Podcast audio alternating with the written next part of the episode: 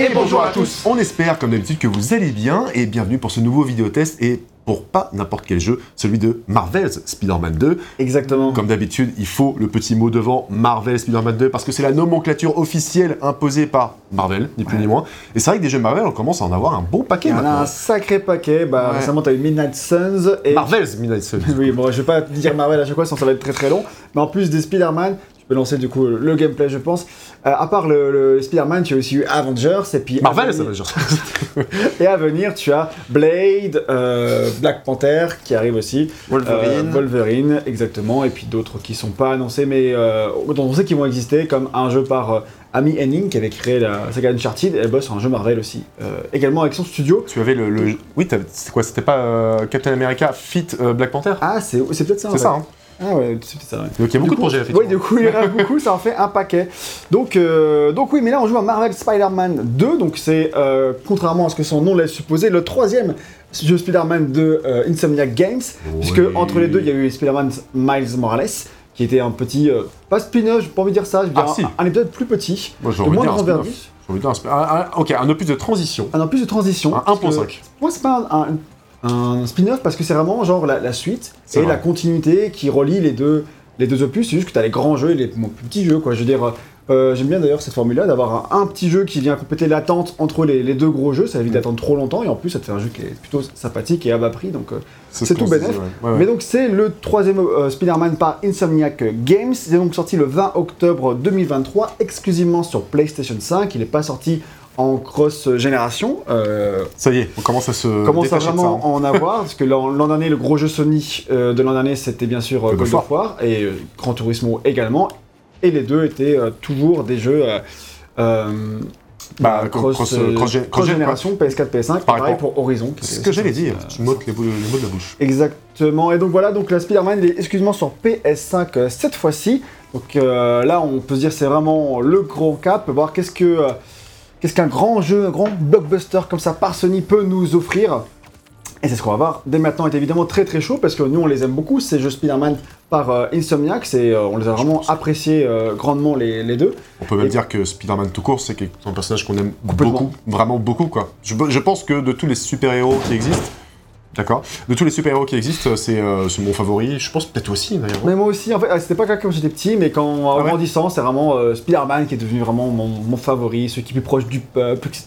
Le- il est émouvant, il a un vrai côté. Son, ce- le- les personnages d'ailleurs au pluriel, hein, parce que il y a Peter Parker et Miles Morales. Donc d'ailleurs, euh, le dernier film de, de Miles est sorti euh, cette année, donc c'était Spider-Man's euh, Across the Spider-Verse. Exactement. Euh, donc le deuxième film d'animation euh, qui mettait en scène euh, Miles Morales dans le Spider-Verse. Et Peter Parker aussi. Et Peter hein, Parker également, mais euh, Miles en tant que personnage principal euh, tout de même. C'est marrant parce qu'on sent qu'il y a vraiment une mouvance du coup depuis quelques années où Miles Morales c'est prendre d'ampleur. Mais, mais pas que dans les jeux vidéo, du coup, vraiment dans euh, la pop culture de manière générale. C'est un personnage qui est pourtant pas hyper, hyper vieux dans les comics ou quoi, tu C'est vois. ça, j'avais, on avait fait un petit historique de quand le personnage avait été créé, quand on avait fait le test de Miles Morales en l'occurrence. Donc de mémoire, c'est en 2011 qu'il a fait C'est sa ça, première ouais. apparition. C'est- Et donc c'est relativement récent. Euh, oui, ça fait genre 12 seulement 12 ans quoi. Donc, euh, et en 12 ans, voilà, il a vraiment percé en popularité, je pense, grâce à avec euh, bah, l'année 2018 avec le jeu où il était déjà dedans et euh, bah, le premier film euh, Spider-Verse, nous ça s'appelait New Generation à l'époque. Le film. Le film d'animation, Oui, oui, oui. Et donc Into the Spider-Verse dans le- la version d'origine. Donc ouais, voilà, c'est des, personnages, même les deux en fait, que ce soit Miles ou Peter, les deux, ils me touchent quoi, vraiment. Donc on va on d'en parler pour si ça marche aussi bien dans ce jeu-là. Mais oui, chaud très chaud, c'était un des jeux que j'attendais le plus pour cette année, puisque voilà, jouer à la fois euh, les deux Spider-Man, c'était une proposition qui était vraiment alléchante. Mm. Et puis on savait que ça allait être un gros gros blockbuster. Donc est-ce que ça nous a plu? Est-ce que ça nous a déçus? Est-ce que c'est à la hauteur des attentes? C'est ce qu'on va voir au cours de ce test. N'hésitez pas à liker la vidéo et à vous abonner si ce n'est pas déjà fait. Et euh, vous avez bien sûr le sommaire pour naviguer aux parties qui vous intéressent le plus. Et vous pouvez aussi retrouver cet épisode euh, sur toutes les plateformes de podcast qui existent, notamment Spotify, Deezer, etc. Et euh, voilà, on, se- on peut commencer maintenant ce test. On vous souhaite une bonne écoute, un Bonne bon écoute, visionnage. Merci beaucoup. Et on va commencer avec une toute petite partie C'est pas toi, je développement. dis ça. C'est vrai, pourquoi je dis merci beaucoup Bah. C'est gentil. Appréciez euh, bien ce moment et j'espère qu'il remercie, voilà. euh, Merci beaucoup. quoi. Donc du coup, euh, une petite partie de développement qui sera pas bien longue parce que euh, comme toujours quand un jeu vient de sortir, il y a très peu d'informations de développement à part les euh, ce qui est sorti pendant la, la promo- promotion. Ouais. Ou alors, si jamais il y a eu des grosses polémiques, euh, si, pour les jeux où il y a eu des gros problèmes, là, on a plus d'infos, mais là, euh, ça avait l'air d'être un dé- développement qui s'est bien déroulé, donc euh, très peu d'informations, mais il y a quand même des petits trucs Comme à dire, c'est que si on se fie purement au crédit du jeu, c'est très difficile de savoir qui a fait quoi, parce que Insomniac, ils ont des habitudes, quand ils font le crédit du jeu, qui sont à la fois problématiques et bonnes. Alors, pourquoi elles sont problématiques, leurs habitudes de crédit Selon moi, en tout cas, c'est moi qui, qui Mhm. dis ça. Parce que historiquement, pendant très très longtemps, jusqu'à encore les années PS3, euh, comme Naughty Dog d'ailleurs, ils faisaient leur crédit où ils mettaient juste tout le staff de, euh, du, par ordre d'entrée dans le studio Ouais. et sans te dire qui a fait quoi. Donc, ordre d'entrée, oh, putain, la vache. donc c'était un peu bizarre. Et euh, T'es la donc ça, de la compta, là, ouais, euh, mais au milieu de toute la foule quoi. Ouais. Et sans savoir euh, qui est creative director, qui est programmeur, qui est machin, tu sais pas. Donc là c'était à l'époque, et ça ils ont changé avec le temps. Et maintenant ils font un truc qui que je trouve intéressant, c'est que euh, ils mettent euh, tous les noms, ils mettent euh, et tous les jobs, sauf que ils les classent par ordre alphabétique pour mettre un peu tout le monde au même niveau. Hmm. C'est-à-dire que tu as, bah, tu, tu peux passer du creative director au programmeur, à un artiste, à un autre programmeur, etc. Dans le désordre tout complet studio, par euh, ordre alphabétique, ça évite que ce soit toujours les, les chefs qui soient au-dessus et que tout le monde ait une place équitable. Et vous me direz, bah non, c'est pas équitable à l'ordre alphabétique. Ceux qui sont en A ils sont toujours en premier, et ceux qui sont en Z sont toujours en dernier quand on a skippé le générique. Et ben non, pas pour ce jeu-là, parce qu'ils ont mis cette fois-ci le- le- les crédits dans l'ordre euh, anti-alphabétique. Donc ça commence par les noms en Z et ça finit par les noms en A. Ah Oui, A. Je sais que. Alors que pour le jeu d'avant, c'était de A à Z, euh, Rift Apart, euh, le Ratchet, et là ils font de Z à A, peut-être qu'ils alterneront après, je sais pas, mais c'est trop bizarre. Je trouve que c'est. Ils essaient de faire en sorte que ce soit un peu équitable, mettre tout le monde en avant, mais du coup, par contre, c'est un enfer pour des gens comme moi qui se. Qui utilisent les crédits pour euh, savoir qui fait quoi. Oui. C'est un bordel. Et euh, en plus de ça, ils mettent, j'ai l'impression, tout le monde du studio, même les gens qui bossent, qui bossent sur les autres projets. Ce qui fait que t'as trois créatifs directeurs différents, alors que dans les faits, dans les faits il n'y en a qu'un seul. Mm. Du coup, pour retrouver, t'es obligé de rechercher les, les, re- les interviews, les machins, pour savoir qui fait quoi. C'est vraiment. euh, c'est très bizarre comme ils font, mais c'est plutôt original, donc je vais bien le, le rappeler. Donc là, pour ce jeu-là, il y a trois creative directors qui sont cités. Donc tu as Brian Intiar, Brian Horton, donc il y a deux Brian, et tu as euh, Marcus Smith qui sont cités en tant que creative director, mais le seul et unique euh, creative director de ce jeu, ça semble être Brian Intiar, Ouais. euh, donc qui a fait beaucoup partie de la communication, etc. Tandis que euh, Brian Horton, lui, il avait dirigé Spider-Man Miles Morales et il dirige actuellement Wolverine. Et Marcus Smith, il avait dirigé Rift Apart et on suppose, on espère peut-être qu'il dirige le prochain Ratchet et qu'il n'est pas du coup sur ce, sur ce jeu-là. Connaissant la productivité d'Insomniac, Ouais. j'y crois. On va en parler parce que franchement, euh, ils sont ultra forts, en- ils sont ils ont ultra productifs. C'est le studio qui, est, je sais qui pas est comment ça marche. complètement fou. J'aimerais tellement savoir comment ça se passe. Et du coup, c'est Brian Intiar qui a fait ce jeu. Il a été aussi creative director de Marvel Spider-Man euh, premier du nom, donc euh, celui qui est sorti en 2018. Et euh, c'est un mec euh, qui a eu un parcours hyper intéressant.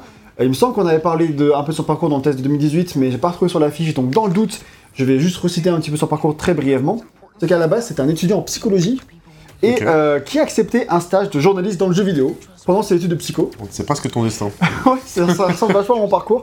Et euh, plus de réussite que moi pour l'instant, mais. pour l'instant, t'inquiète. Euh, et donc, euh, il avait intégré la rédaction du magazine très connu aux US qui est Electron- Electronic Gaming Monthly, donc EGM.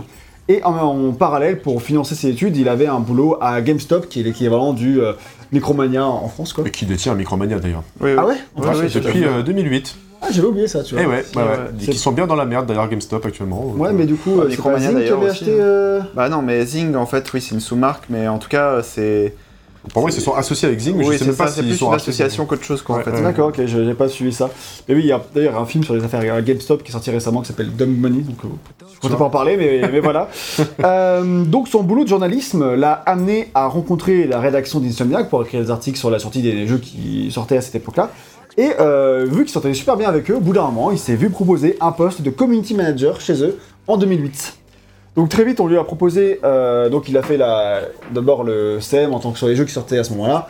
Donc c'était euh, Ratchet, euh, Quest for Booty, et puis après l'année d'après c'était Resistance, euh, si je me souviens bien, le 2 en 2008 aussi. Et en 2009, ça devait être, je sais plus quel jeu, peut-être qu'il n'y en avait pas. Mais en tout cas, bah, en... t'avais euh, Cracking Time en mais c'est en 2009. 2010, hein.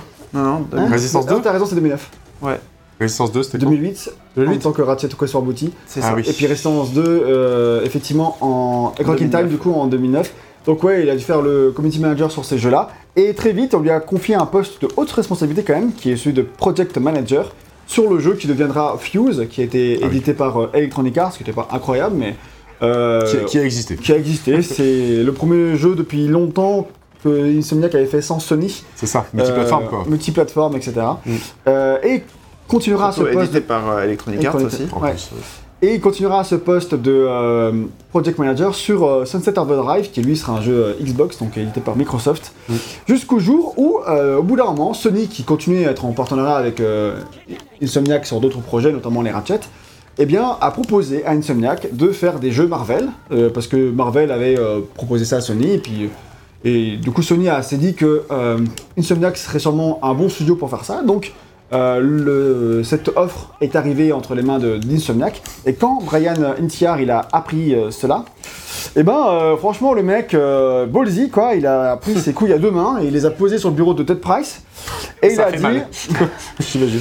et il a dit, donc Ted Price c'est le président du studio, hein, Oui, oui. et il a dit alors moi j'aimerais qu'on fasse un jeu Spider-Man dans l'univers avec un système de combat à la Batman Arkham de Rocksteady. Euh, voilà, euh, ce serait bien qu'on fasse ça quoi. Et Ted il lui a répondu non mais on n'a pas besoin d'un producteur pour le moment. Et Brian a répondu non mais je veux pas être producteur, je veux être creative director, ok D'accord. Voilà, c'est pour ça que je dis le mec est ballsy. Bah, Comme ça, euh, C'est ça la vie. Hein là je veux se faire ça, on fera ça. Donc euh, Ted il a fait ok, impressionné. Qu'est-ce que t'attends Je pense pas. Vas-y mec. Attends, Prends tes couilles à deux mains, éclate-les sur une table. Let's go. Ça te fera juste mal, je te dis.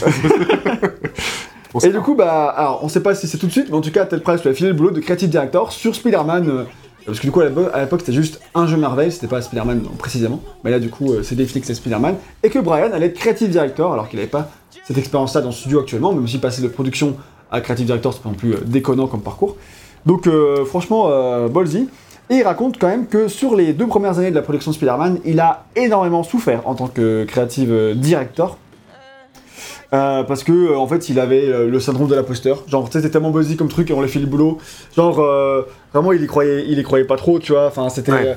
et puis surtout il sentait qu'il avait pas la légitimité ou que les gens pensaient qu'il avait pas la légitimité. Parce que ouais c'est qu'un journaliste euh, à qui on a filé ça voilà parce qu'il il s'entend bien avec le patron j'en sais rien Ouais. et du coup il, il sentait qu'il devait euh, Se prouver quoi. prou- il- en fait se prouver à lui-même mais aussi il- qu'il devait prouver à tout le monde que il était fait pour le boulot quoi Ouais. du coup, il était euh, hyper trop impliqué, trop en train de demander des comptes à tout le monde, etc., etc.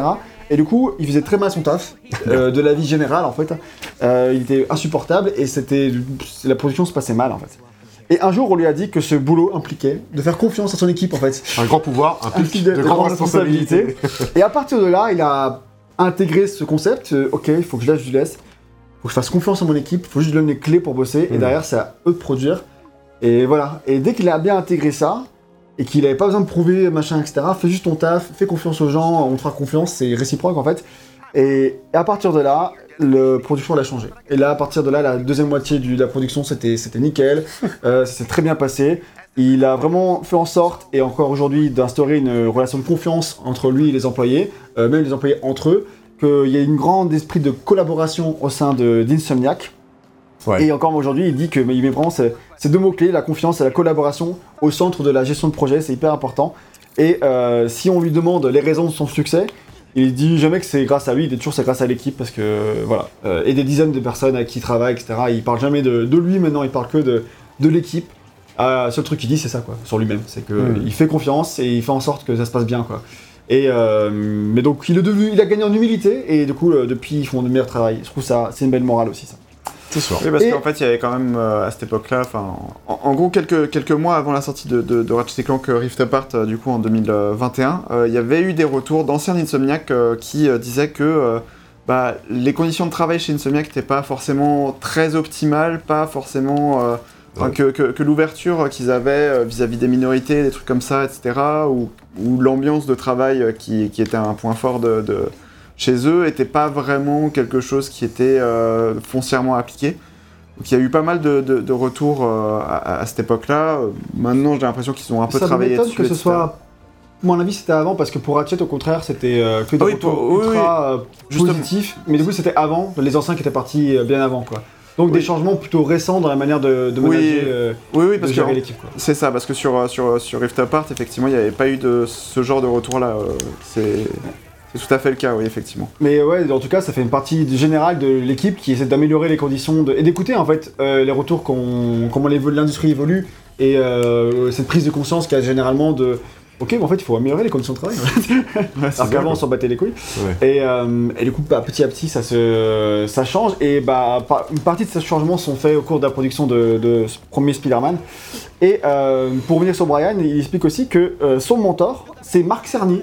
Et je savais pas que Marc Cerny était toujours autant impliqué dans les productions d'Insomniac, parce que pour rappel, Marc Cerny, c'est certes euh, l'architecte de la PS4 et de la PS5, mais avant tout, c'est un producteur, un game designer, euh, qui a été notamment le, bah, le mentor en fait, de quasiment tout Insomniac dans les années 90 et de tout Naughty Dog dans les années 90.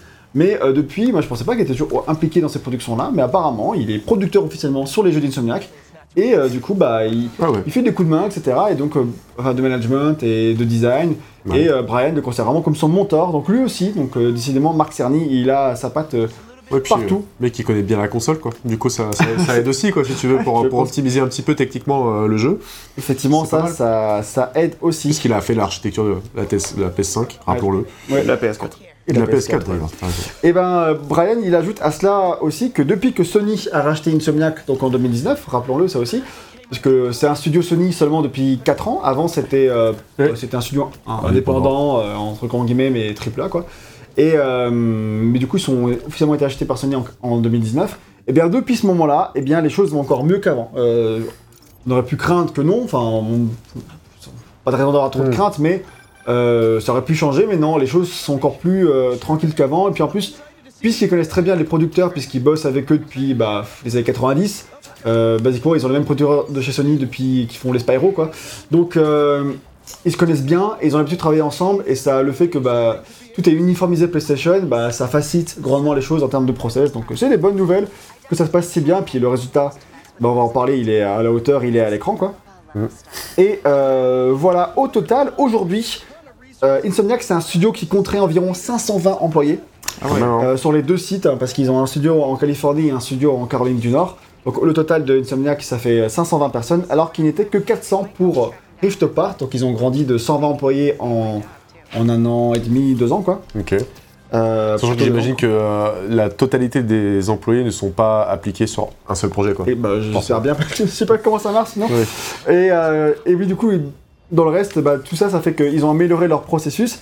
Et il dit que, bah, en gros, Miles Morales c'était meilleure production que euh, Spider-Man et que Rift Apart c'était meilleure production que, euh, euh, Miles Morales. Et là, que bah, Spider-Man 2 c'est encore une meilleure production que Ratchet et Clank. En gros, ils n'arrêtent pas d'améliorer de, jeu en jeu le- leur manière de procéder. Et il dit est-ce qu'on est parfait aujourd'hui? Bien sûr que non, mais on n'arrête pas de s'améliorer. Et le- de plus en plus, plus le temps passe, plus les, euh, les conditions s'améliorent et plus les façons de travailler fonctionnent bien. Écoute, j'ai envie de dire, je, je tire mon chapeau parce qu'avoir un studio qui fait autant de jeux et si en plus il rend compte des, euh, bah, de tous les retours négatifs qu'ils ont pu avoir en interne et qu'ils arrivent à améliorer les conditions de vie, ça, ça, ça, Ouais. ça- ça peut aboutir au studio parfait en fait. Genre. Bah, pour la- on pourrait presque arriver vers là. En tout cas, Bah lui, ouais. il pense qu'une des raisons du succès, c'est le fait d'avoir autant de projets en même temps. Curieusement, parce que pour d'autres, c'est plutôt une raison que de leur euh, ouais. où ça marche pas. Là, il explique que en fait, le fait que ça, ça roule comme ça, c'est-à-dire que les, les gens, ils passent de, jeu en jeu, Voilà. ils, ils montent Ils en. stagnent, ils stagnent pas sur un seul, un seul projet ou une seule licence dans laquelle ça. tu reviens constamment, etc. Et du coup, en plus, ils peuvent euh, euh, gagner en seniorité de, en passant à un autre projet, etc. Ouais. Et du coup, ça, ça fait qu'il y a un roulement qui est plus efficace et en tout cas, pas de perte en technologie. Et puis, bah, en tout cas, pour eux, ça marche super bien. Mais euh, franchement, c'est vraiment hyper impressionnant la manière de faire parce que, comme on l'a dit, il y a Wolverine et probablement Ratchet dans les cartons. Ouais. Euh, donc, il y a énormément de choses. euh, qui, qui sont en développement, et puis je pense que c'est le seul studio, dites-moi si vous avez un autre exemple, mais je pense que c'est le seul studio qui a déjà sorti trois jeux sur cette génération. Donc, Miles Morales, Ratchet Ah, il et faut un petit peu de temps euh, pour euh, réfléchir, hein, mais. Du coup, je parle pas de euh, vraiment de. Pas studio PlayStation, hein, forcément. Ouais, euh, en de- général, genre, ouais. euh, parce que des. Peut-être euh, Ubi Montréal, tu vois, dans l'idée, mais, euh, mais pas vraiment. même pas, parce qu'ils ont sorti juste Valhalla. Oui, c'est vrai, ouais. Et euh, ah, Far Cry 6, on peut l'inclure en vrai, parce qu'ils sont. Ils ont codev dessus. Ouais, mais c'est la cause du coup, mais euh, ouais, non, je suis pas sûr qu'ils aient sorti. euh, Ouais, enfin. Ubi, c'est un peu particulier parce qu'après, t'as du codev et du coup, bon, euh, t'es sur plein de projets à la fois. Bah ouais. Mais en tant que lead, ouais, je sais pas, c'est hyper impressionnant, je trouve, d'avoir réussi à sortir autant de jeux en si peu de temps et d'avoir autant de jeux qui, a priori, devraient arriver euh, prochainement. C'est D'autant clair. plus que. Euh, tu sais, From Software, qui est un studio qui sort beaucoup de jeux d'habitude, là, ils en ont sorti que deux. Eh, Ah, les losers Les nuls Ah. Ouais. Non mais euh, donc, je trouve ça vraiment, euh, vraiment balèze. Et, euh, et c'est d'autant plus un exploit que de nos jours, ce qui ressort de chez Insomniac, c'est que c'est un studio qui se refuse d'institu- d'institutionnaliser le crunch. C'est-à-dire que oui, peut-être qu'il y a quelques heures supplémentaires en fin de milestone, en fin de projet, mais jamais dans des conditions qui sont euh, drastiquement terribles. En tout cas, pour l'instant, pas qu'on sache. Pour Spider-Man 2, ça demandera un petit peu de temps pour que des retours arrivent si jamais il doit y en avoir. En tout cas, pour Ratchet, ils avaient dit on n'a pas crunché et au final, personne n'a ouvert sa gueule pour dire qu'ils avaient crunché. Donc euh, là, on verra bien si au fil des mois, bah, un autre. euh, un autre retour se fait sentir, mais pour l'instant, euh, c'est toujours ça, c'est qu'ils arrivent à maintenir une ambiance de travail qui reste positive et qui favorise le bien-être des employés à, au crunch absolu. Et c'est vraiment, bah, Ted Price, c'est devenu son, mon- son moto, son mode opératif, enfin, mode opératif, operandi. Non, non, vraiment sa, son, sa vision, quoi, de- Hmm. de- d'empêcher tout ça. J'y pense que, que Ted ouais. Price, c'est le PDG. Oui, oui. On peut dire que c'est le leader Price. Waouh. Voilà. Euh, non, mais effectivement, en tout cas, c'est ce qui est impressionnant, c'est c'est- c'est le chemin parcouru, effectivement, parce que sur la PS2, euh, le développement de Ratchet 3, peut-être qu'on reviendra dessus un jour, mais euh, genre, c'était une catastrophe. euh, Ah, Enfin, genre. euh, le, le- le jeu a été accouché dans la douleur, les, les gens dormaient dans les bureaux avec des couvertures de survie, etc. C'était euh, vraiment euh, Bon, heureusement, c'est un putain de très jeu. compliqué, quoi. Bon, après, c'est un très très bon jeu, mais bon. Mais, euh, ouais, c'était ça sur, le, sur la génération, génération PS2, les studios qui sortaient un jeu par an, c'était vraiment quasiment que ça. Sur la PS3, c'était encore pire, je sais pas trop leur histoire, mais ils sortaient, euh, enfin, ils sortaient deux jeux par an des fois, tu vois. Ouais, et ça, par- ouais. alors, parfois dans des conditions, dans des, avec des résultats qui parfois étaient pas à la hauteur. Ouais. mais même techniquement, etc. Mais euh, Après, c'était toujours des concepts euh, assez variés. Je pense au Ratchet et Clank, ils ont tenté plein de trucs différents. Quoi. c'est ça, ils ont vraiment Ils fait. ont fait des jeux VR pendant un moment aussi. Ouais, ça, Ouais, ils ont fait les- des mini-jeux indés aussi, euh, de temps en temps, quoi. Ouais, je sais plus. Ouais. Song of the Sea notamment. euh, Ah oui. bref, ils ont fait plein, plein, plein de trucs, mais du coup, ils ont beaucoup évolué. Et là, par exemple, à Wolverine, il y avait des rumeurs comme quoi il sortirait en 2024, mais récemment, il y a eu des rumeurs pour dire qu'il aurait été décalé en inter- interne, justement pour s'assurer que les, les employés crunch pas, etc. Donc, Hmm. euh, on est toujours dans, ce, dans cette optique-là, À la place, ils sortiront Ratchet 25 j'espère. hein. dans des conditions de crunch. Ah, merde. Dommage. Euh, donc voilà, bah franchement, euh, à cause de ça, le jeu s'est un peu fait critiquer, donc Marvel Spider-Man 2, pour le fait qu'il a plus de bugs que euh, de euh, les jeux Sony habituels, parce que généralement Sony c'est un peu les jeux parfaits et que aucun bug, etc. Euh, en tout cas, c'est cette habitude-là qu'ont les gens quand ils pensent à des jeux Sony. Et là, il y a plus de bugs que d'habitude, mais enfin personnellement, on en parlera dans la partie technique. Je trouve que quand même c'est dans des proportions qui sont tout à fait honnêtes. Mais euh, vu que les gens sont pas du tout habitués, il y a eu une vraie polémique sur le fait qu'il y ait plus de bugs que d'habitude. Alors, j'ai pas fait le jeu la semaine de la sortie. Apparemment, il y en avait quand même plus et beaucoup ont été corrigés en patch de semaine 1. Donc, euh, mais en fait, je trouve que c'est normal au bout d'un moment. Je veux dire, tu fais un jeu de cette ampleur-là, surtout un Spider-Man, où c'est littéralement un nid à bugs. hein. Je veux dire, euh, Spider-Man, il fait des mouvements de ouf. euh, Enfin, je veux dire, c'est- il peut se coincer dans tous les murs. Enfin, c'est. Fait pour bugger euh, un jeu comme ça. En plus, en open world avec plein de PNJ, etc. Enfin, c'est un miracle qu'il n'y en ait pas plus que ça des bugs finalement. Ah, je pense donc- que c'est- aussi le fait que c'est un des rares jeux Sony en open world aussi. Enfin, C'est pas Bah, vrai ça, mais non. euh, Non, mais oui, maintenant moins, mais en tout cas, à part euh, Ghost of Tsushima et Days Gone, Bah, sont- et Horizon. il y a Horizon, ok, Il y en a eu deux. quand même. mais bon, c'est vrai qu'il y en a pas mal. Spider-Man C'est- c'est 1, devenu- Spider-Man Miles Morales. Maintenant, c'est devenu les jeux linéaires Sony qui sont plus rares. Et God of War, c'est pas tout à fait un open world, mais bon. Ouais. Ah, il y a juste des temps de chargement entre, entre, les, entre les secteurs. Quoi. Ouais. Donc Là, la prochaine sont- fois, juste réfléchis. C'est Waouh blague. Ouais, ouais, ouais. Faites-vous des bisous, ça fait, on aime bien les bisous, non Donc ouais, tout ça pour dire que euh, les... le euh, cheval. tout ça pour dire que puisque... Enfin, ils ont enlevé le crunch, etc., c'est un peu normal qu'il y ait un plus de bugs que sur les productions qui crunch, j'ai envie de dire. Donc faut un peu savoir ce qu'on veut quand on se plaint, on n'est pas content quand il crunch, on n'est pas content quand il y a un peu de bugs. Au bout d'un moment, on peut pas avoir tout, Parce qu'on quoi. veut juste pas avoir du crunch et des bugs. Comme ça. Voilà, en fait, c'est que t'inquiète, les gens ils possible, et hein. qu'ils bug. Hein On veut que ça crunch et que ça bug derrière. C'est ça qu'on veut en fait. Voilà. Sûrement les jeux microïdes. Les jeux microïdes, je pense que c'est littéralement ça d'ailleurs. Et on les adore. Et ils sont pas en open world, non Ah, ça c'est sûr. Bref, en tout cas, bisous. on en parlera plus tard des bugs dans la partie technique. Mais le jeu, pour conclure sur la partie développement, ça a été évidemment un énorme carton. C'est plus de 2,5 millions de ventes Day One. Donc là, il a battu le record de Sony Day One. Euh, et euh, en 10 jours, il a fait environ 5 millions de ventes. Donc ça, c'était à la fin, euh, à la fin du mois d'octobre. Et euh, donc, il n'a pas battu le record de God of War sur ça. le mois, sur, sur la, pour la première semaine en tout cas. Je pensais quand même, je pensais que même sur ce laps de temps-là, il allait quand même fumer God of Bah, War. surtout qu'il a fumé God of War Day One, mais il a pas fumé semaine 1, donc euh, God Ouais. of War s'est rattrapé. Après, après semaine. pour euh, sa défense, euh, bah, il est sorti que sur PlayStation 5 et God of War, il est sorti PS4 il y a seulement PS5. un an, j'ai envie de dire, et sur PS4 et PS5. Bon, voilà. En tout cas, ça reste, Ça reste un succès ultra balèze et bon, tout va bien dans le meilleur des mondes pour Insomniac. Donc voilà, maintenant on peut parler du jeu en lui-même et on va évidemment commencer par son scénario. Et donc comme je le disais, contrairement à ce que son nom laisse, pen- à ce que son nom laisse penser, c'est en fait la troisième aventure de nos personnages euh, qu'on va vivre dans ce jeu. Euh, D'ailleurs, c'est d'ailleurs- je trouve, très intéressant à suivre car on sent que tous ces jeux, en fait, ils ont été construits pour l'avenir. Tu avais déjà plein d'indices dans Spider-Man 1 pour ce qui allait venir dans Miles Morales et dans, Spider-Man euh, 2. dans Spider-Man 2. Et donc il y a une vraie construction en tant que saga. Euh, qu'on... D'ailleurs, dans Spider-Man 2, on voit encore plein d'éléments qui... où ils tissent la suite, euh, littéralement. Tissent, t'as compris Il tisse, Euh, oui, ouais, ouais, des liens, quoi. Tissent des liens.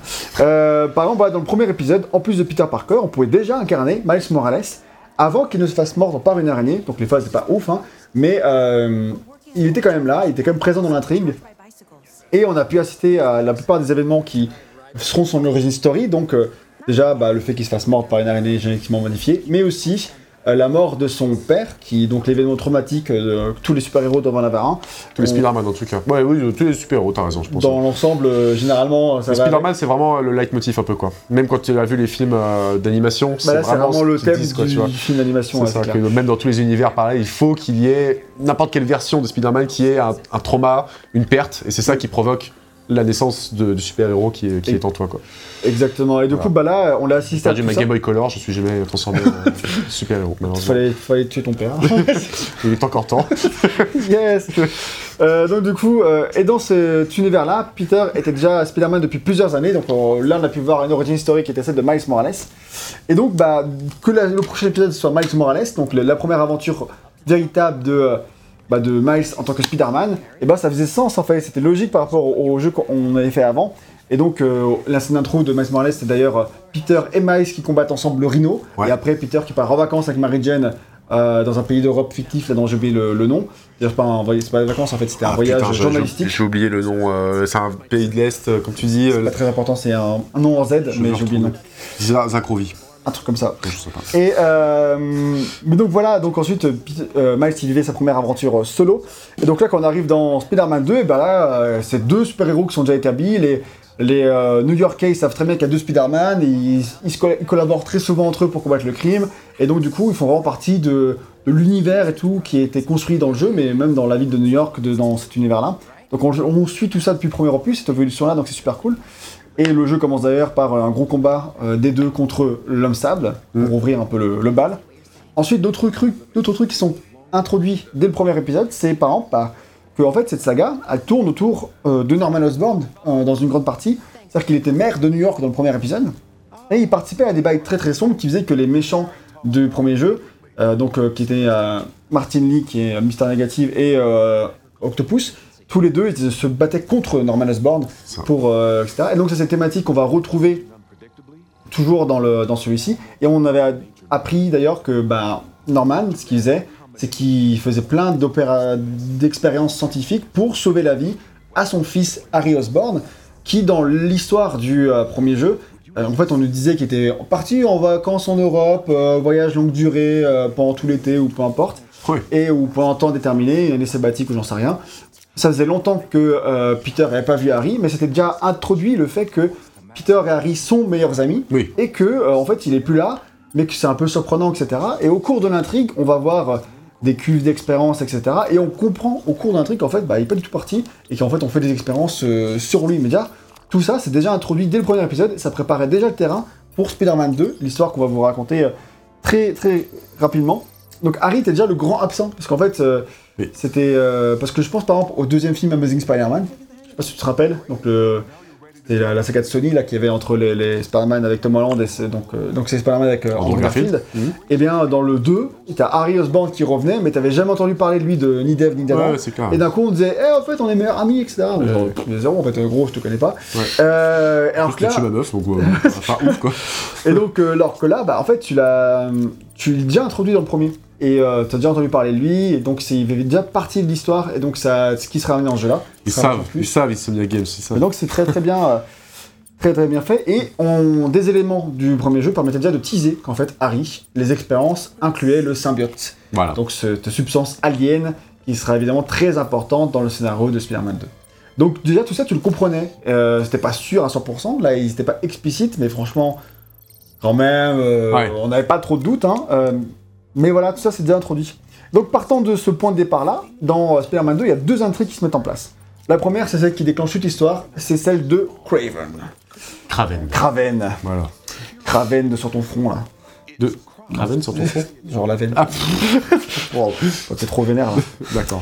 Donc, euh, sorti un peu nulle part, un peu comme, cette blague, euh, Kraven, euh, Quelle le blague. chasseur, euh, donc puisque c'est son nom, Kraven le chasseur, Exactement. il débarque à New York avec toute sa milice, parce qu'il est quand même extrêmement riche, et il a euh, toute une équipe de mercenaires avec lui. Ok, il a tué Et- un lion à main nue.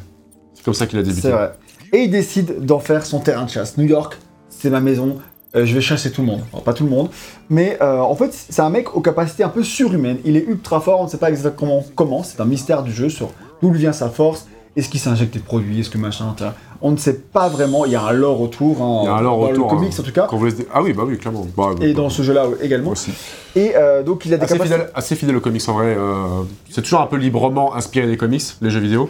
Mais euh, bon, bref, je, je, j'en dis Ah pas non, plus. vas-y, vas-y. Non, mais c'est juste que, en tout cas, dans les comics, le truc, c'est que Kraven, il est de base ultra fort euh, en tant qu'humain, si tu veux, quoi, effectivement, et il a des sens hyper développés et tout. Le mec, il, a, il est parti de la Russie pour aller en Afrique tout seul quand il était enfant ou ado, je sais plus, et le gars, voilà, il a, il, il a, il a appris la nature et à la gérer, etc. Il a tué un lion à main nue, et c'est comme ça qu'il s'est fait sa renommée. D'ailleurs, un film sur lui qui sort euh, bah, en 2024. Avec Aaron euh, Taylor Johnson, Exactement. qui fait partie du Spider-Verse de Sony. Réalisé c'est- par Wes Craven aussi Non, non. ça aurait été stylé, mais franchement non. Le film sera peut-être pas stylé, mais euh, on verra. et euh, bref, et du coup, dans les comics, et, il- il- en plus de ça, il euh, boit des potions d'un espèce de marabout africain ou un truc comme ça, qui lui confère des pouvoirs surnaturels en plus. Ouais. Donc ça, ça en fait un, un vrai super vilain, si tu veux. Quoi. Et là, on entend dans ces mercenaires qui disent Oh, je sais pas d'où vient sa force, est-ce qu'il boit des. Enfin, il a- j'ai vu des potions. J'ai entendu des ça. rumeurs comme quoi il Voilà. prendrait des Mais ça reste des rumeurs, tu vois. En tout ça. cas, s'il y a des révélations, elles arrivent tardivement, donc on les dira pas. Pour moi, c'est vraiment un clin d'œil aux comics. Quoi. Je pense aussi, Ouais. ouais. Et tu as vraiment, bah, ce mec-là est super, super fort. Et d'ailleurs, comment il est introduit, c'est la cinématique qui avait été présentée à, un- un- une conférence, pas E3, mais l'équivalent euh, euh, chez Sony, donc euh, State of Play, j'imagine, et où tu voyais, bah, dans la forêt, dans la jungle, euh, en train de tuer un de ses adversaires, et qu'ils disaient, putain, c'est toujours pas lui, c'est toujours pas lui qui arrivera à me vaincre, et il y a la recherche, en fait, de quelqu'un qui pourra le vaincre. Et là, il apprend que, en fait, New York, c'est. C'est un bordel, quoi. Ce Il y a des, les hommes lézards, euh, il y a Il est ultra riche. euh, il apprend seulement maintenant Que qu'à New New York, York, c'est le bordel, quoi. c'est le bordel. Et qu'il y a il y a juste Spider-Man en fait, tu vois, genre, ah bah oui, en fait. Non, mais en plus, c'est l'univers où il y a les Avengers. On l'a toujours pas vu, mais je veux dire. euh, Il y a pas que dire, ça. en hein. soi, il y aurait Hulk, etc. Enfin, il- J'avoue qu'en tant bordel, que. en fait. Si t'arrives à battre Hulk, c'est pas mal aussi, ouais. Mais bon. Donc, il voit qu'il y a pas mal de choses à faire euh, à New York, euh, parce que clairement, si j'étais un. En vrai, c'est un peu un espèce de Predator, mais au sens euh, la saga Predator, tu vois, Ouais. qui cherche une proie, etc. T'as un jeu de chasse à la souris, combat, euh, combat à main nue pour se friter, être le meilleur. Et Kraven, c'est vraiment ça. Genre, il sait les chasseurs, il arrive en ville et il cherche ses proies et il va provoquer des affrontements pour euh, bah, voir qui est le plus fort et à la recherche de celui qui pourra enfin le tuer. Ouais. Euh, c'est ça qu'il aime, c'est son but dans la vie, trouver quelqu'un qui est capable de le tuer et faire un combat où il y a pas, où il va pas à moitié quoi. Ouais. Genre euh, chacun donne le meilleur de soi-même puis trouver. Ça me fait rire parce qu'il a vraiment. euh, c'est- il est partagé entre. Il y a un espèce de sentiment d'honneur dans ce grand méchant là, quoi. Tu vois, qu'il cherche, c'est être tué, être vaincu par. euh, par un, un adversaire plus fort que lui, donc il y a quand même un, un sentiment d'honneur là-dedans, quoi. Tu Ouais. vois, c'est un mec qui a de l'honneur et en même temps qui est un énorme enculé, qui n'hésite pas à, bah, à mettre la ville sans dessus dessous pour pour juste sat- satisfaire son, son- sa soif de sang. et- Il est fou. Il est fou, il est fou. Complètement, c'est un taré. ouais, ouais, c'est. Soyons honnêtes, il a de l'honneur, ok, Je sais- peut-être, mais est moi, je sais pas comment il gère sa milice, euh, qui fait la compta par exemple, tu vois. Je... pas lui, je pense. C'est c'est vrai que c'est compliqué. Et leur première grande C'est action. un chasseur de tête. Waouh, c'est comme ça qu'ils recrutent. c'est comme Et ça donc, euh, leur première grande action quand ils arrivent euh, à New York, c'est de s'attaquer à la prison qui se trouve, euh, qui est complètement fictive, hein, qui n'existe pas dans, dans la vraie île, enfin dans, dans le vrai New York, qui se trouve entre Brooklyn et puis euh, le, le Manhattan. C'est une prison qui est au milieu de rien, qui est un peu l'équivalent d'Alcatraz, je dirais, dans l'idée. Ça m'a pas inspiré de ça. Et qui est une espèce de Arkham Asylum, mais pour l'univers de Spider-Man, où tous les grands méchants, ils sont dans cette grande prison et ils sont enfermés dans des conditions pas ouf. hein. genre, euh, t'es dans t'es en cam isolé, t'es dans des petites boîtes. euh, Ouais, juste pour une personne et on te met dans des cases, c'est trop bizarre, c'est hyper euh, dystopique comme prison. Naughty Dog dans les années 2000. L'histoire. Et donc, euh, donc voilà, et donc il attaque cette prison-là, et pour euh, en fait se libérer, en tout cas kidnapper, capturer les grands méchants de, euh, de Spider-Man. D'ailleurs, dans cette séquence-là, on peut voir, on, la joue, on essaie de, de empêcher, et donc on peut voir Kraven qui arrive à capturer le Scorpion et Martin Lee, donc un des méchants du premier jeu, qui est Mister Négative. Et donc contre qui, bah Miles il a vraiment Bah, il a le seum. mauvais, c'est vrai, le seum parce que c'est celui qui a tué son père, Martin Lee. Donc en fait, le fait de savoir que euh, ce mec-là est libéré, et ben en fait ça le rend fou. Martine libérée. Ouais. Voilà. C'est ça, c'est une très bonne blague, je vais rien rajouter. donc du coup, euh, donc ouais, c'est c'est un vrai problème pour, euh, bah, pour Miles quoi.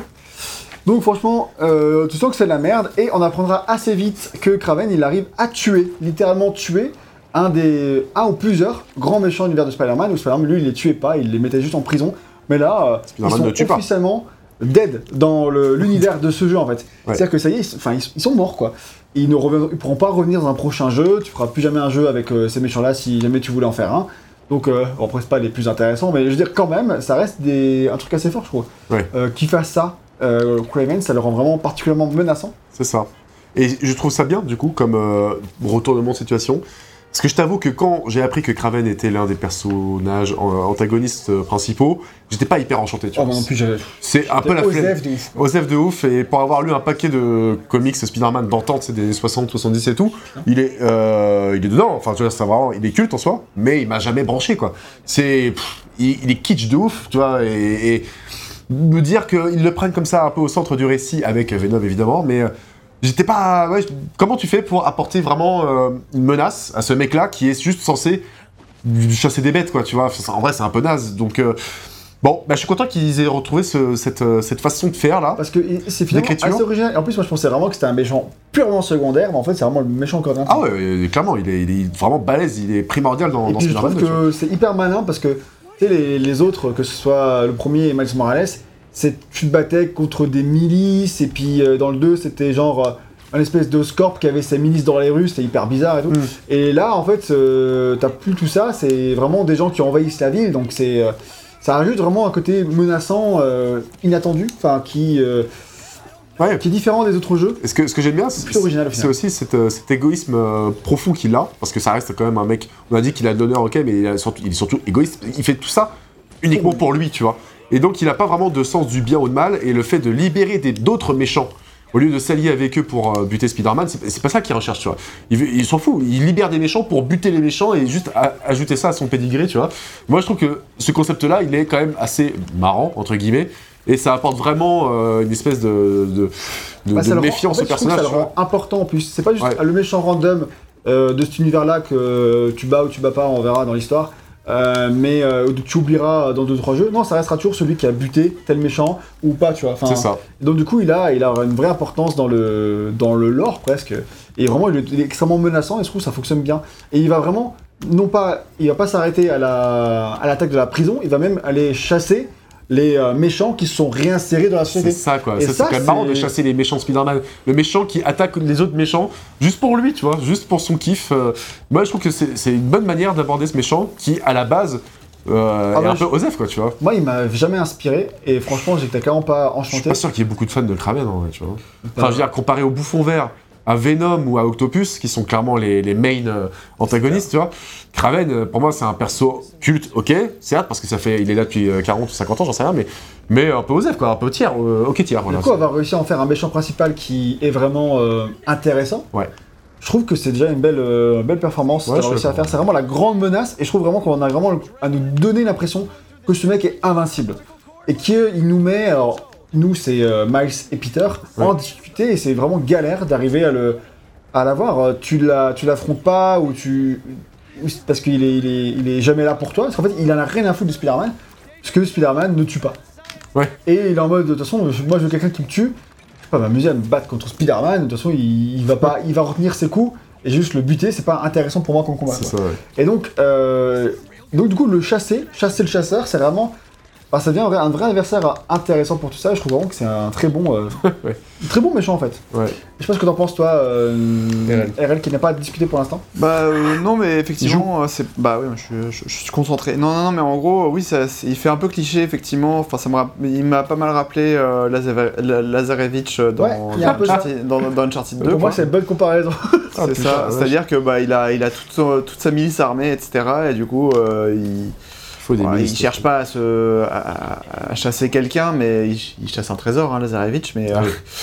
mais effectivement, euh, c'est c'est ça qui est, euh, qui, qui- qui est, qui, est, qui est intéressant. Mais effectivement, il fait un peu cliché, euh, l'accent russe, machin, truc et tout. Ouais, après, il est vraiment russe. Hein. Bah oui, bien sûr. mais euh, oui, mais après, enfin, tu vois, je, je trouvais qu'il avait pas plus de profondeur que ça en fait par rapport Bah, à. profondeur, il en a un tout petit peu, mais pas trop. Mais c'est pas Ouais. tellement le but. Le but, c'est vraiment qu'il impose en tant que menace. Et c'est là-dessus, je trouve qu'il est, qu'il est réussi. Mm. C'est que tu sens que quand tu t'affrontes à lui ou ses armées, t'es souvent mis en difficulté, t'arrives pas à aller au bout, quoi. Ouais. Qui te. Le sentiment de menace est plus fort que quand on se battait contre euh, l'histoire négative dans le Il- premier, quoi. Oui, c'est ça. En fait, il y a, il y a- il y a- il y a un côté enjeu, etc., qui, qui, qui existe. Après, euh, il n'est pas vraiment là pour, euh, par exemple, détruire la ville ou quoi que ce soit. Il est là juste pour détruire Spider-Man. Quoi. Donc, euh, Alors, pas Spider-Man. Bah non. Enfin, pas, pour pas- buter pas ce- Spider- les, les- ses proies, quoi. Voilà. Voilà. Chercher, chercher ses proies. Et du coup, il fout la merde, il tue beaucoup d'innocents. Voilà, il s'en fout, parce que pour lui, ah, s'il les tue, bah, c'est qu'il En devait termes de profondeur, tu as un petit peu de, un, un petit peu de lore autour de lui au, au travers de certaines tu- missions annexes où Ouais. tu débloques des appels en gros téléphoniques qu'il a eu avec des membres de sa famille. Ouais. Bon, c'est assez léger, euh, mais ça confirme le fait que globalement, C'est un enculé. c'est un enculé qui pense qu'à lui. Voilà. Mais c'est vrai que c'est plutôt intéressant euh, tout ça. Donc ça c'est à peu près la première intrigue de, de ce Spider-Man. Et la deuxième intrigue qui se dévoile petit à petit en parallèle, c'est que Harry Osborn, dont on a parlé, eh bien il refait surface dans la vie de Peter et il explique euh, très honnêtement hein, que en fait il n'était pas en voyage en Europe et que son père menait des expériences sur lui Mais non. pour le sauver. Dingue. Et là Peter a dû dire oh, ah bon? Parce qu'il était grave au courant. Bah oui. Euh, mais bon, euh, voilà. Donc, euh, donc voilà, il, est- il officialise qu'il il essaie pas de cacher tout ça. Et que bah du coup, ça y est, il est guéri, parce qu'en fait, il avait une maladie mortelle qui avait déjà tué sa propre mère, c'est une maladie a génétique, j'imagine. Mm. Et donc, il est guéri de cette maladie mortelle. Et donc, truc de ouf en vrai. Et en tant que Peter, on va donc euh, passer de chouettes moments avec Harry, où tu vas un peu retrouver ton ami d'enfance que t'as pas eu depuis longtemps, Ouais. et tu retrouves une certaine euh, innocence, etc. Je trouve que la première mission où tu le vois, euh, genre Harry t'emmène faire un tour en vélo avec lui, ça déjà, je m'attendais pas à avoir gameplay vélo, alors gameplay vélo n'est pas incroyable, Et mais ce que je veux dire, c'est faire la petite balade à Central Park Oui, avec ton pote euh, en vélo. Enfin, c'est pas Central Park, on s'en fout. Mais je veux dire, il y a un côté émotionnel où tu dis, tu pars vraiment.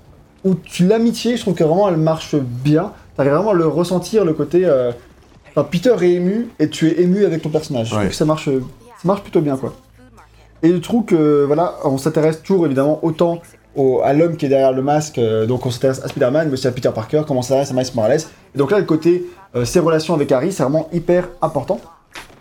Et d'ailleurs, bah, au tout début de ce, ce jeu, Harry- euh, Peter, il a perdu son boulot. Il était professeur, il a dû partir pour euh, combattre un méchant, et du coup, il s'est fait virer. Et donc, Ce que euh, j'ai trouvé un peu pété. Ça m'a pas mis dans le bain parce que il se fait virer parce qu'il va combattre un méchant. C'est donc l'homme sable, c'est vraiment le début du jeu. On parle des 5 premières minutes, tu vois. Genre, c'est quand même le- le- le- l'attentat terroriste de malade dans la ville, quoi. Le mec se barre et on le licencie pour ça, tu sais. Bah, on le licencie Frère. parce qu'il est censé encadrer les élèves.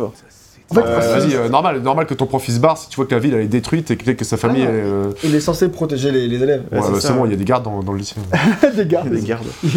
Il y a Milice Army, ok, dans le lycée. Ouais, c'est quoi- c'est- c'est quoi cette ville ok? C'est quoi cette ville? C'est la Cracovie. Eh, Cracovie C'est pas ça? Non, Cracovie, c'est la capitale. Non, je suis con, putain, de la- C'est pas du tout ça. gars, il Ah, a vraiment. J'étais à fond, tu sais. Ça commence même pas par Z en plus, donc euh, vraiment. euh, Je sais plus, bon voilà, bon. Ah, Slav, Slav. Non, bah non, putain. Ça suffit. Ça, pas grave, ça suffit. Et donc. Euh... Ça suffit. Ça, non Ah ouais, c'est ça. Slav, euh, Slav suffit. Slav, Slav, ça suffit. Non, c'est bizarre. Ah là là là là. Donc bref, il se virait surtout parce qu'il avait pas protégé les élèves, parce que aussi bah, la directrice sait pas qu'il est Spider-Man. Je pense que si elle savait, elle le virait pas. Ah ouais. Ce serait une bonne chose en fait peut-être de le faire. En fait moi je suis Spider-Man. Ah, ok, d'accord. Bah, Bah, du coup, la meuf, elle peut dire j'ai viré Spider-Man. C'est tout stylé. Chez stylé quoi. Ouais. Et donc à ce moment-là, Peter est sans emploi et il est sans le sou et en plus bah, il doit payer tout seul euh, la maison de Tante May, etc. Donc il a vraiment euh, toutes ces problématiques, fi- cette problématique financière qui euh, le rend d'ailleurs euh, plus facilement identifiable par rapport à Bruce Wayne. hein. Je trouve. Le côté, euh, le mec galère dans la vie et il a galère à joindre les deux bouts entre son boulot de C'est ça qui est- c'est ça qui rend son boulot cool. de, bah, son boulot. Peter Parker, c'est le mec le plus humaniste euh, qui soit. tu sais. Il est toujours sans le sou et toujours dévoué à, à la, à la ville et à sauver les autres, tu sais, alors qu'à côté, il galère de ouf. euh, Et il y a personne qui a de la reconnaissance pour lui. quoi. Personne, ouais, bah c'est ça. Donc c'est vraiment le mec qui est, qui est em- empli de bonté, quoi, tu vois. C'est à ça qui le 100%. rend si beau et si profond. Et donc, euh, à ce moment-là, un peu euh, Deus. Ex Machina dans l'idée, Mm. dans la vie de Peter, hein, parce que d'un coup, alors qu'il est méga dans la merde, et ben Harry lui explique. Parce qu'en fait, Harry, faut recontextualiser, c'est aussi un génie scientifique comme Peter. Ont tous les deux fait des grandes études, etc. Ils sont tous les deux hyper stylés, euh, hyper intelligents. Ce qui euh, diffère un peu d'ailleurs des, euh, des comics. C'est vrai, que, Harry, dans- bon. Bah Harry, c'est non, c'est au contraire, c'est plutôt. euh, Bruce Wayne. c'est- c'est- non, Bruce Wayne, c'est un mec, euh, c'est un brillant aussi. C'est vrai qu'il est plutôt intelligent. Ah bah, il est hyper intelligent de ouf, il a une surintelligence, c'est un détective et tout, il fait ses, ses- ses gadgets lui-même. Non, je veux dire, bref. Mais Harry Osborn, au contraire, dans les comics, c'est plutôt pas un loser, mais un peu quand même, quoi, tu vois. Et euh, c'est ce qui fait d'ailleurs que, euh, que son père, euh, Norman Osborn, bah, favori, favori, euh, favorise pardon, Plutôt Peter. Parker et que ça le fout seum à Harry, ce qui est normal, parce que quand ton daron préfère juste ton pote euh, à, à toi-même, bon bah voilà. Et qu'en plus t'es malade, C'est pas hyper top pour la La pour l'estime de soi, quoi. c'est pas ouf. Et donc là, du coup, il est super intelligent et il a ouvert, bon, grâce à l'argent de son père évidemment, une filiale d'Oscorp qui s'appelle euh, EMA. C'est Emi- Emily May Foundation, F, donc euh, EMF, EMF du coup, pardon. Ah, comme le festival, l'Electro Beach Festival, c'est le plus grand festival de musique électronique euh, qui se déroule euh, à côté de Perpignan, l'EMF. J'avais fait l'édition 2016-2017. Du coup, euh, Emilia- Emily May, c'est pour bah, les, les gens de leur famille qu'ils ont perdu, en hommage euh, à elle en tout cas. Et donc le but de tout ça, c'est de sauver la biodiversité. Donc parce que c'est toujours un thème qui est hyper important pour Peter, parce que pour Harry pardon, parce que Harry déjà dans le premier jeu Spider-Man, il t'avait filé des tâches à la con dans la ville pour sauver la biodiversité. Euh, et donc c'est déjà un thématique qui est déjà introduit dans le premier. Peut-être commencer par supprimer les voitures. et là, on s'attaque à toutes les voitures. Voilà. Il faut détruire toutes les Euh, voitures de New York. Donc voilà, donc euh, Harry il ouvre cette filiale-là dans le but, c'est de sauver le monde, de guérir le monde, c'est le, le but Et the World. ambitieux, mais véritable, quoi. C'est vraiment son but là. Mm. Et vu qu'il bah, il sait que Peter c'est bah, son meilleur ami déjà évidemment, et qu'il est super intelligent, eh bien il décide de le faire co-CEO, de co-PDG de, de cette boîte là. Mm. Euh, vraiment, du jour au lendemain. Et c'est pas une boîte qui vient d'être créée, hein. t'as l'impression qu'elle est là depuis au moins 6 mois, vu le, le personnel de ouf, il y a. euh, T'as vu, le- de- t'as vu- t'as vu les locaux? Locaux, Ça m'a fait rire, on dirait le siège social de la, de la première boîte au monde, je sais pas. enfin, c'est- c'est- c'est- c'est le truc, c'est insane, c'est- insane total. Ouais, on dirait Tiens, regarde, on l'a ouvert là. Ouais, voilà, c'est c'est genre euh, déjà un truc de ouf et ça se demandait comment Peter savait pas que ça existait. En quoi, vrai, vu c'est- que- ça demande 10 ans, 10 ans de travaux ce, ce bordel, tu vois. C'est normal, il a de l'argent, ok. Il a beaucoup d'argent. Il a beaucoup, beaucoup d'argent et donc, euh, donc voilà, il devient CEO, donc ça y est, il a de la thune, Peter, tout va bien pour lui. Euh, voilà, donc tant mieux.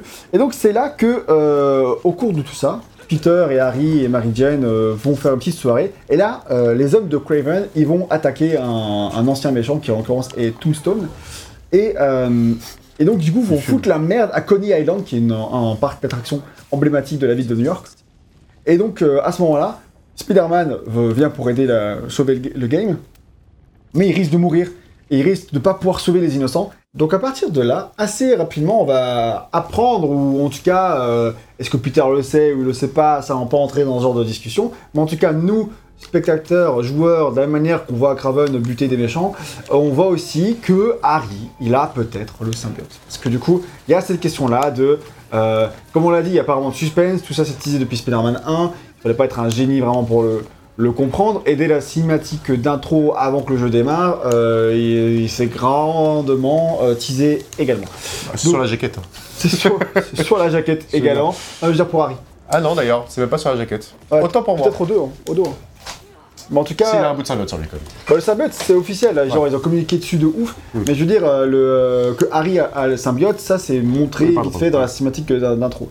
Euh, mais brièvement. Mm. Et donc il y a cette histoire de symbiote qui va se, qui va se développer. Et ça on dira pas dans quelle mesure euh, ça, ça se passe, mais euh, ce qu'on va pouvoir dévoiler par contre, parce que c'est important pour, pour l'histoire et aussi parce qu'ils ont beaucoup communiqué dessus, c'est que assez rapidement, euh, c'est Peter Parker qui va choper symbiote.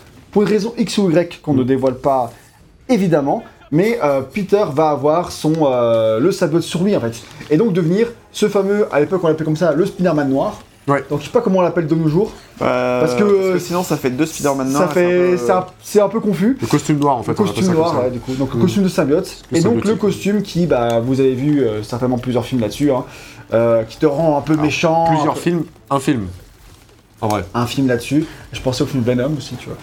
Bah, c'est pas Ah, il y a eu Spider-Man. des hein. films de Venom C'est pas, Spider-Man. Spider-Man, c'est mais c'est le symbiote qui te rend un peu plus Ouais, méchant. ouais. Quoi, Non, mais par contre, la- le- on peut dire que le costume noir, c'est. Je pense que c'est le costume le plus euh, adoré de tout l'univers Spider-Man Ah bah, et, le plus connu, quoi, tu vois. Et pourtant, euh, putain, Dieu sait que euh, Spider-Man, il- en a eu des costumes, tu vois. Mais le costume noir, c'est le plus iconique. Et euh, parce que c'est celui qui débouche sur, sur Venom dans les, dans les comics, quoi, tu vois. Exactement. Et du coup, bah, ce, ce costume-là, en fait, c'est contrairement au film Spider-Man 3 par exemple, c'est pas juste du tissu qui est devenu noir. En fait, ce que je trouve vraiment excellent quand Peter il a le symbiote sur lui, c'est que euh, en fait, tu vois que c'est de la chair, tu vois que c'est organique. Parce qu'en fait, le symbiote dans l'univers c'est un alien, Mm. et ça, euh, on le sait, c'est pas un spoil. Ouais. Et du coup, euh, vraiment, tu sens le, tu sens que c'est vivant. C'est pas un, un costume en fait, et ça rend le truc hyper malaisant de voir ton personnage que tu contrôles qui a un truc vivant par-dessus lui. Je trouve ça hyper malsain, et je trouve que cet aspect-là était vraiment, euh, était jamais été vraiment montré de cette manière-là euh, auparavant. Bah, euh, en tout cas, à l'écran, faut... je sais pas ce que ça donnait dans les jeux vidéo, mais je pense pas que la technique de l'époque euh, permettait de le ressentir ça. Mais en tout cas, dans le film de Sam Raimi, clairement, c'était juste un costume noir, quoi, tu vois, et, et basta. Alors que là, c'est texturé de façon à ce que ce soit.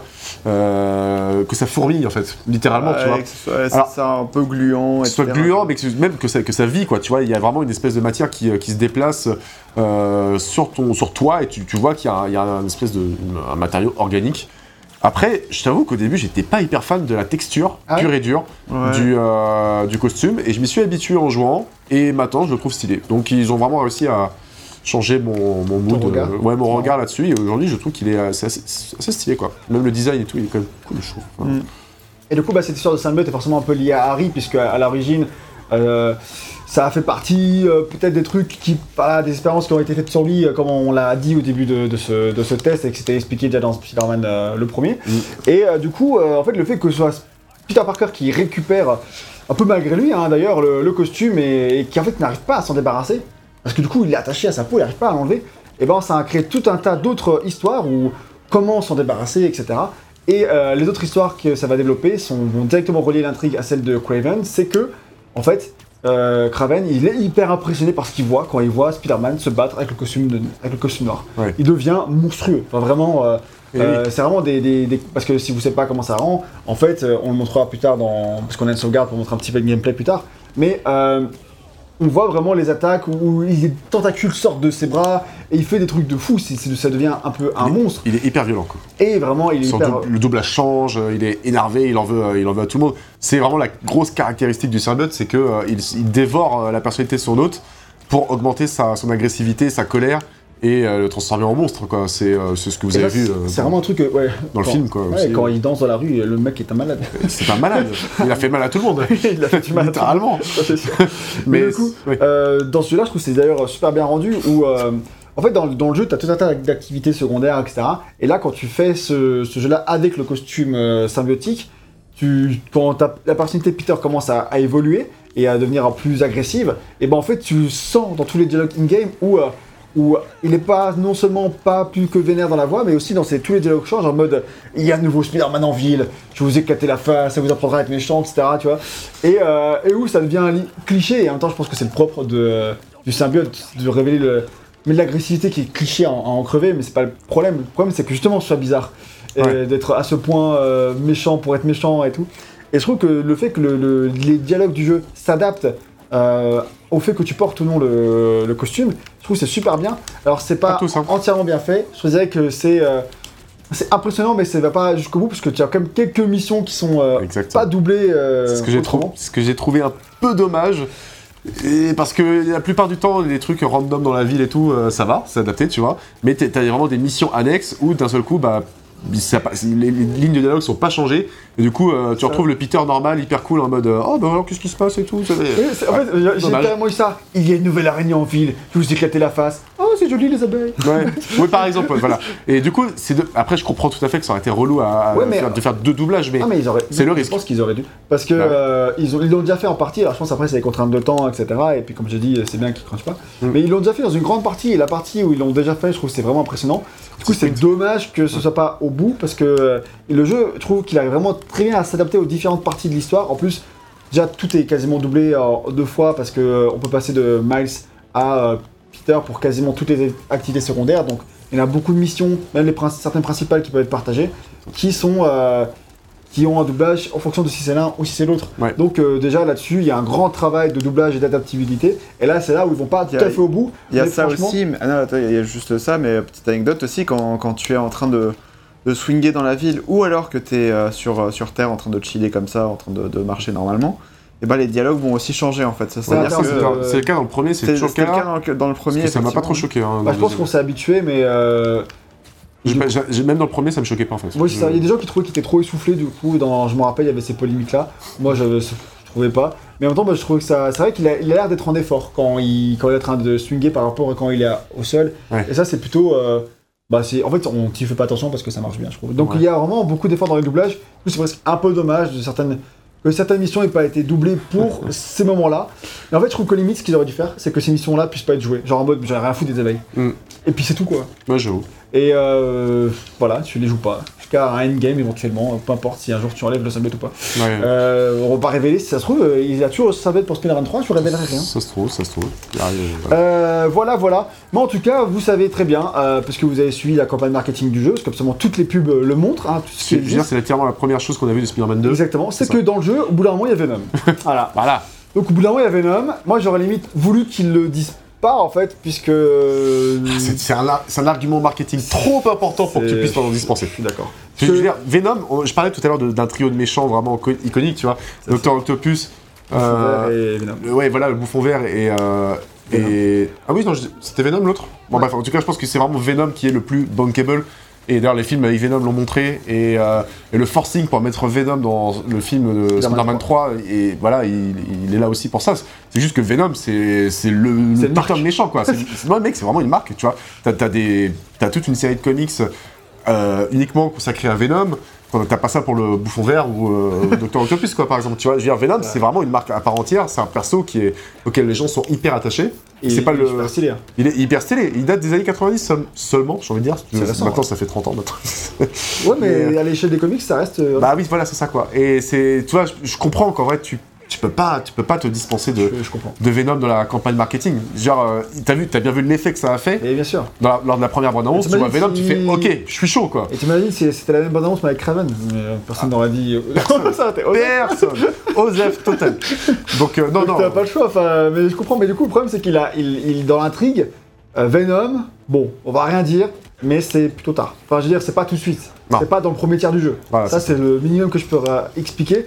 C'est que c'est pas dans les, les débuts d'intrigue que j'ai que j'ai révélé ici et qui euh, sont déjà des trucs hyper intéressants et déjà hyper riches. hein, je trouve. c'est vrai, c'est vrai. Et donc, euh, donc Venom, on sait qu'au bout d'un moment, il va arriver. Et en même temps, de toute façon, en fait, ce qui est le problème, c'est que c'est un peu couru d'avance. Où euh, si tu sais que dans le même jeu, tu as Spider-Man en costume et Venom, il y a bien au bout d'un moment, il n'y a pas de sunbut, quoi. Donc, A priori, dans les comics.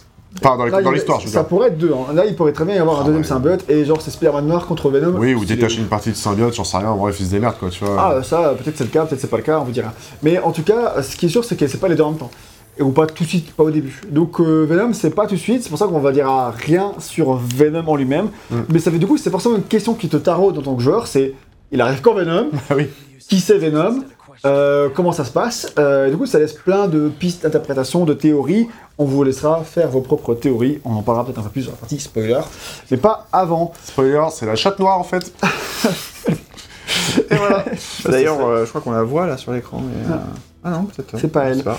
Euh, donc, Ouais. euh, Ah bah, si, si, tout oui. ça, c'est euh, un terreau, à un tas d'intrigues épiques, je trouve. Tout, tout ce qu'on a dévoilé là, vraiment, il y a de quoi faire de l'épique et de l'émotion, franchement.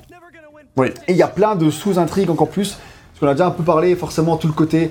euh, genre, euh, mêler sa vie perso à la vie de super-héros. Tout ça, c'est évidemment des thématiques qui sont hyper fortes et, euh, et qui sont bien exploitées dans ce jeu-là. Surtout qu'en plus, là, on joue deux super-héros. Donc, il y a ça avec Peter et il y a ça avec Miles. Donc, du côté de Peter, là où on va vraiment s'intéresser à sa trick secondaire, c'est plutôt aux alentours de sa relation avec Mary Jane, donc qui est sa copine dans ce jeu-là, parce qu'ils n'étaient pas ensemble dans le premier jeu, Ah ouais? Ils étaient séparés. Ah oui, c'est vrai, C'était- un break. Ouais. Ils sont remis ensemble, ça y est, c'est l'amour fou. Et donc, euh, et c'est elle qui soutient financièrement Peter en fait. Ouais. Parce que euh, lui, il a pas de boulot et euh, bon, a priori, ils vivent pas ensemble, mais bon, il y en a, a qu'une qui bosse. Hein. donc, Voilà. donc euh, c'est pas vraiment dit, mais c'est genre, je peux t'aider si tu veux. Puis Peter, il est gêné et en même temps, il a pas de thune. Quoi, Donc- euh, Spider-Man, il devrait juste ouvrir un compte, euh, ouais, un franchement. PayPal, en fait. euh, tu vois, c'est Oui, un compte. Alors moi, je te sauve que si tu payes. Mais qui, qui, qui fasse Mais un Tipeee, lui Au aussi. moins, quoi. au moins, c'est vrai, un compte PayPal de soutien. Mais qui serait riche, je pense, hein. c'est sûr. Quand on pourrait le retracer, assez- on pourrait le retracer assez vite, quoi. Il faudra qu'il ait un compte genre Crypto-monnaie et tout. la crypto qui t'amène sur un compte au Eh, Bahamas. J'ai envie de dire, après tout, le web 3.0, c'est son truc. Exactement, ça, ça aime ça. Voilà. Tout est, tout est relié. Tout est lié. Avec bonne utilisation de la blockchain, on a enfin trouvé une. Merci Spider-Man. Financer Spider-Man, quoi. Génial. Euh, donc, euh, donc voilà, en fait, et Mary Jane, euh, bon, on va s'intéresser à elle en, en toile de fond, Euh, mais, euh, mais quand même, Qu'il fasse un webinaire. c'est qu'en fait, on va apprendre qu'elle a accepté un boulot au Daily Bugle, puisqu'elle est journaliste. Et le Daily Bugle, il est géré à nouveau par euh, Jonah J. Jameson. Et euh, je dis à nouveau parce que c'était pas le cas dans le premier jeu. Il est de nouveau le, le patron depuis Miles Le Morales. rédacteur en chef. le rédacteur chef depuis euh, Miles Morales. Mm. Et donc, euh, donc c'est toujours le mec aussi exécrable et toxique euh, as fuck. C'est du vrai JJJ, quoi. C'est clair, c'est il est vraiment euh, ultra, ultra Tu toxique. peux Et pas faire autrement que faire un personnage cliché avec euh, ce personnage-là. C'est c'est son, c'est son but, quoi. tu C'est le but du personnage. C'est clair. Après- pas, pas apporter de profondeur à ce mec-là. Et c'est- en fait, mal- et malheureusement, il est toujours autant d'actu de nos jours, alors peut-être moins qu'à l'époque. C'est peut-être encore. À l'époque, je pense que tu pourrais vraiment trouver plein de boss qui étaient comme ça. Quand il a été créé, même dans les années 2000. Je pense que maintenant, c'est moins ouvert, en tout cas, moins officiel Mm. que, que ce soit comme ça, mais ça existe toujours, donc il a toujours du sens c'est notre un peu le Pascal Pro de, de New York. En, soi, oui. en vrai, oui, c'est 100% ça. ouais, tu, tu remplaces Spider-Man par. euh, En fait, ce que ce que j'avais dit Cross dans... Cyril Hanouna, quoi. Ah la vache. Ce que j'avais dit dans le, dans le test de Miles Morales, c'est-à-dire que euh, tu as, euh, alors dans, dans, dans le jeu en tout cas, pendant, pendant, pendant que tu vas jouer, etc., dans l'open world, tu vas avoir du coup les podcasts de J. Jonah James- Jameson qui serait un espèce de Joe Rogan euh, Oui, pour les US, assimilé euh, pour, les, pour, pour les États-Unis. Donc euh, Joe Rogan, c'est un, un espèce de d'influenceur éditorialiste d'extrême droite, on va dire, ou en tout cas de droite pour ceux qui assument pas que c'est de l'extrême droite. Et, euh, et d'un autre côté, tu as le Danny Cast, du coup, qui est beaucoup plus aile gauche, etc. Donc, donc voilà, mais effectivement, c'est. Et qui, eux, aiment bien Spider-Man. Voilà, c'est ça. Et donc, du coup, tu as ces deux entités-là de podcast de, euh, de news, quoi, en fait. Ah, je t'avoue, Euh, j'étais un peu déçu parce que, euh, que ce sont encore les deux mêmes. Parce qu'en fait, tu Ouais. les as déjà depuis deux jeux. Et euh, en fait, j'aurais aimé peut-être un, un troisième podcast ou un quatrième, je sais rien. Ouais, Danica, on l'aime bien, mais j'aurais bien voulu un peu plus de. Ouais, du, du sang neuf, quoi, un peu truc nouveau. Surtout que la formule, on la, on la connaît euh, déjà bien, on l'a déjà expérimenté avec les deux jeux précédents. Même s'ils ont toujours des trucs à apporter, c'est intéressant de voir l'évolution. C'est pas transcendant par rapport à ce qu'on avait déjà vu dans les, dans les, dans les jeux d'avant, en tout cas.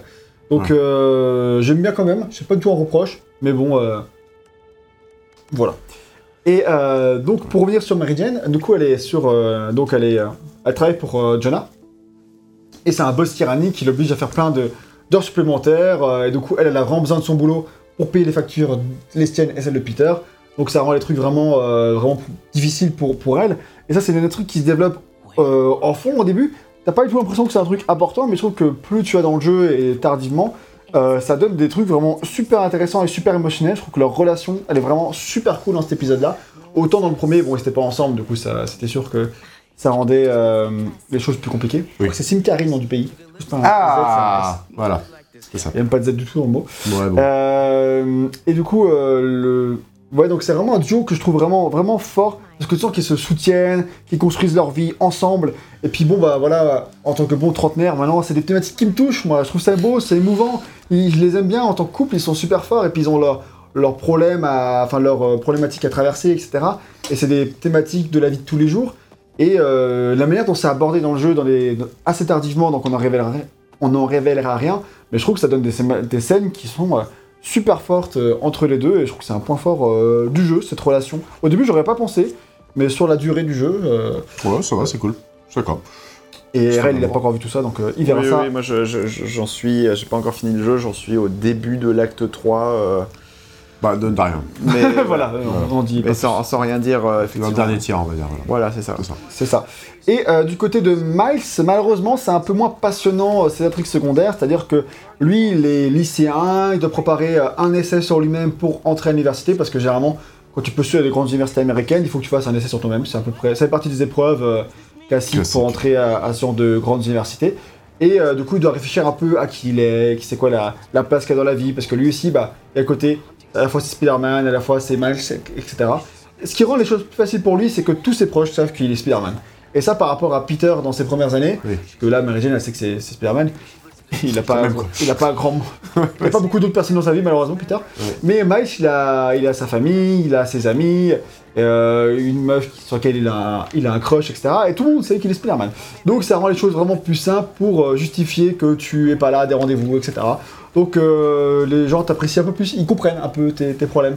Donc euh, Miles, sa vie, elle est intéressante, je trouve, elle est bien. Par contre, les histoires qui vont développer dans, sa, dans le jeu avec lui, ça va concerner euh, des histoires de lycée qui sont pas vraiment très passionnantes. Et en plus de ça, alors que Peter, lui, développe toute une intrigue avec Harry, qui est son meilleur ami, etc., Mm. l'intrigue de fond pour Miles, c'est l'intrigue de sa haine envers Martin Lee, donc euh, ministère euh, négative, Ce qui est qui a tué qui avait tué son père donc du coup bah voilà il est pris de l'histoire de la vengeance etc on peut pas le laisser partir etc Il est à deux doigts, je dirais que Miles est à deux doigts de dépasser les bornes. Miles, les bornes. Bon, ok, c'est pas grave. Ouais, pas mal, pas mal. Ah, waouh ok parce que Miles c'est une unité de mesure de. Exactement. Voilà Voilà. de distance etc Ouais, ok je l'avais pas euh, j'ai dû réfléchir mais on va te l'accorder quand même Bah, merci. surtout ouais, parce qu'il a compris plus vite que moi Ah, parce qu'il est américain. c'est je pense ça C'est aide son, c'est son unité de mesure à lui. Il a bien raison. Et donc, du coup, bah, c'est cette trame-là qui ponctue le parcours de, de Miles, mais le problème, c'est qu'elle stagne tout le jeu. Il va en parler tout le temps, tout le temps en mode Ah, Martin Lee, où est-ce qu'il est, etc. Et t'as aucune info, en fait. C'est un peu raciste. Et- Et t'as aucune info, en fait, sur. euh, sur où. Ouais. Cette règle-là, elle est, elle est en. Elle avance pas. Elle met très longtemps à, à revenir. Et en fait, vu qu'on en parle tout le temps et qu'elle avance pas, en fait, ça stagne. T'as envie de dire, gros, on passe à autre chose. On l'a pas vu. Ou depuis, tue-le. euh, Mais en fait, on sait pas. Il, il peut le tuer. Enfin, il fait ce qu'il veut. Dans l'histoire, ça peut être des trucs intéressants à, à raconter. Le problème, c'est qu'on a aucune info. Et pendant 10 heures de jeu, t'as aucune info sur Martin Lee. Mais on continue de t'en parler en mode, oh, il est dans la nature. Gros, non, tu sais pas. on sait pas où il est. Ouais. Mais du coup, je trouve que ça a stagné un peu, malheureusement Ouais. et que du coup euh, ça avance pas aussi vite que toutes les intrigues de Peter qui sont vraiment beaucoup plus passionnantes et intéressantes avec Harry, etc. Le costume, Miles à côté, ça mouline un peu plus. Je dis pas que le personnage est pas intéressant, loin de là, je trouve qu'il est vraiment très très bien. C'est que le problème, c'est qu'il est officiellement Bah, moins important dans l'intrigue. C'est ça, c'est ça. Et euh, D'un côté, c'est pas grave. Voilà. Je pense que euh, l'inverse m'aurait un peu plus fait suer.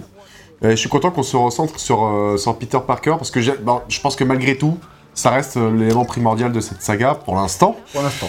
Et, euh, et, et que, et que, ouais, Miles Morales, il est certainement voué à, à prendre euh, plus ou moins une place centrale par la suite, tu vois, si ce n'est la, la vraie place.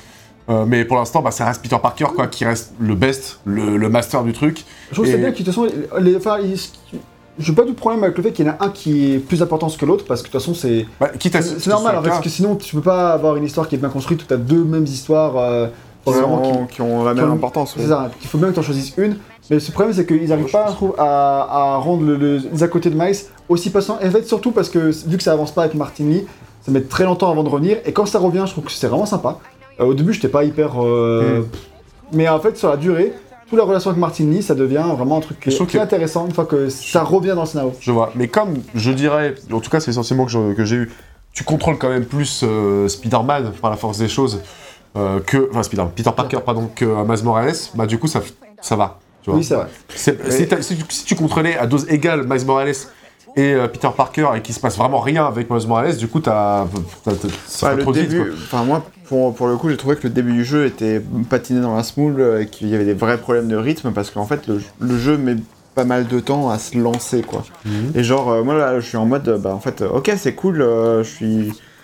Je suis à l'université, euh, jette des, des camarades de classe, etc. Là, typiquement, c'est genre, le- c'est c'est vraiment la mission qui, où j'étais vraiment en mode, bon, euh, Ouais. j'aimerais, enfin, c'est c'est sympa, hein, mais, euh, enfin, j'ai pas envie de jouer à, à- à Spider-Man qui fait des, des tâches un peu ça, mondaines c'est et le- pas. ça, c'est secondaire. hein. C'est ta secondaire. Mais euh, ouais, peut-être la première pour t'introduire le, les Je systèmes. crois que c'est c'est- je crois que c'est vraiment la là, vu le logo, je crois que c'est vraiment le logo de la C'est mission possible, secondaire. c'est possible. Mais, Mais euh, je, ah, dirais, c'est possible qu'avant, il y en ait eu une qui était obligatoire. je dirais aussi une chose, c'est que euh, Miles Morales, il permet de jouer entre guillemets euh, le Peter Parker euh, jeune, tu Ouais, vois. c'est ça. Ça sert un peu de remplacement à l'origine story de Peter Parker qu'on a sauté volontairement dans Spider-Man 1 et tout. Bah oui, parce qu'en fait, Miles. Morales, on, on le, on le vit du, du début de son origin story Bah avec, ouais, c'est euh, ça. en 2018 et à son évolution en tant que super-héros. Alors ça, que- je trouve que c'est vraiment hyper intéressant. Bah, du coup, ça, euh, voilà, ça, ça permet de, de- de pallier un peu le, le- le flou, enfin le, trou noir que tu as eu avec Peter Parker, qu'on connaît déjà par cœur, et de le faire avec un autre personnage. Mais à la base, déjà par cœur. Qu'on connaît Morales. qu'on connaît Parker.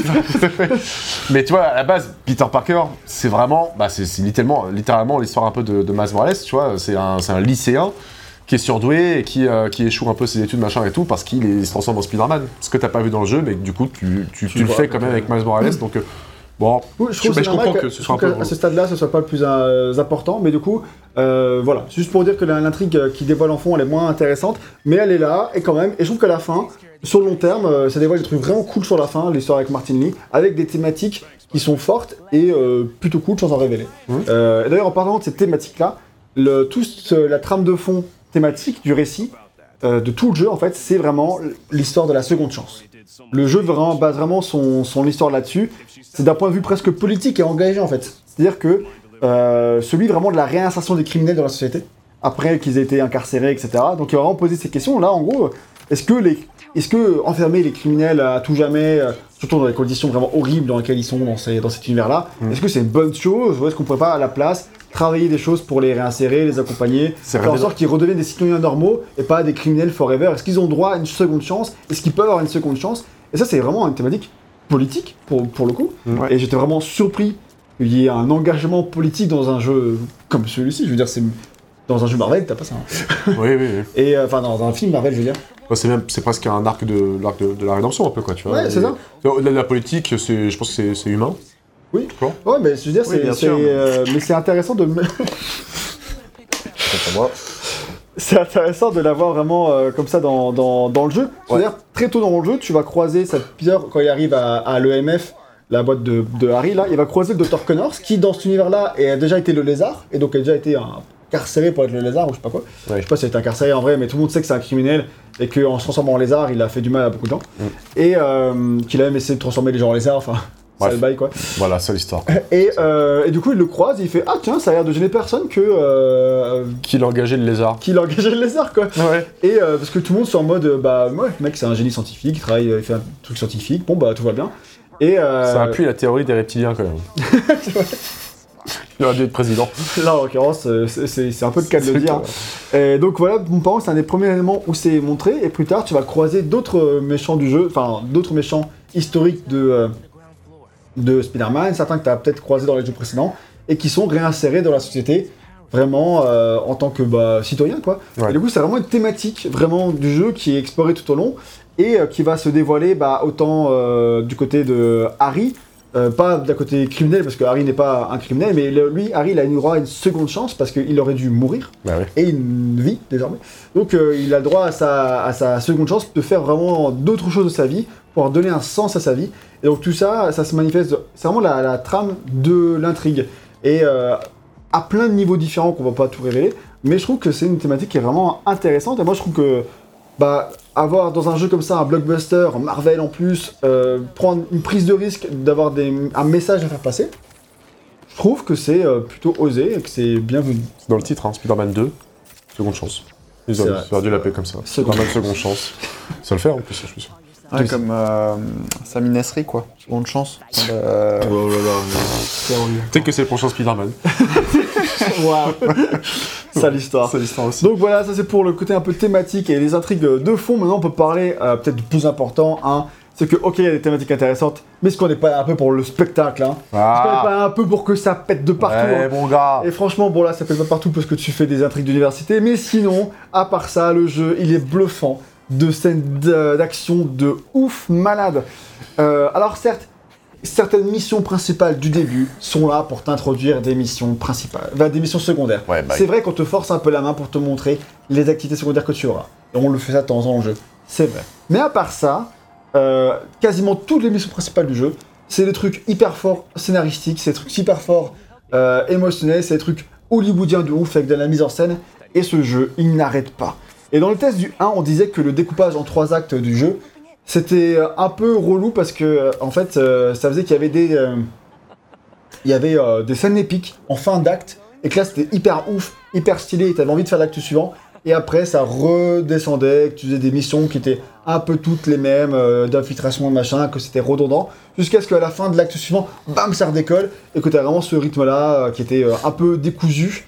Tandis que là, alors euh, peut-être euh, met un peu de temps à démarrer ou pas, on en reparlera quand on parlera vraiment du rythme, mais dans l'idée, le jeu, il arrête pas de mettre des scènes de- d'action, mais tout le temps. Il attend pas que ce soit la fin de l'acte. Il y a plein de scènes vraiment hyper impressionnantes, mais vraiment au fur et à mesure que le jeu. euh, Pour moi, ils ont, ils ont appris de Miles Morales aussi, quoi, tu vois. Enfin, non, ils ont plutôt peaufiné ça dans Miles Morales. parce vrai, que c'était une affaire qui était, une, une histoire qui était plus courte, mais euh, on sentait dans Miles Morales qu'ils avaient euh, mis un, coup de collier pour faire des scènes explosives hollywoodiennes dès le début, que c'était plus dilué comme ça dans l'aventure, tu vois. le Et jeu je pense que. court aussi. Oui, c'est ça. Mais après, c'était plus court. Mais du coup, je pense qu'ils ont, euh, ils ont, ils ont bien peaufiné ce- ce- cette technique-là dans Miles Morales pour l'appliquer après dans le 2 de manière plus régulière et tout, tu vois. Et Là- il faut voir l'intro. Enfin, l'intro, c'est quand même explosif. Ouais, que ça Un, commence. un peu trop pour moi. Je, je trouvais que c'était un peu too much. un peu too much quand même, tu vois. Mais c'est pas grave parce que bon. on- En fait, je sais pas trop comment me positionner parce qu'il y a plein de trucs qui m'ont un peu dérangé en mode Ah, gros, c'est un peu abusé, tu vois. Mais en même temps, oui, bien sûr que c'est abusé. C'est un, truc de super-héros, hyper grand public et tout, tu vois. Donc, euh, je peux pas m'attendre à ce que ce soit réaliste en soi. Donc, euh, bon, je, je ferme les yeux et je me dis Bah oui, c'est normal, c'est on est Spider-Man. là, donc, on est là euh, pour le spectacle. on est là pour le Et puis vu que c'est un jeu vidéo, Pas GTA bah, 4. C'est Quoi- sûr que Mais les deux se passent à New York. Enfin, vraiment pour. euh, c'est Liberty City pour GTA 4. on sait mais c'est pas, il y a bien un multivers ou, euh, peut-être que Nico Bellic, il a. il a- il a- c'est Spider-Man en fait. Il arrive à New York, il se fait piquer par une araignée radioactive et puis du coup, euh, Une araignée serbe. il devient, il devient parrain de la mafia, mais Spider-Man. Putain, Ça, ça, c'est ça fait flipper, ça par contre. Attends, on a une idée, hein On a une idée. Ouais. Allez, let's go, on la propose à Rockstar. Pas mal, pas mal. Euh, du coup, je vais quand même pas mytho, les fins d'acte sont quand même plus épiques et plus intenses, etc. C'est vrai. Mais euh, dans les missions un peu plus normales, euh, tu as vraiment souvent, euh, soit, si c'est pas épique en termes de mise en scène, c'est au moins intéressant en termes d'émotion, de ce que tu vas. Tu, vas vivre vraiment, euh, retrouver ton pote, Harry, etc. Ou tu vas faire une mission intéressante, ou, tu as un petit peu d'émotion ici et là. C'est pas forcément l'émotion où tu vas pleurer, mais c'est genre. euh, on te raconte quelque chose, t'as pas vraiment de remplissage de mission principale. Sauf si tu considères les, scènes d'action comme du, remplissage, je pense qu'il y a une certaine mesure, il y en a peut-être quelques-unes qui sont un peu en trop, mais c'est pas grave parce que tu es vraiment là pour le spectacle. Et le jeu, vraiment, il arrête pas. Euh, je trouve, t'as toujours euh, l'impression, euh, enfin, qu'il est d'une générosité sans fin en fait. Et où un jeu avec autant de scènes d'action en permanence tout le temps, je trouve que vraiment c'est ultra rare. Et je trouve qu'il se fout pas de ta gueule quoi. Même si côté gameplay tu fais toujours un peu bah, que des combats ou que des boss Mm. ou de la déplacement dans la ville, je trouve que bah, les séquences elles restent variées en termes de nombre d'ennemis différents que tu vas affronter, de type de poursuite que tu vas faire, et euh, de. euh, Enfin, je veux dire, il, euh, il est varié dans tout ce qu'il propose et il ne s'arrête pas d'en proposer ici et là. Et bah voilà, je trouve que avoir autant de séquences intenses et hollywoodiennes comme ça tout le temps, j'en avais pas vu un jeu aussi épique, je trouve, depuis Uncharted 4, je pense. Et Oh, euh, bah, en vrai, euh, oui, Uncharted 4, t'as as vu, enfin, t'as peut-être vu d'autres jeux très épiques entre les deux. Mais je veux dire, Oui. autant que les deux, je trouve que Uncharted 4, t'avais beaucoup de scènes épiques, mais t'en avais Mm. quelques-unes déluées dans un jeu qui est avant tout de l'exploration, euh, gunfight, etc. T'avais des scènes très marquantes. Mais là, je veux dire, là, il il met, euh, enfin, en termes de scènes très très marquantes et très très spectaculaires, après elles sont plus ou moins bien jouées, hein, Mhm. mais il, euh, qui met autant le paquet sur la mise en scène, je trouve qu'on a, ça faisait vraiment des années et des années qu'on n'avait pas vu ça. Mais je vous sens un peu plus sceptique, donc je vais vous laisser vous exprimer. Non, non, non, je, en fait, je réfléchis du coup à tous les jeux que j'ai pu faire, mais il y en a un bon paquet depuis euh, 2016, quoi. Donc, euh, je suis sûr que j'aurai au moins quelques contre-exemples, mais euh, je peux pas te les sortir tout de suite, sinon euh, il va y avoir un blanc qui va longtemps. Donc, euh, attendre. bon, je vais te faire confiance. Non, mais tu peux. Il y a sûrement qui ont eu beaucoup d'intensité, mais genre même dans les Oui, jeux je- Sonic j'entends, qui j'entends. sont euh, Autant d'intensité, euh, comme ça. euh, je, Et je trouve que, ouais, enfin, il a vraiment une vraie générosité et je m'attendais personnellement pas à ce que euh, tu aies. Bah, t'enchaînes Lone Sable sur d'autres séquences qui sont euh, après impressionnantes, euh, la séquence de la, de la prison, la séquence avec euh, la chatte noire qui, euh, à Chatte sa noire. manière, est vraiment impressionnante aussi, tu vois. hyper stylé. Et enfin, tout ça, ça, ça arrive dans un- avec une fréquence, mais qui est limite, limite du jamais vu, quoi. Je veux Mhm. dire, Bah, ça dépend après comment tu joues au jeu. Euh, c'est vrai. Ouais, parce que je pense qu'en fait, ça m'a moins choqué là-dedans, et pourtant, je, parce que j'ai j'ai dilué les missions principales avec autant de quêtes euh, annexes et de, euh, de, de, de 100% de quartier que, que je pouvais. Moi quoi, aussi. Mais oui, toi aussi, c'est pour ça que je me, suis- je me dis ça, et tu l'as remarqué quand même, donc c'est que, euh, voilà, je sais pas. Parce que quand je fais du secondaire, je sais que je fais du secondaire en fait. Et puis même, il reste globalement ok, je trouve, on va en parler. Mhm. Mais du coup, vraiment, moi, j'avais parfois euh, plusieurs heures, je pense, entre chaque mission principale et tout. Et, euh, et ce côté hyper blockbuster m'a peut-être moins sauté aux yeux. Pourtant, dès que tu faisais une mission principale au bout de 3 heures, certes, mais euh, à chaque fois, elle était épique, non? Enfin, après, il y a quelques-unes qui ne le sont pas trop, hein, mais je veux dire. bah, pas toutes forcément. Mais euh, dans l'ensemble, euh, dès que tu vas faire une mission principale, tu sais que tu en auras pour ton sais- argent. Je dirais euh, pas que c'est pas, pas forcément toujours épique, mais en tout cas, tu l'as dit, c'était plutôt varié. Et il y a beaucoup de phases aussi où tu fais aussi vraiment un peu du, euh, de, de la simulation de vie ou des trucs comme ça, tu vois. Mm. Et ça, ça permet aussi d'aérer ton, ton- tes séquences de jeu, ton gameplay.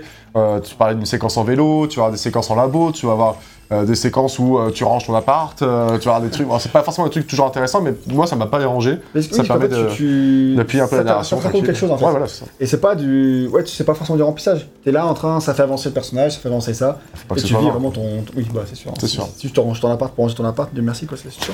Je peux le faire chez moi. D'ailleurs, si, si Peter, Peter Parker veut venir chez moi pour ranger mon appart, avec grand plaisir. Faut pas qu'il paye ton loyer par contre, hein, je pense. Ah, Il a pas de. Donc c'est mal, c'est mal barré. Euh, donc ouais, je trouve, moi je trouve vraiment hyper ép- épique et pour ça il, a, il inclut notamment des techniques, des technologies qu'ils avaient déployées dans, dans Rift Apart, dans, dans Ratchet Clank. De- ils, ils font la réuti- réutilisation intelligente de trucs qu'ils ont déjà euh, Pas développés. ils auraient pu, hein. Ça aurait été cool, mais je trouve que du Ah coup oui, il y a plein d'éléments où euh, il reprend des choses et c'est de manière intelligente pour l'adapter à Spider-Man, etc. Oui, tout à fait. Et euh, aussi, il y a énormément de boss. Je pense que c'est un hyper rare un jeu où il y a autant de boss différents en plus, avec des séquences qui sont parfois longues et variées avec plusieurs étapes. Mm. Je pense que euh, généralement, en plus dans les jeux euh, comme ça, tu t'attends à avoir des affrontements contre des, des ennemis vraiment épiques, euh, c'est pour ça que t'es là. Mais vu que c'est très coûteux de les faire, en plus avec un certain niveau de d'explosion, on va dire, Ouais. eh bien euh, là tu là il y, en rend beaucoup et euh, je trouve que tous globalement il y en a qui sont mieux que d'autres bien sûr mais ça participe à un côté où je me suis battu contre tout ça dans ce jeu et euh, à chaque fois euh, c'est un affrontement qui est mémorable Mm. et je trouve que là-dessus encore une fois il est hyper euh, impressionnant dans l'ensemble en termes de purement grand spectacle je, je- j'attendais- j'en attendais vraiment pas autant pour ce jeu parce que vu que la formule est quand même plutôt classique et déjà vue c'est ce qui fait en sorte que le jeu, il est, il se démarque. Pour moi, c'est vraiment ce côté, il t'en met plein la vue tout le temps. Tout à fait. C'est juste que euh, moi perso, je trouvais que ça, ça mettait vraiment du temps à décoller quoi. On va en parler du rythme, mais vas-y d'abord, parle d'abord des séquences un peu stylées que tu as, que tu as vues. Est-ce que tu as ressenti la même chose ou pas? Parce que Bah, en vrai, oui. Il a, fait, il a fait les deux tiers. Non, non, non, je suis pas d'accord. Non, euh, t'es- Non, je suis pas d'accord, non, je suis pas enthousiaste. Non, non, en, vrai, je suis, je en vrai, si, si, euh, les, les, les- les- enfin, il y, y a pas mal de séquences épiques, etc., etc. Après, c'était déjà, enfin, moi, je trouvais que c'était un peu du déjà vu, euh, etc., par rapport à, bah, effectivement, Rift Apart euh, dans, dans une certaine mesure. Et euh, grave, ça, c'est mais pas- ça, c'est cool. mission, euh. Oui, non, mais je sais. Mais ce que je veux dire par là, c'est que c'est pas non, enfin, j'ai pas été vraiment genre transcendé en fait. C'est- juste ça. Mais c'est- quand même des séquences hollywoodiennes qui sont qui sont vraiment sympas à faire, etc. Alors après, peut-être que je suis je suis un, je suis un vieux grincheux, hein, c'est possible aussi, hein, mais, mais effectivement, C'est juste que c'est- possible que j'ai pas démarré le jeu dans un, dans, dans un mood euh, optimal, tu vois, dans l'idée où je sais pas, enfin, peut-être qu'il me fallait un truc un peu plus posé, ou je sais pas. Mais... Ah putain, moi je pense que j'ai lancé au, au bon moment, hein, parce que j'ai oui, enchaîné bah. Alan Wake 2 avec ça, mais toi aussi en plus, non? Euh, c'est ça. Peut-être qu'il a donné une transition entre les deux, peut-être. Ouais, Ah c'est peut-être ça. pas, moi c'était vraiment euh, le jeu qui est arrivé au, au bon moment, quoi, tu vois, Spider-Man 2, j'avais besoin de ça, tu ressors de, de 100 d'un 100% de Alan Wake 2, mec, t'es lessivé, tu vois, émotionnellement, c'est ultra dark et tout, t'arrives dans Spider-Man, euh, c'est beau, c'est hyper agréable à jouer, c'est le, contenu snackable, quoi, tu vois, je trouve, euh, c'est comme ça que je l'ai vu, et il est arrivé à point nommé dans, dans mon actualité vidéoludique, donc... euh, non, euh, ce côté blockbuster, il est, il est cool. Mais je maintiens encore, j'y repense, tu vois, qu'il y a des côtés un peu too much. Moi, Dans le dernier acte, je trouve que c'était encore un peu too Ouais, much, tu vois. Franchement, vas-y, que c'est pas le- non plus. euh. Mais euh, Pas autant que dans le premier, je trouve, mais le premier, le dernier acte, j'avais pas trop aimé. Ça, faut Non, que je. T'avais vraiment tout ce nuage de, de gaz et tout dans la ville, etc. Et puis je trouve Bah, c'est mec, euh, on va pas dire, parce que en plus RL il a même pas fait tout ça. Mais je veux dire, c'est. euh, oui, c'est un peu too much, mais en même temps. un peu. Et j'avoue que moi, le côté too much du général m'a un petit peu euh, aussi freiné dans mon impression. Je, pas- Mhm. je vais être. Surtout, le, je vois très bien quand tu parles. C'est un peu. Oui, c'est un peu trop.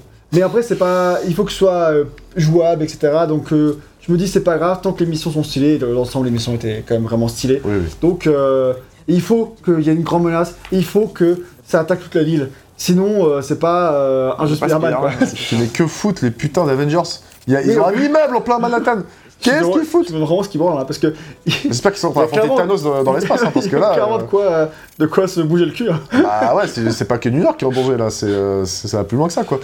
Donc, euh, puis en plus, t'as pas que, que ça a priori dans la ville, tu vois. Enfin, il y a vraiment un, un univers, pas étendu encore, mais un univers de, de Marvel. Qui se déploie en plus. parce se que déploie, parce que- Wolverine sera dans le même univers. euh, Alors, ça, c'est que offici- officiel, effectivement, donc c'est hyper chouette. D'ailleurs, je suis content. Si on, si on arrive à avoir un univers étendu euh, chez PlayStation ou en tout cas chez Insomniac Games, ça peut être hyper stylé. Mais dans cet univers-là, t'as les Avengers, c'est pas un secret, c'est déjà dans le 1. T'as les 4 Fantastiques, on voit leur immeuble aussi. Euh, t'as euh, t'as le, le cabinet de Daredevil aussi. Enfin, voilà quoi, tu vois, c'est. C'est c'est avéré que Certains, t'as c'est un plein d'autres super-héros dans le truc. Certains, c'est un peu des easter eggs, mais puisqu'il y a Wolverine, il pourrait très bien y en avoir d'autres. Bah les- oui, les X-Men sont là. euh, les X-Men Oui. sont là. euh, va de- de- je- Enfin bref, je, je vais pas les reciter, tu Oui. vois. Mais euh, d'ailleurs, je me suis dit, putain, en fait, si, si Spider-Man recherche un job, parce qu'il est clairement toujours en, en manque de flouze, faut juste qu'il aille rejoindre les Avengers, quoi. Parce que dans les comics, c'est ce qui se passe, hein. Et ils sont payés? J'en sais rien, mais j'imagine, non Tony Stark, il a la thune. hein. Bah, Attends, ils ont un immeuble pour eux, quand même. Ils ne vont pas faire du bénévolat, c'est con. Il doit être logé, nourri, blanchi, et puis voilà. Ah, oui, c'est vrai que, bah ouais, non, mais lui, il, est, il est humble, il a, il, voilà, il a pas que ça à faire. Mais du coup, Il peut euh, pas payer ses factures, donc. euh. en tout cas, oui, malgré le côté un peu trop, tu vois ce que tu dis au dernier acte, Mm. mais ça n'empêche pas que du coup, euh, niveau spectacle, t'en as. C'est vrai, c'est vrai. Franchement, moi, j'ai, il m'a, il m'a ébloui comme j'avais pas été ébloui depuis longtemps à ce niveau-là. Et euh, alors, moi, mon petit reproche, c'est plus que parfois c'est tellement too much et dans le côté, surtout dans la scène d'intro notamment, que pour, que pour, le- pour le bien de la mise en scène, parfois tu joues limite pas, tu vois. Ouais. Ouais, Et euh, ça. c'est un truc qui m'embête un peu. Mais après, c'est pas grave parce que c'est. En fait, t'as tellement de séquences variées, etc. que Même s'il y en a que j'ai moins, même s'il y en a où tu joues pas assez par rapport à ce qu'on aurait pu, dans l'ensemble, le jeu il est vraiment super généreux et tout. Donc, euh, ne, soyons pas euh, médisants, allons-y quoi, tu vois. Oui, je suis d'accord. Bon, donc euh, voilà. Par contre, niveau rythme, ça donne quoi? Donc vas-y, c'est le moment de euh, nous parler de ce que tu as moins aimé. Euh, RL, je vais te prendre la manette pendant que tu. euh, Oui, parce que sinon je vais vraiment me perdre dans mes, dans, dans, mes pensées. phrases et dans mes pensées. Euh, non, non, mais effectivement, genre, alors, encore une fois, j'ai fait que euh, les deux tiers du jeu pour l'instant, mais, euh, mais euh, le, début m'a quand même pas mal refroidi. Alors, tu commences par une scène qui est vraiment épique, etc., et t'as quand même quelques scènes qui sont épiques. Mais effectivement, bah, dès le début, on te fait des, on te fait faire des quêtes un peu mondaines, un peu euh, pas, pas, un, peu basiques entre guillemets. Alors c'est pour que tu puisses reprendre le gameplay en main, etc. Mais bon, le dernier euh, jeu Spider-Man, bah, c'était il c'était il y a 3 Trois ans, ans du déjà, coup. ouais. Euh, mais euh, le gameplay n'a pas énormément évolué, surtout que bah, tu recommences à zéro, t'as euh, aucun pouvoir, etc. ou quasiment. Euh, et euh, surtout, bah, on te fait faire euh, vraiment, genre, bah, là, typiquement, on fait, on te fait faire des trucs à l'université avec, avec Miles et, et avec Spider. hein. Voilà, oui, oui, certains sont secondaires, effectivement. Mais il me semble que là, justement, je pouvais pas accéder à la suite euh, si, euh, si, si je faisais pas ce truc-là. Ce que t'as euh, fait avec les tableaux, ouais. machin et tout, c'était optionnel. Ah ouais Ouais. Ok. Bon, en tout cas, enfin, disons qu'il y a, y, a, il y a des trucs qui m'ont un peu freiné, le fait que euh, on te montre en permanence, ah bah tiens, il y a tel euh, euh, collectible à récupérer dans, dans, dans, dans le monde ouvert, euh, etc. euh, c'est- normal d'introduire ces mécaniques-là avec des missions sous l'eau. Alors, Moi, je trouve que c'est mieux de le faire par, par euh, des missions que par genre, regarde, il y a ça, ça, ça tout d'un coup. Après, je peux comprendre que t'as parfois peut-être un peu envie de l'histoire et que du coup, peut-être. euh, Bah, moi, moi, ce qui me correspond un peu plus, c'est. Enfin, ce que, ce que, j'aurais préféré un peu plus, c'est effectivement, genre, bah, je fais d'abord le scénario, et puis après, le, le secondaire, bah, je tombe dessus en, en, en, en- en naviguant dans le truc, mais pas que ce soit intégré dans les, dans les quêtes principales. Ah ouais Moi, je trouve qu'ils arrivent. enfin, au contraire, enfin, C'est une question de goût personnel, hein, ça c'est sûr, je c'est pour ça qu'on hein, met pas, euh, on met pas en cause ton, ton avis. Par contre, le, ce qu'on remet en cause, non, c'est c'est que personnellement, je trouve que j'aime bien que ce soit vraiment intégré scénaristiquement, parce que du coup, Mhm.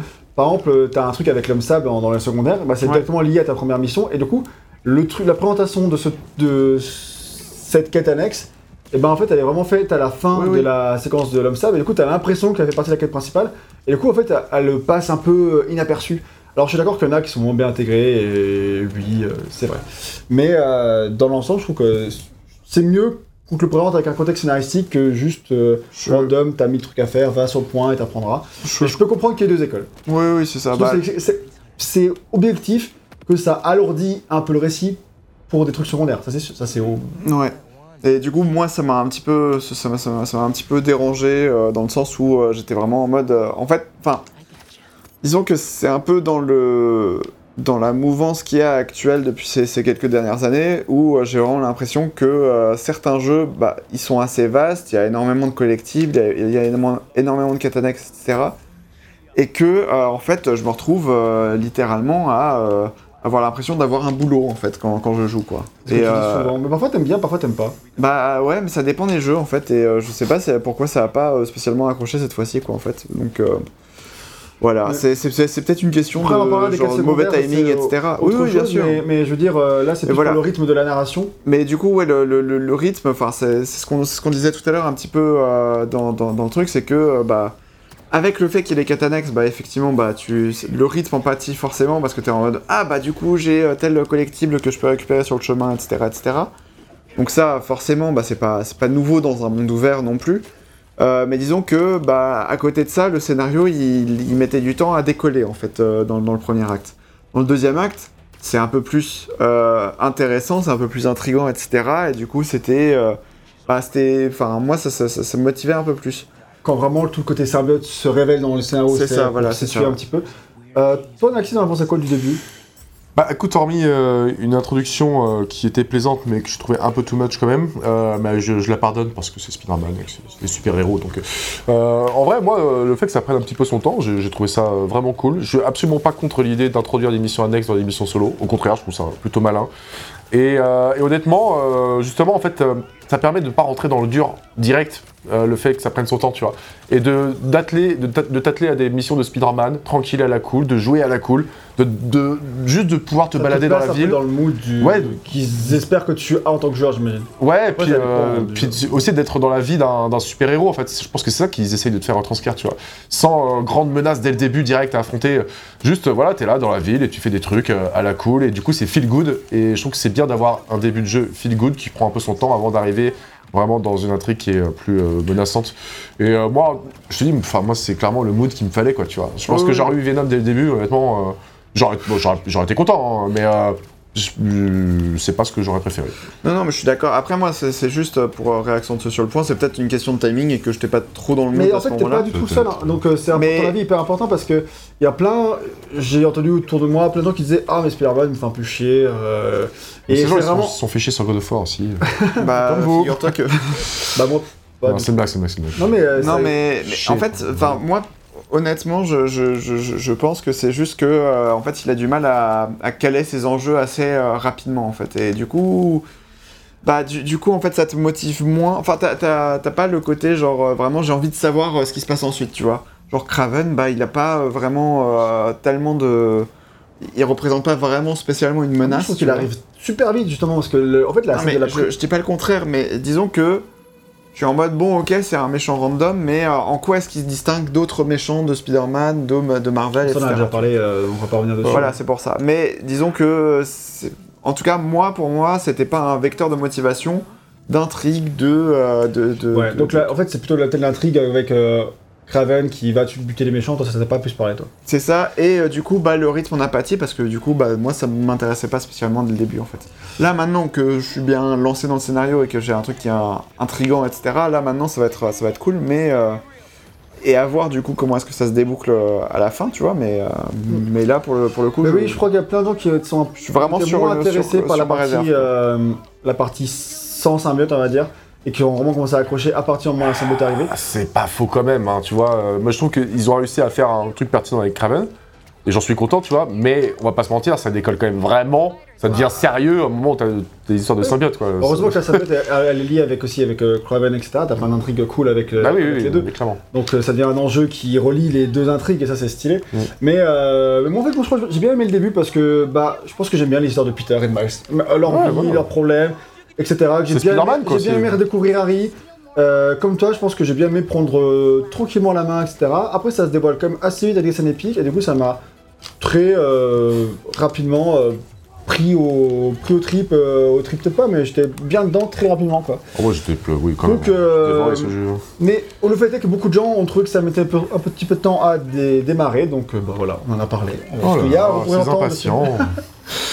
on, veut des, on veut des explosions tout de suite. voilà, on est vraiment sur une mission purement Ratchet Clank Rift Apart.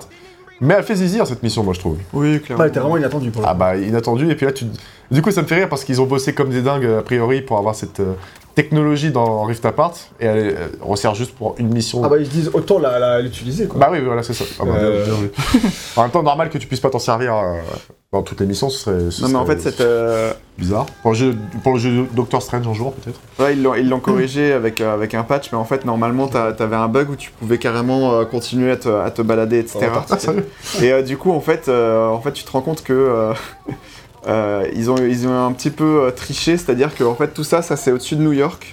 Ah. Euh, et du coup, en fait, si tu arrives à, si, si t'arrivais à aller en fait au-delà du, du portail qui est ici, Ouais. et bah en fait, du coup, t'avais des blocs de glace au-dessus de New York, etc. donc c'était assez rigolo. quoi. Ouais, voilà. Mais là, du coup, ils l'ont patché, effectivement. Ouais. Du coup, c'est c'est pour le rythme, mais pour le rythme un peu plus euh, émotionnel, on va dire. euh, Est-ce que, tu- enfin, du coup, plutôt pour Naxi, du coup, est-ce que tu as été porté Max émotionnellement, euh, pardon, Max Cagnard, euh, est-ce que tu as été porté émotionnellement jusqu'au bout? Parce que euh, moi, Ouais, si, quand même, ça va. Oui? Ouais, moi, pareil. Enfin, je veux dire, euh, t'as des grosses intensités narratives euh, émotionnelles qui sont, euh, enfin, beaucoup sur la fin du deuxième acte, qui sont vraiment euh, ultra, ultra, ultra fortes et marquantes. Et jusqu'à la fin, t'as encore plein de trucs émotionnels qui sont cool, même si j'ai quelques réserves sur l'émotion de fin euh, Mmh, en ouais, ouais, général. Et euh, Non, mais je, moi, la partie, du- toute la partie du costume noir et le traitement du symbiote euh, et de son effet sur Peter et tout, bah, c'est qu'on en parlait en off, c'est enfin ce qu'on attendait depuis toutes ces décennies euh, d'un traitement du symbiote sur grand écran, quoi. Enfin, grand écran, euh, sur écran, et même. Venom, c'est peut-être sa meilleure apparition. Mais Venom aussi, euh, c'est c'est le meilleur traitement de Venom qu'on ait eu, tu vois. Clairement. à l'éc- à l'écran, à en l'écran. cinéma et en jeu vidéo. C'est ça. Et pourtant, par contre, j'ai pas fait les anciens Spider-Man où il y avait Venom. Enfin, Ouais, ils sont- qui est ouais, très c'est- rare, quoi. Oui, t'en as quelques-uns. Peut-être qu'ils sont bien, on sait pas. c'est- De quoi? Bah, t'en avais des, des, d'autres des jeux avec Venom. Oui, je sais, je dans sais, tu les as a fait. Bah, pas- après, je pense que c'était un peu, PS1, euh, c'était simple parce que c'est la PS1. Ça, j'ai fait, oui. Ultimate Spider-Man, c'était moyen. C'était moyen aussi, je pense. Mais par euh, contre, t'as le règne des ombres qui apparemment est cool. Oui, voilà, c'est ça. ouais. Et donc, lui, je sais pas. Euh, J'imagine qu'en termes d'écriture, c'est quand même un peu au-dessus que le règne des ombres, quoi, tu vois. Enfin, je, Dieu merci, y a pas, y a pas. Et au cinéma, bah, ça va assez vite. Spider-Man 3, on sait ce que ça a donné. Et les Et deux. Venom, c'est un viol. Bientôt euh, 3. Bon, voilà. Voilà. Donc on va vite fait faire une petite partie euh, spoiler, donc on va vous laisser euh, partir à la partie suivante du sommaire si vous n'avez pas... En fait on va même pas aller trop trop loin dans, dans le spoil, on va spoiler euh, à partir des deux tiers, donc là on est, on est RL, donc pas à la fin fin, donc on va se retenir là-dessus, donc on va être plutôt Dommage. soft. Ah ouais. Bah. ouais, j'aurais bien voulu parler de- du futur, de, du futur, quoi. Spider-Man 3. Ouais, vous pourrez en parler, et puis moi je partirai, et puis voilà quoi, c'est pas, un souci. Ok, hein. bon, on fait ça peut-être, euh, on verra, on va décider. Euh, du coup, bah, on est dans la partie spoiler, euh, donc euh, là pour pas très très longtemps, donc euh, passer à la partie suivante, et puis en tout cas c'est marqué en bas à gauche que c'est spoiler actuellement, donc on va vous laisser euh, Skip. skipper si besoin. Donc, on va surtout parler de Venom dans cette partie-là. D'accord. Et la question en fait, euh, parce qu'en fait c'est la partie qu'on n'a pas pu aborder pour le côté scénario, et en fait, comme on le disait, tu sais pas qui va être Venom. Et moi, comme toi, Maxi, Max, en cagnard, on en a parlé euh, en off, euh, on s'est tous deux fait la même réflexion Ouais. sur le fait que, et si en fait, contrairement à ce qu'on imagine euh, depuis Spider-Man 1, ce n'est pas Harry qui va devenir Venom, mais Kraven, Kraven. le chasseur. et ça, franchement, c'est un truc, mais ça m'a ça m'a traversé l'esprit en cours de route. Et je me suis dit, mais en fait, c'est trop trop bien, c'est trop une idée euh, hyper intéressante. Voilà. Le fait qu'on nous ait menti pendant la campagne promotionnelle pour euh, finalement euh, pour déboucher sur quelque chose d'autre dans le jeu, quoi, tu vois. Ça, ça, je trouvais ça assez cool comme principe. Et c'est pas tellement, c'est pas non plus que le côté on nous a menti, c'est plus le côté. C'est pertinent, en fait. Craven est tellement fort, Ouais. il est tellement super stylé. Et il est tellement chassé et bouffé des gens.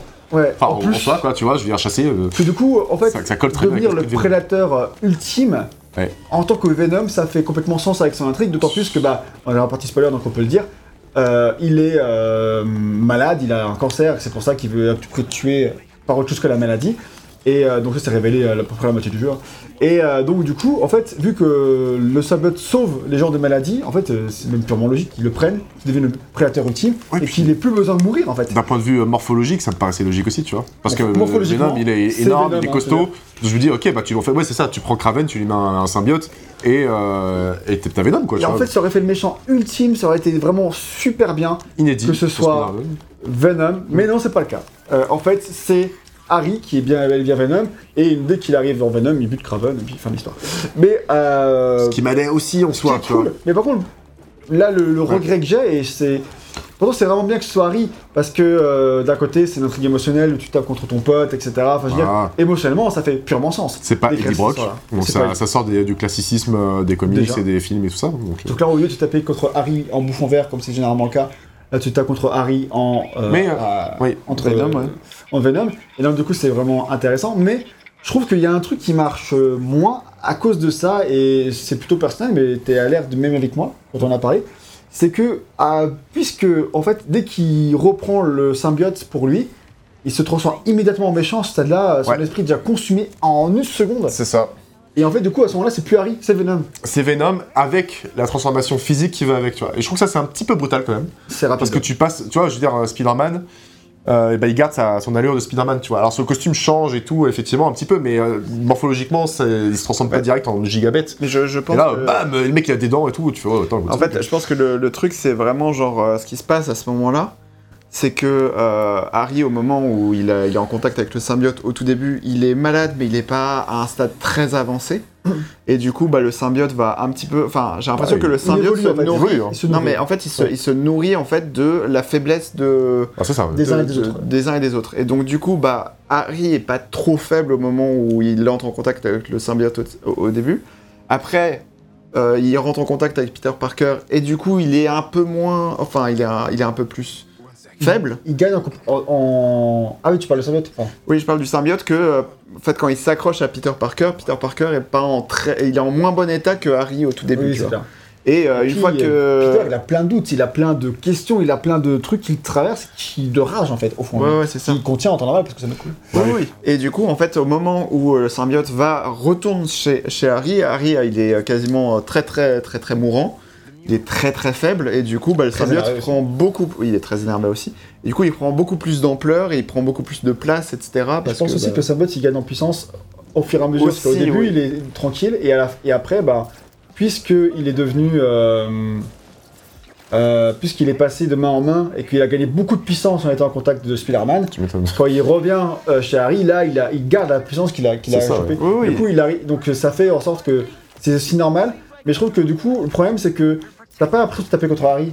Ça, tu verras, parce que t'as pas encore fait tout ça. Mais je trouve que t'as moins l'impression de taper contre Harry que de te taper contre Venom. Mm. Et donc, je trouve que le côté se taper contre mon pote, l'émotion qu'ils veulent faire ça avec, je trouve qu'elle marche pas autant qu'elle aurait pu marcher si c'était vraiment ton pote qui t'en veut qui est devenu méchant. Ouais.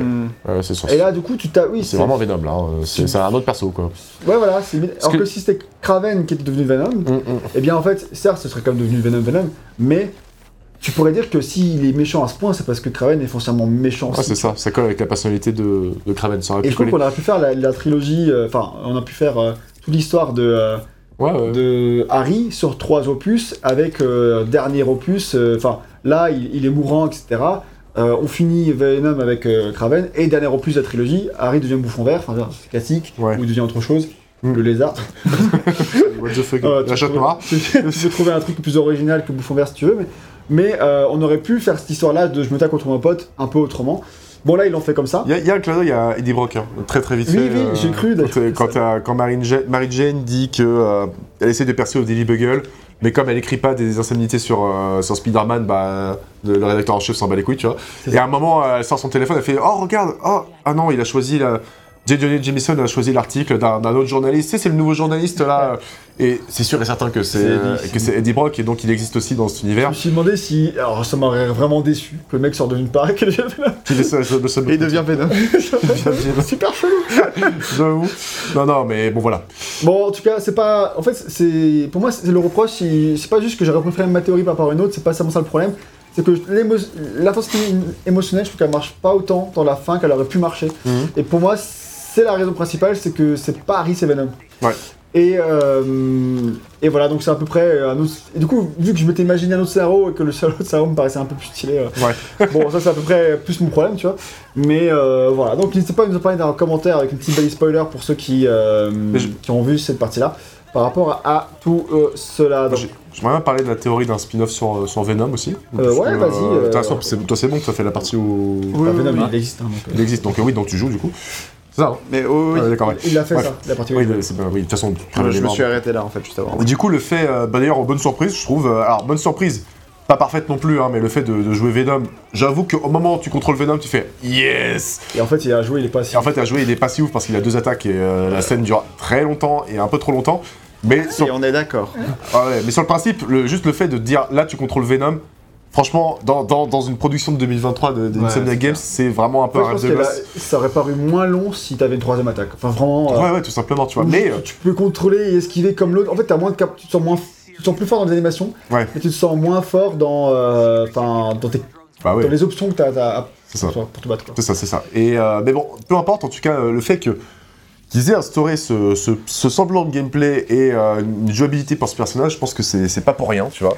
Bah- Euh, quand tu couples ça avec euh, les dires d'Insomnia d'Insomniac Games qui dit fermez pas du tout la porte à un, un jeu ou un spin-off, on verra un standalone, j'en sais rien, sur Venom, mais il disait en gros, euh, bon, on verra ce que disent les gens, euh, s'ils le veulent, euh, oui, ok, pourquoi pas.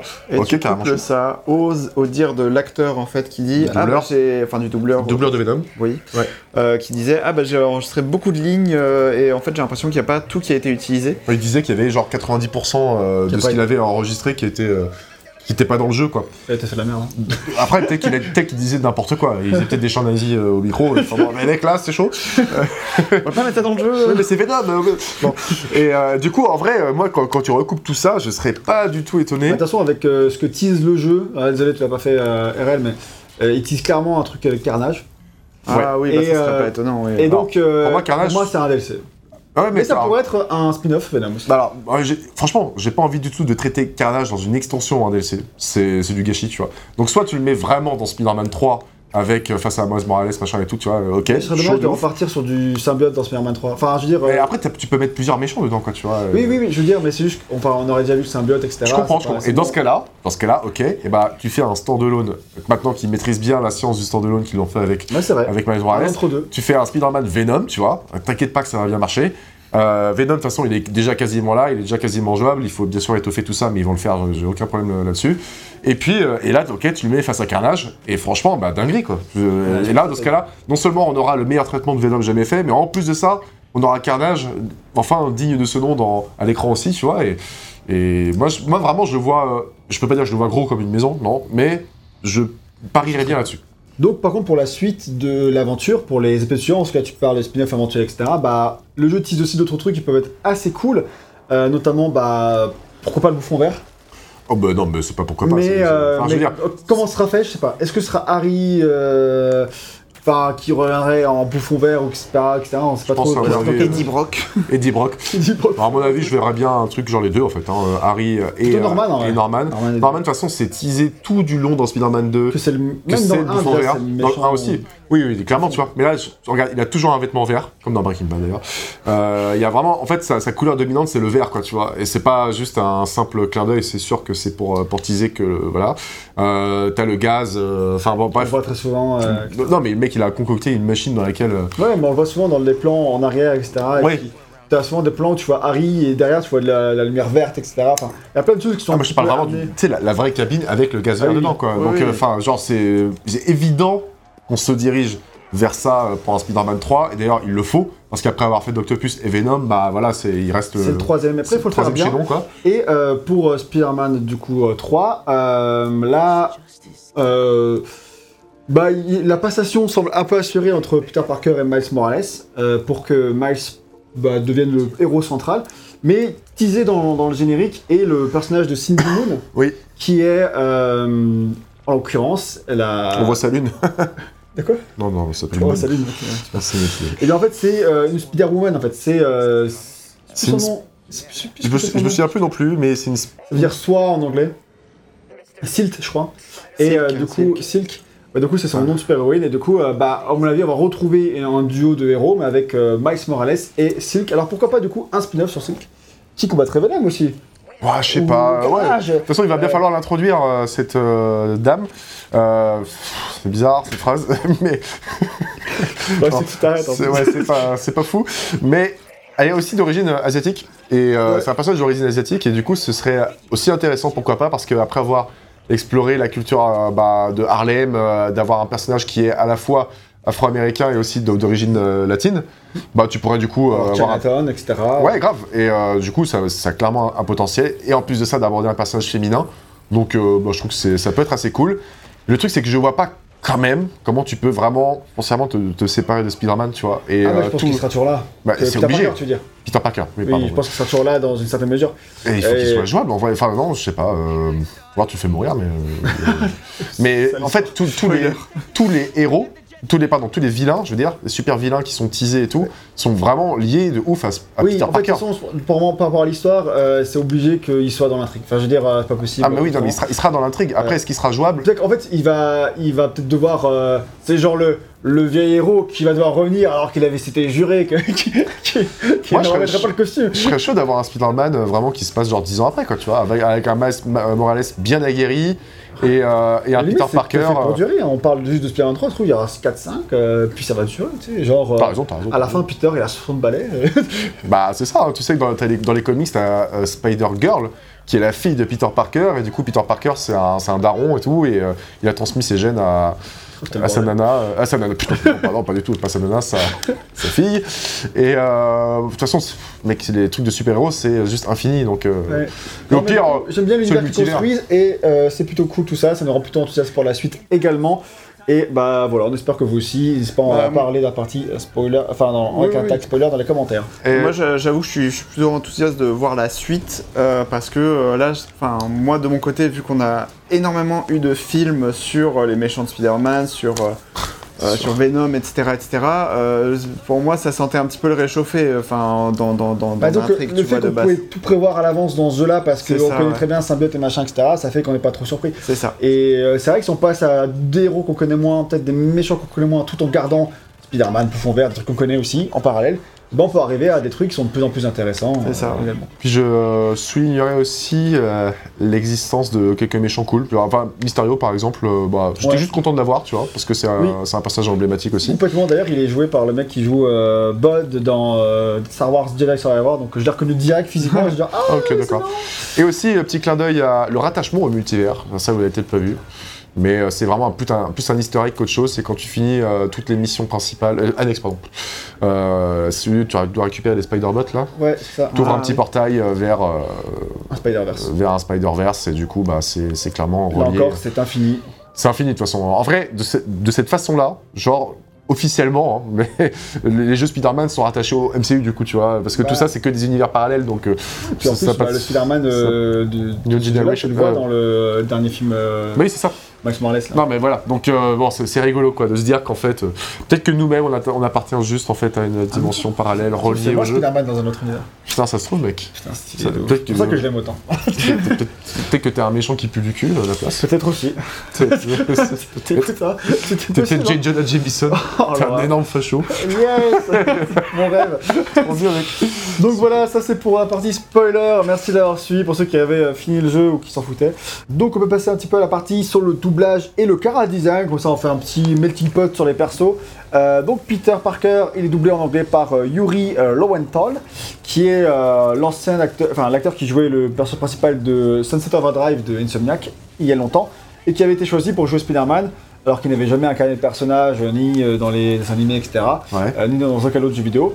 Il, a- il avait été choisi parce, parce que il a une très grande agilité physique et que du coup, euh, bah, en plus il le connaissait bien, donc il, a- il savait qu'il ferait un bon Spider-Man pour toutes les sessions de motion capture, etc.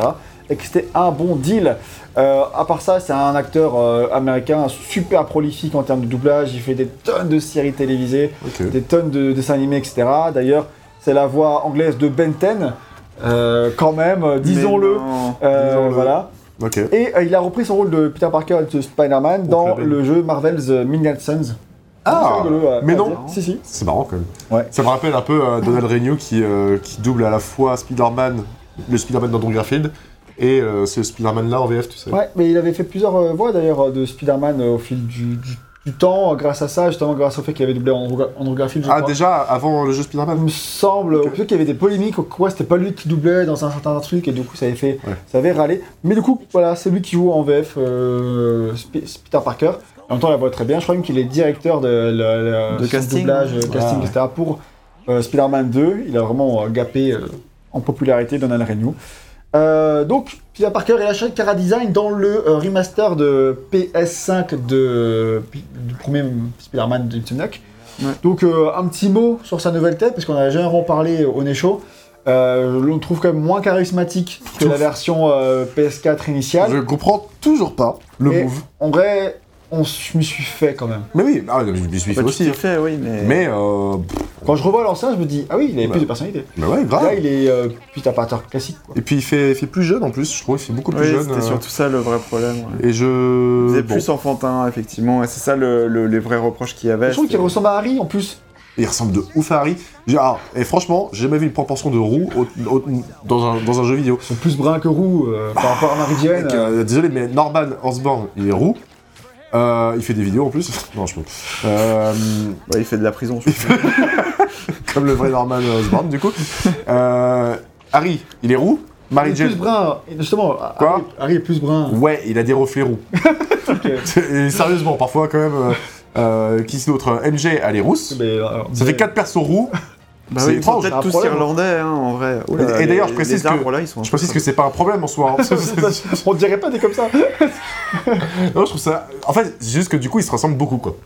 Bah, Parce que je rappelle que la couleur rousse est quand même la couleur la plus de, de, de peau, enfin de peau de, de, de cheveux, la plus rare de, de, de la Terre, quoi, tu vois. Ah ouais, c'est marrant, ça peut bien. Vraiment.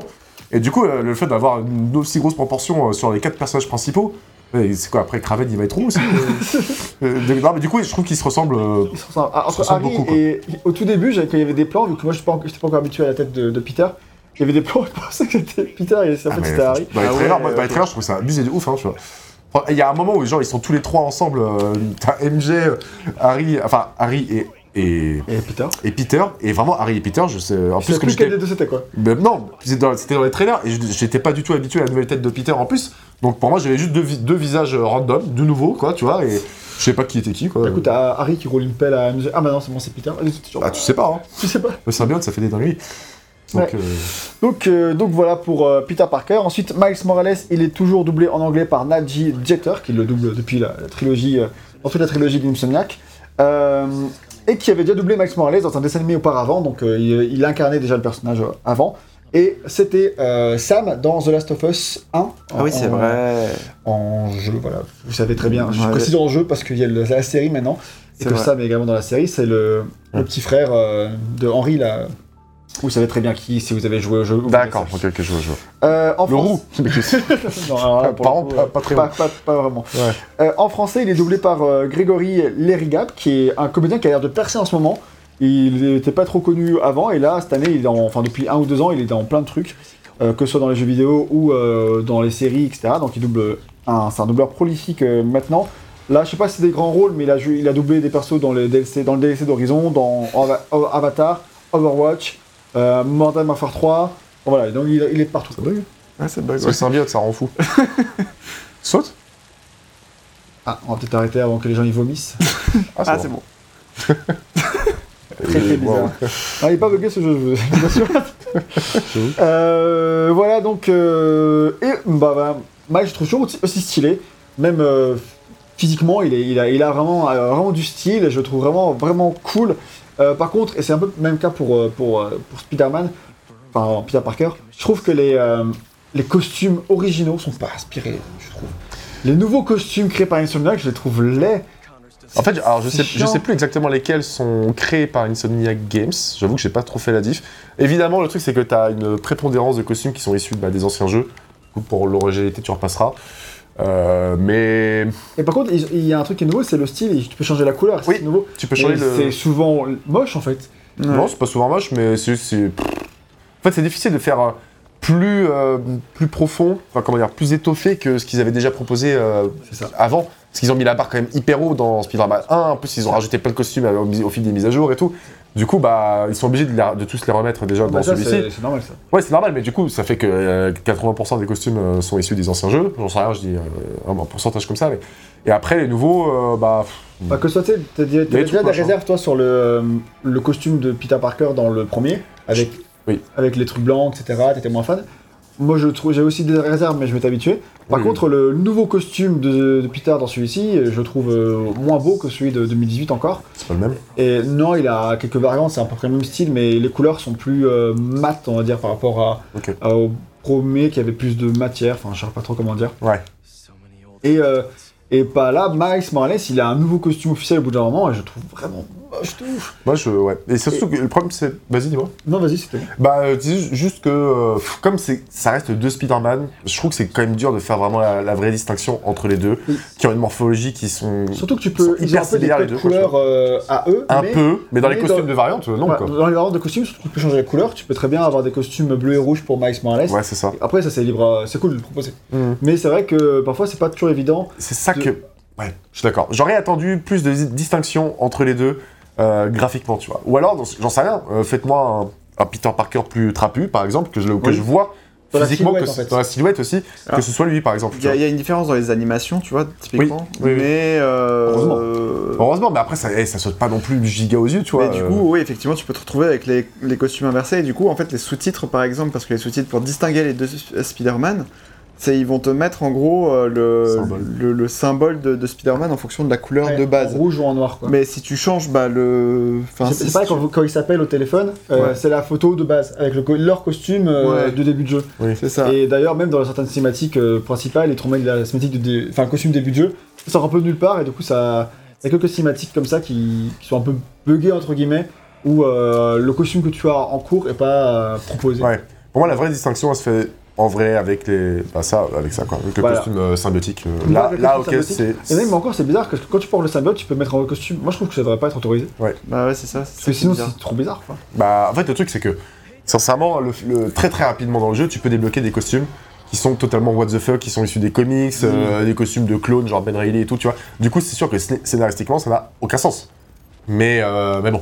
Bon, c'est- Euh, J'ai passé mon temps, finalement, à changer de costume assez régulièrement. oui, moi à aussi. faire, euh, euh, Et ça, c'est agréable en soi, tu vois, c'est sûr. Mais c'est vrai qu'il faut pas chercher une justification. parfois, j'ai l'impression euh, de je suis au magasin, je fais non, ça c'est moche, ça c'est moche, ça c'est moche. Bon, Ouais, ça, passe, allez, j'essaye. J'ai tout mis, même les trucs dégueulasses, Ah ouais juste histoire de faire une mission avec et faire allez hop, je teste, tu vois. Ah ça, ça renouvelle euh, vraiment un peu bah, ta, ta- ton Moi, je style. reviens souvent sur euh, Scarlet Spider pour, pour euh, Peter, que je trouve vraiment cool. Ouais, C'est un de mes préférés.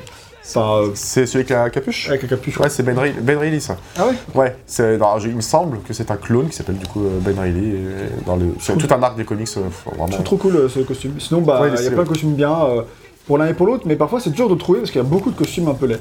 Et certaines créations originales sont pas ouf. Sinon, j'aurais joué plus souvent avec les costumes euh, scénaristiques. Ouais. Mais bon, euh, ah, heureusement, celui de symbiote, rien à dire, trop beau. Franchement, rien à dire. Et celui de fin, très stylé aussi. Très stylé aussi. Et, et- alors, par contre, celui de fin de Miles Morales, j'ai trouvé Oui, c'est dégueulasse. ce que je disais, celui il est vraiment moche. c'est celui dont tu parles, ok, d'accord. Ouais. Il est dégueulasse. Après, il, a, il, est, fin, il est cool. il est unique, mais, euh, mais vraiment, j'ai vu ça, mais je trouve vraiment moche, quoi, tu vois. C'était vraiment, Moche vraiment compliqué. Je Putain, on dirait qu'il est scalpé et tout. euh, Vas-y, franchement, euh, horrible. Ouais, voilà. Donc ça c'était pour les, les personnages principaux et, et leurs euh, costumes.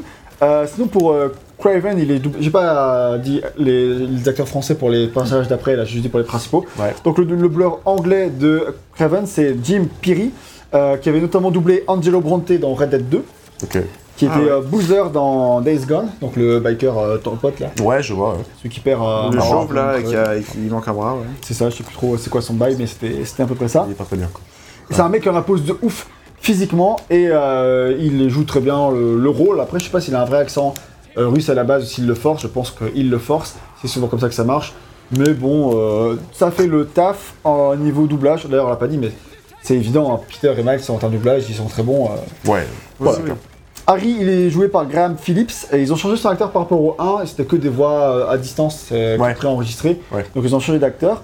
Euh, cet acteur-là, c'est son premier jeu vidéo. Il est relativement jeune et il est plutôt connu au théâtre et à Broadway en ce moment. Donc euh, Ah ouais. c'est un acteur euh, qui perce un peu dans ce milieu-là. C'est plutôt sympa de l'avoir casté. Mary Jane, comme dans le premier, elle est toujours doublée par euh, Laura Bailey, euh, qu'on retrouve partout, hein, qui a fait plein de jeux pour Naughty Dog, et notamment Abby dans The Last of Us 2, euh, pour citer un exemple, Kaine dans Nier euh, Replicant. Et euh, pour le coup, là, je l'ai moins reconnu par rapport à d'habitude, parce que souvent sa voix, je la reconnais euh, assez évidemment rapidement. Mhm. Mais là, en Mary Jane, je l'ai pas spécialement reconnu. Euh, et Venom, il est joué par euh, Tony Todd, parce que voilà, on vous a dit il y a Venom, mais on a répété quand est-ce qu'il arrive. Mais il a une voix un peu à lui, et c'est Tony Todd qui fait la voix, et qui est-ce que c'est c'est ce mec? C'est un acteur assez euh, ancien, il est plutôt âgé maintenant, et il est surtout connu pour être le Candyman. Mais, ah, moi, tout le monde me dit, ouais, mais c'est le Candyman. Gros, je sais pas ce que c'est que le Candyman. Ah, Candyman, c'est un film d'horreur des années 90 qui est super cool. Le premier film est incroyable. Les suites, apparemment, sont claquées, donc euh, je les ai pas regardées. Putain, mais je connais pas. C'est le nom du film, Candyman? Ouais, Candyman, c'est adapté d'un livre de Cliff Barker. Ok. Barker, donc c'est euh, Ah oui. c'est même un univers euh, un peu organique, etc. Enfin, un peu à la. C'est Cliff Barker, quoi. Ouais. Et donc, euh, Hellraiser, c'est aussi euh, lui. Ouais. Et là, c'est un peu différent, mais je. Ouais, je pense aussi à ça. Et euh, bah ouais, non, c'est Candyman, c'est vraiment très cool. Ils ont fait un- une suite 20 ans plus tard, 30 ans plus tard, qui est sortie récemment, mais qui était un peu moyenne Ok. malheureusement. Et maintenant qu'on a fini là-dessus, on peut faire une transition euh, douce euh, de la, du scénario vers le gameplay, game design, en parlant un petit peu du monde dans lequel on évolue, donc ce qui est New York, et, euh, et comment son opération elle est structurée. Alors comment c'est fait en termes de mission euh, Spider-Man, en gros, c'est un peu comme un... Je vais résumer bêtement en disant que c'est un peu comme un GTA, hein, où tu as tes missions principales où tu dois aller, mais tu as tout un tas d'activités secondaires à faire ici et là, qui sont un peu plus repris d'un game design que tu retrouves dans certains jeux Ubisoft ou dans les jeux Sony récents, hein, tout simplement, que ce soit Days Gone ou Ghost of Tsushima, etc. Donc tu as plein de trucs à faire dans le monde ouvert, comme on a pu en parler déjà un petit peu avant, et euh, tu as le choix entre soit rusher les missions principales, parce que c'est dans l'ensemble probablement possible, et ensuite euh, passer euh, aux missions secondaires, euh, etc. En tout cas, tu es pas obligé, parce que euh, au bout d'un moment, tu peux te téléporter dans la ville, mais tu es quand même obligé de te déplacer, et du coup, c'est une invitation à faire euh, à la fois des missions principales et des missions secondaires, d'une manière un petit peu ouverte. C'est pas du tout RPG dans le traitement comme peut l'être par exemple Horizon de Sony également. Euh, là on n'est pas du tout sur un- quelque chose comme ça avec un leveling, etc. Mais euh, le monde ouvert est rempli de plein d'activités différentes, avec soit que soit des crimes à combattre, euh, etc. qui pop random dans la, dans la ville, soit des, des activités à compléter parce que tu as tant d'activités comme ça et après c'est fini et hop, euh, cinématique de fin, de trucs quoi. Donc tu visites ce monde et tu te balades. Et moi franchement, alors que ça m'avait pas trop fait ça dans le premier, ni dans Miles Morales, dans celui-ci, je tombais complètement amoureux de New York. Vraiment, euh, moi, New York, j'en ai rien à foutre. Je suis pas un amoureux de Liberty City euh, comme mon ami Max à, côté. New York, c'est bon, je l'ai assez vu. Je suis toujours en mode. Si j'aime bien dans Spider-Man, c'est parce que tu veux le truc gratte-ciel, c'est cool. Mais bon, j'avais fait un peu le tour de ça dans le premier Spider-Man et dans Miles Morales. J'avais un peu persuadé que j'avais fait le tour, que c'est pas parce qu'ils rajoutaient Brooklyn et Queens dans Ouais. celui-ci que ça allait changer quelque chose. Donc c'est la fameuse deuxième île dans, dans GTA, quoi. c'est ça. Et euh, mais en fait, euh, pas du tout. Euh, je suis tombé sous le charme de ouf.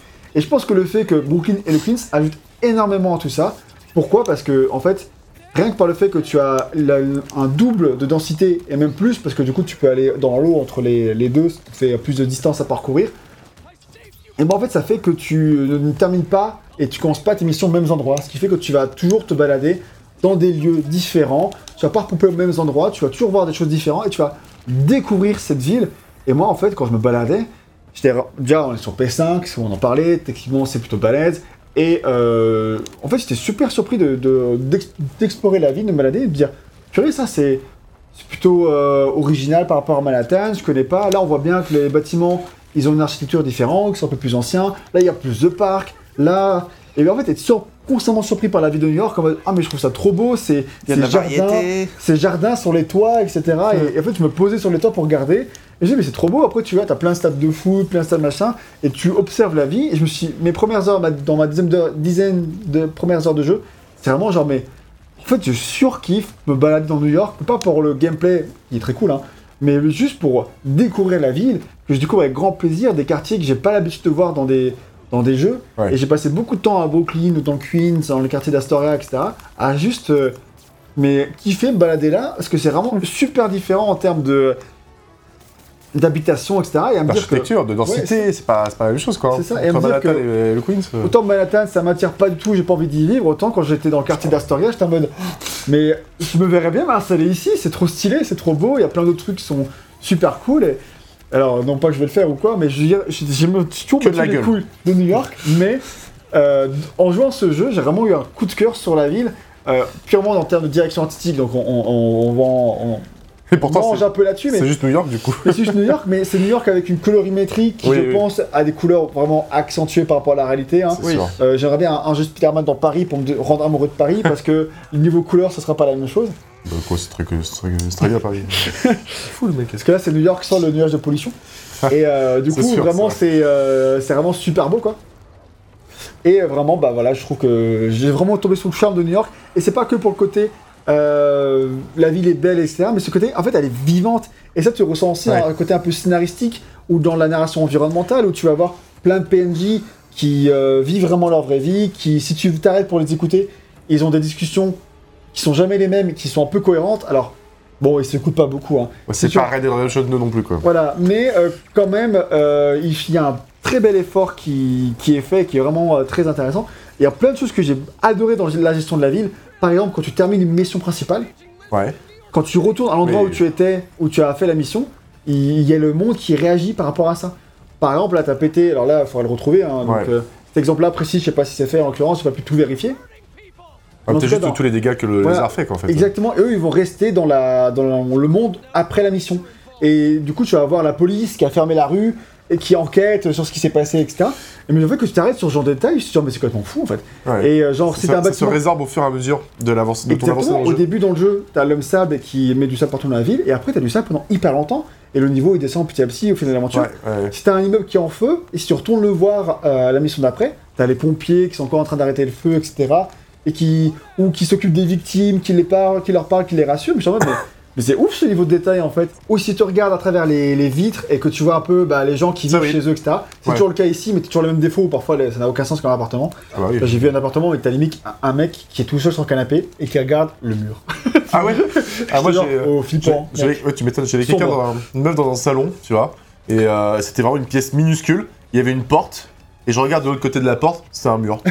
Et du coup, Oui, ça- et la rue bien sûr, tu vois, donc tu, la meuf elle est enfermée dans un, dans un 15 mètres carrés, elle peut pas bouger et elle est là. T'as déjà ces défauts-là dans le premier, ils les ont pas résolus là parce que c'est clairement pas la priorité. Mais il y a juste plus de profondeur en tout cas dans les. Voilà, donc franchement, c'est. Mais ça reste cool, tout ça. En fait, New York est vraiment vivante, ça, je trouve vraiment super, euh, super cool. Et en plus de ça, dans certaines quêtes secondaires, tu as le côté un peu la vie à New York. C'est un peu ce que tu as pu voir avec la ça. mission à l'université, au lycée là-bas, où tu résous un peu des problèmes de voisinage, qui est le côté araignée sympa du quartier. Mais tu vas aussi avoir vraiment un côté culturel, euh, où tu avais déjà un petit peu dans Miles Morales avec toute la culture de Harlem. Là, tu l'as encore avec la culture, euh, surtout musicale, euh, de la communauté euh, afro-américaine de, Ouais, tout un de aspect New York. Sur, sur le jazz, Et sur la soul et tout. Voilà, aussi, ça, ils en parlent beaucoup dans le jeu avec dans les- certaines missions secondaires, mais je trouve que c'est vraiment super bien fait en vrai, et c'est bien amené, et puis ça emporte à la richesse. En fait, tout ça, je suis en mode. Quand ils prennent le temps de parler des petits gens, des petites histoires, etc., pareil dans les quêtes secondaires qui sont avec les photos que tu dois prendre, où ils parlent de, de la ville, Ça en fait, tout ça, ça me. Mm. Je suis en mode, mais en fait, c'est c'est trop beau. Je- je- en fait, tu savais pas ce que j'adore dans Spider-Man, c'est le côté. On s'intéresse pas que aux trucs qui vont détruire le monde, on s'intéresse aussi aux problèmes des petits gens que tu vas aider, etc. Ah, Et c'est- cet aspect-là, il est vraiment bien rendu aussi dans ce jeu. Je Et euh, ça fait partie de l'amour de New York est transmis. Ouais, voilà, c'est ça. Et, euh, et Spider-Man, c'est- c'est New York, tu vois. Et je pense que c'est peut-être le super-héros qui traite euh, le mieux la ville de New York. Ça fait, c'est un personnage à part, quoi, tu vois. Le mec, il est, il est à New York, c'est, il, est, il est new-yorkais dans ses veines, quoi, tu vois. Et, et c'est ça qui est, qui est important aussi dans l'univers de Spider-Man. C'est, euh, c'est la grande pomme. Mm. C'est vrai, c'est vrai. Et donc moi qui ai un rien à foutre de New York, bah voilà, vraiment à travers tout ça, j'ai vraiment trouvé que le monde ouvert, il était vraiment super cool. Et il a vraiment participé au fait que je sois aussi attaché au jeu parce que entre chaque mission, mais j'adorais en fait passer du temps dans la ville, à faire des missions qui sont, soyons honnêtes, pas toujours les plus passionnantes, Mm. mais en fait juste parce que j'étais dans cette ville, qui avait tout ce côté, ce mood euh, très lumineux, très euh, feel good au Ouais. milieu de tout ce bordel, sûr. et bien euh, j'ai trouvé ça vraiment bien. Moi, ça m'a juste donné envie d'une chose, c'est de retourner à Liberty City, j'y reviens encore une fois. mais juste, ah là là, ok, maintenant on sait que GTA 6 va se dérouler à Miami, ville qui ne fait toujours pas euh, grand chose dans le casson. Mais je prie, putain, je prie pour qu'on retourne à Liberty City avec le talent de Rockstar pour faire des villes, quoi, tu vois. Euh, ça, quand j'ai vu ça, ce- ce- ce- cet euh, effort de finition et tout sur la ville, je me suis fait, bah, c'est juste ok, ça déchire. Et maintenant, j'ai envie d'avoir une ville qui, rend honneur euh, vraiment avec un, à, à cette ville, mais d'un point de vue terrestre, quoi, tu vois, d'un point de vue euh, Mm, piéton. ouais. Et euh, c'est ce qui manque finalement euh, complètement à, à Spider-Man, parce que la- malgré tout, la plupart du temps, t'es quand même sur une vue du dessus. mais ouais, moi, je, C'est tout, tout l'inverse de toi. J'ai tout- une fascination absolue pour cette, Pour New York, ouais. cette ville, quoi. Mais là, peut-être Et que ça va démarrer chez moi, ça y est. Putain, c'est foutu, je me transforme en Max. C'est est. un peu mon symbiote à moi. Eh ben, bah, bon courage. Ouais. Triste, triste, triste. Euh, et là, peut-être euh, repasser sur le sauvegarde d'avant pour me montrer des trucs un peu moins avancés dans le jeu, peut-être, je pense. T'en penses quoi Comme tu veux, oui. C'est peut-être la fin de la truc là. C'est peut-être la fin de la mission. Tu pourras te rebalader dans le. Dans Ouais, le, dans bah, le jeu. sans le symbiote, quoi, ce serait euh, peut-être. Ah euh, bon, je sais pas. Bon, tu as parlé du gameplay donc c'est. Oui, mal. j'avoue. Pas con, pas con, pas con. Bon, on verra. En tout cas, pour les euh, activités secondaires, euh, moi je trouve que dans l'ensemble c'est vachement mieux que le 1. Pourquoi? Dans le 1 c'était moins bien Ils avaient déjà corrigé un peu ça dans Miles Morales. Euh, en gros, dans le 1, t'avais un peu des tours Ubisoft activés pour ensuite débloquer des missions et tout, c'était un peu chiant. Euh, et en plus, je trouve que là où c'est bien foutu, c'est que certes, t'as plein d'activités qui sont, bah, en soi, certes basées sur des combats très souvent, en fait, toutes ont un lore différent, euh, un, un boost scénaristique différent. Par exemple, tu as les, euh, bon, les crimes dans la rue qui sont générés ran- random, Ouais. tu as les combats euh, des trucs de l'homme sable, tu as quelques camps de, de Kraven, tu as les défis mystérieux, et plus tard quelques trucs qui seront liés au symbiote, etc. Donc je peux dire que c'est toujours la même chose, mais non, parce que scénaristiquement, ça fait évoluer des trames qui sont un peu différentes, et qui sont toutes plutôt intéressantes sans être ultra passionnantes non plus. Euh, mais euh, en plus, elles font. euh, déjà pour ta complétion, c'est cool parce que tu, fais, tu complètes des jauges différentes qui arrivent à différents stades narratifs, ce qui fait que l'homme sable, t'as pas envie de te taper que des trucs de l'homme sable jusqu'au bout parce que t'en as plus rien à foutre au bout d'un moment. Donc généralement, tu les as terminés ou t'en as fait une majorité euh, assez vite dans le jeu. Et après, quand arrivent des trucs de Kraven, bah voilà, ça remplace un peu ça, ça fait que t'as toujours des activités à faire. Donc c'est euh, plutôt malin de, faire, de lier les activités secondaires à des trucs qui se passent dans la quête principale. Donc ça fait que c'est pas non plus en random ce que tu fais. Et en plus de ça, je trouve que chaque version de, ces activités de combat a un petit touche à eux, c'est-à-dire que euh, par exemple les défis mystérieux, ça va être des trucs un peu, un peu timés où il faut euh, tuer les mecs en les balançant dehors, etc. C'est des défis un peu plus fantaisistes qui, sont, qui ressemblent un peu plus à des défis de, de, de combat que tu peux avoir dans les anciens. Parce que les anciens, c'était quoi? Les, les, ce que tu avais Tu avais par exemple beaucoup de défis euh, d'arènes de combat par vague, Mhm. avec genre euh, plusieurs vagues à faire, 2-3 vagues, pour ensuite euh, battre le, le- le- battre ces vagues-là. Et tu as aussi des défis d'infiltration. Là, on se démarque un peu de ça avec des défis de combat qui sont un peu plus originaux, avec le côté mystérieux qui fait que ça fait des missions un peu, un peu différentes. Avez Kraven, ça mélange un peu action et infiltration, alors que l'infiltration est moins importante dans ce Spider-Man là globalement. Là, ça permet un peu de mêler les deux, t'es pas obligé, mais ça, ça les met au, cor- au corps du truc. Et euh, par exemple, bah, tout ce qui sera symbiote, etc., c'est plus des trucs un peu tower defense. Et donc, ça fait des choses qui sont au final, avec la même mécanique, te font des activités qui ne se ressemblent pas forcément, même si ça reste des activités de combat, etc. Oui. Et du coup, ça fait qu'il y a des petites variantes et que c'est pas redondant, même si je trouve que parfois il y a un, un petit peu trop de défis pour chaque truc. Ouais. Par exemple, l'homme sable, t'en as beaucoup trop. euh, Après, c'est vraiment les, ceux- c'est les plus courts, malgré tout, quand même. En plus, c'est vrai que c'est plus vois. ça, ça dure pas longtemps. Donc, euh, t'as ça. Je euh, conseillerais quand même vraiment de, de diluer ça, de, de faire un peu de tout à chaque fois, quoi. Tu Oui, si tu fais toujours à la fin, je pense que c'est vraiment casse-couille. Ouais, je- clairement. Si tu le dilues, en fait, ça, ça vient agrémenter un peu ton exploration, il y avoir un peu des combats entre deux missions. Ça, ça, Ça t'aidera aussi pour tes missions principales. Tu vas monter en level, En des- plus, débloquer de nouveaux trucs et tout. Donc, euh, je vous conseille. Oui, voilà, surtout que c'est bah, fait de manière qui, sont, qui est plutôt intéressante et qui ne se répète pas trop, euh, dans une certaine mesure en tout cas. Tu as aussi tout un tas de collectifs que tu as récupérés. Euh, c'est pas très intéressant à détailler, tu récupères juste des trucs euh, à choper. Ça va avec les défis de, de photos, etc.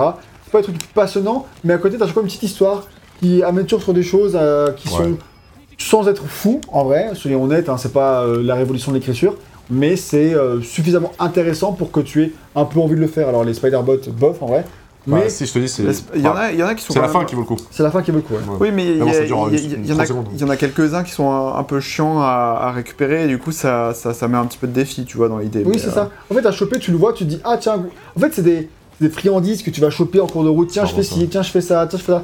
Ça t'occupe l'esprit, ça te vide aussi l'esprit, ce qui fait du bien parfois. C'est du fanservice aussi, tu Quand vois. tu euh, Oui. fais euh, dans cette semaine de boulot, c'est vraiment bien d'avoir quelques petites tâches à la con que tu fais. Du coup, ça marche plutôt bien. Le seul défi que j'aime pas trop, c'est des défis planeurs, qui je trouve vraiment redondants. En plus, stressant. en plus, je l'ai pas fini, mais je suis quasiment sûr de, la- de la révélation de la fin. Euh. Non, je pense pas. Ah Si Bon, on en Bon, parlera. on en on en. Quasiment sûr, je l'ai cramé assez rapidement. Ah ouais C'est pas ça. Franchement, euh, Vas-y, Bon, voilà, euh, on verra. c'est bon, juste trop in- intelligent. Je. On va pas prendre le risque. Du coup, euh, salut à ça, bah, quelques intrigues secondaires que tu as dans le. euh, vraiment des sortes de missions. Donc tu as les missions liées au jazz, etc., dont on a parlé qui correspondent plus à Miles. Tandis que euh, Peter Parker, il a vraiment les combats contre la flamme, qui est un peu un culte, qui, euh, qui sévit à New York et qui marque les gens au fer rouge, quoi, un truc très très sympa. Et qui donc va faire en sorte que Peter Parker va faire équipe avec euh, Spectre, qui est du coup euh, une nouvelle super-héroïne qui est dans New York, etc. J'ai pas aimé cette meuf. Et non, non, je trouve. En fait, Ah bah, apparemment- elle, est, elle est agaçante juste. elle est agaçante. Apparemment, du coup, c'est son histoire-là a été développée dans les DLC de- du premier Spider-Man. Bon, je l'avais pas fait, donc Je, j'ai pas. je crois que je les ai fait en plus. Donc je l'avais pas vu le- ce personnage-là évoluer. Mais effectivement, elle est pas hyper passionnante. Et en fait, je trouve que surtout, Juste énervante, mec, j'ai envie de lui mettre des tartes. Enfin. en fait, surtout, il n'y en a pas. En fait, il n'y en a pas assez. Ça va à la fois très vite. Genre l'histoire qui est développée, elle. euh, Ouais, Ouais, c'est- je sais pas, c'est c'est dans, pas- c'est dans les quêtes de la flamme, quoi. Ouais, ça, après moi ce qui m'a embêté c'est surtout le fait que genre moi j'ai pas fait les DLC de- du, du premier et que en fait tu vois des personnages du, du- des DLC en fait du premier. Mm.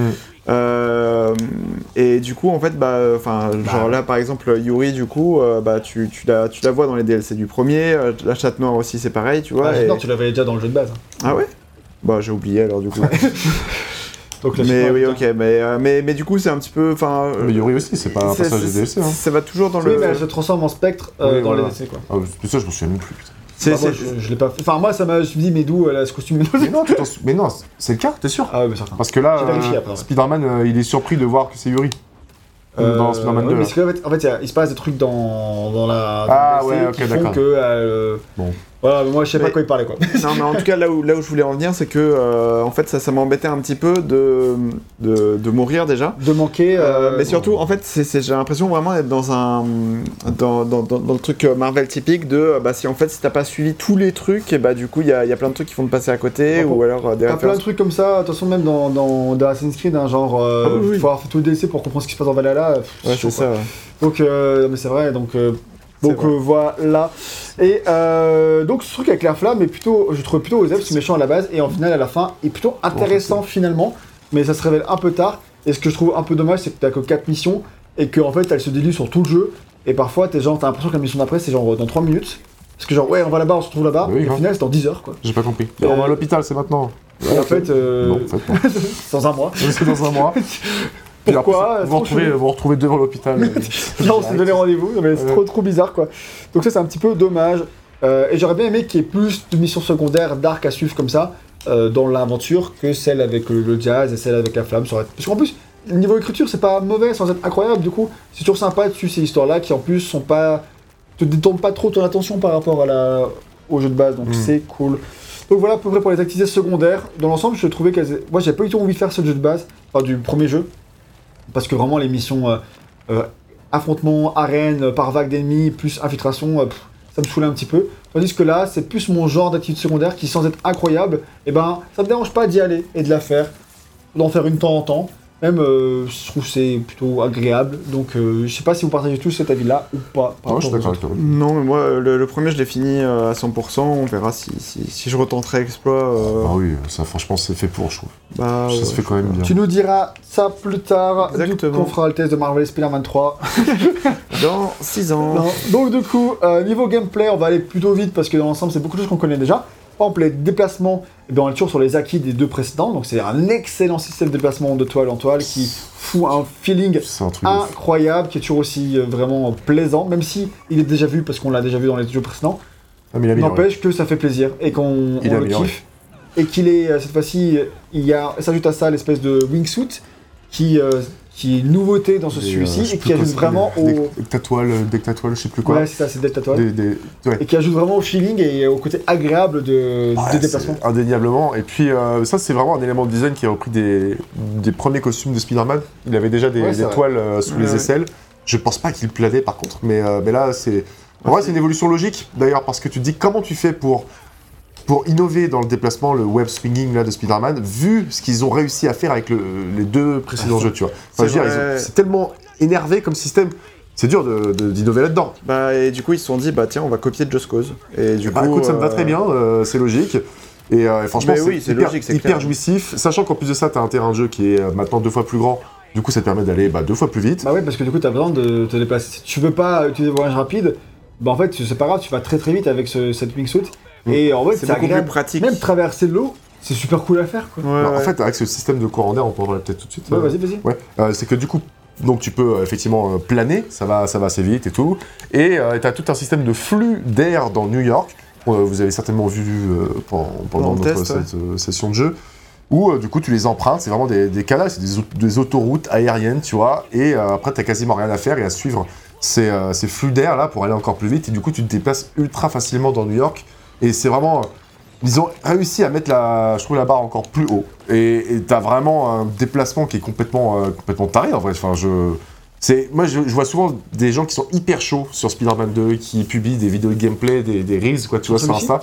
Ouais, ouais.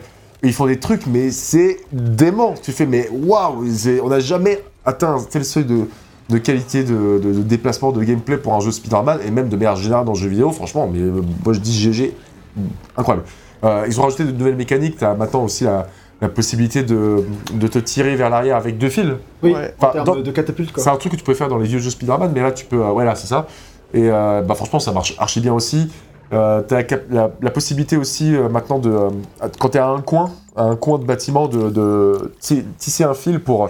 Te, euh, pour faire le coin en fait quoi tu vois faire le coin de façon très violente et vraiment prendre des angles dans tes déplacements tu peux aussi faire des loopings. Euh, c'est à dire que quand tu, tu peux plonger très très vite et euh, si tu restes appuyé sur la touche de, de toile tu fais des euh, tu fais vraiment littéralement un looping Ça, qui te permet de prendre de la vitesse un et, petit peu de temps à, à réussir à le faire, ça, mais en fait, c'est vraiment super cool. et quand tu combines tout ça mais franchement tu te c'est le kiff total quoi tu vois.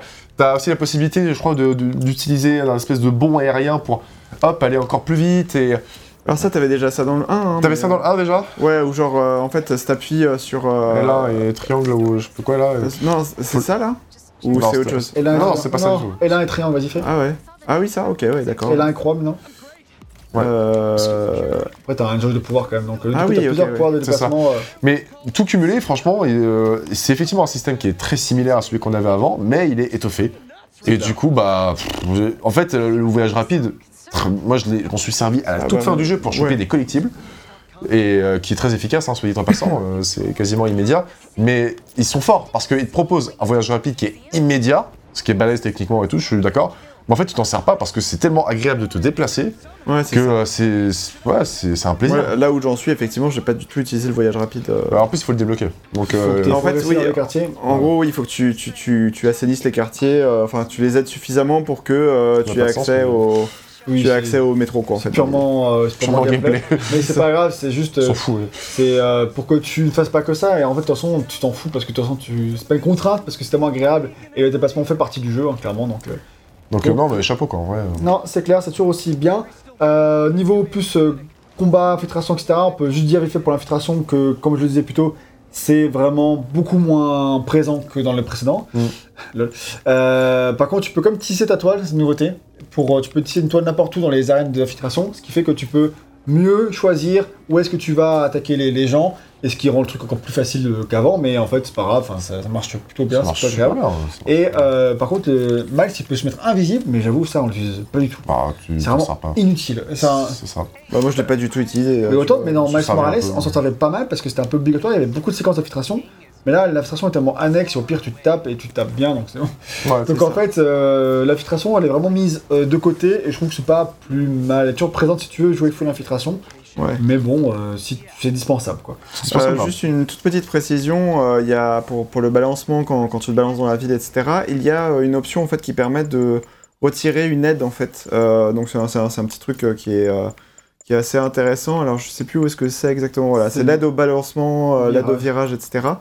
Et en gros, ça, ça, ça, ça fait que bah, si tu le mets à zéro, ça va, ça, ça, en, en gros, ça, le, le- le balancement va beaucoup plus se, se baser sur la physique euh, que euh, si tu laisses l'aide à, à fond, euh, Ah, ok. De base, elle est à Je 10. dirais total. De base, je crois qu'elle est à 10, ouais, effectivement. ouais. Je dirais total. Donc, euh, donc voilà, donc je pense que vous avez peut-être eu euh, l'expérience la plus euh, toute la, façon- la plus fluide, etc. euh, par rapport à moi, euh, qui l'a mis à zéro, tu vois. Mais euh, Ah, ça. voilà. Je fais ça parce que ça, ça m'intéressait d'avoir un petit peu plus de challenge et tout. Quoi, mais, euh, en fait, de toute façon, c'est cool, il y a plein d'options euh, pour paramétrer un peu son expérience, donc je vous invite aussi à le faire. hein. Moi, je, je touche toujours plein d'options généralement euh, dans, dans les jeux. Dès que je commence, je regarde un peu qu'est-ce qui est dispo pour. Euh, Il y a plein d'options pour faciliter les déplacements si jamais t'en as, t'en as besoin et tout. Tu peux même ralentir un petit peu le temps, enfin pour les dans les Mm, mm. pour rendre les virages plus faciles, etc. Donc t'as plein d'options s'il y a besoin. Pour les combats, c'est vraiment dans la continuité des améliorations qui étaient déjà faites avec Miles Morales, avec quelques nuances. je me rappelle plus en détail des jeux précédents, on va juste expliquer le principe en gros. Donc dans le jeu, tu as qu'une seule touche pour taper, c'est la touche carré. Donc tu martèles carré tout le temps pour te frapper. Euh, c'est la seule touche qui permet vraiment de donner des coups euh, de poing, quoi, ou des coups de pied même. Mmh. Et euh, ensuite, à part ça, tu as une touche pour soit ramener l'ennemi vers toi, soit t'envoyer vers l'ennemi. Donc la touche triangle. Mhm. Donc si tu amènes, si tu maintiens les- la touche, ça va ramener l'ennemi jusqu'à toi. Et si tu utilises la, bah, si tu juste appuies une fois, ça tu le, tu une toile sur lui et tu te TP jusqu'à lui, ce qui permet de faire ensuite des actions un petit peu aériennes. De la même manière, tu as plusieurs manières d'utiliser la touche carré. Tu as aussi une var- variante où tu peux les envoyer en l'air si tu restes appuyé, etc. Ensuite, euh, une grande particularité du combat, c'est la touche R1 pour euh, se tirer des toiles sur les ennemis, comme ça, euh, truc un peu classique, les martelets pour les tisser de toiles, ça va plus ou moins les encercler, etc. Et selon leur, s'ils sont forts ou pas, c'est plus ou moins dur, il faut en envoyer plus ou moins pour les, pour les bloquer. Et euh, tu as toujours, toujours le côté où tu peux lancer des, des objets partout en faisant L1 plus R1, euh, c'est marqué partout dans, dans, sur- visuellement, on te montre où est-ce que tu peux faire tout ça. Donc ça c'est vraiment la base du système de, de combat du jeu. Ensuite, il y a tout un système d'esquive et de parade. Donc l'esquive, ça se fait avec euh, rond, donc tu peux voir le Spider Sense de, euh, de deux araignées. Et donc du coup, euh, c'est un peu classique de Batman, hein. franchement, c'est la même chose. Après, je pense que pour plein de nouveaux joueurs, ils connaissent pas Batman, ils ont jamais joué, c'est du rétro gaming. C'est vrai. Bah oui, Donc, maintenant il y a la trilogie en plus euh, qui est c'est vrai, sur Switch, euh, là, donc sur Switch et qui est une catastrophe. mais Donc, euh, donc c'est un système qui sont euh, vieux de Batman Arkham et qui est déjà présent dans certaines mesures dans les vieux Spider-Man de la version de PS2, etc. Mais qui fonctionne vraiment super bien, le système d'esquive, etc.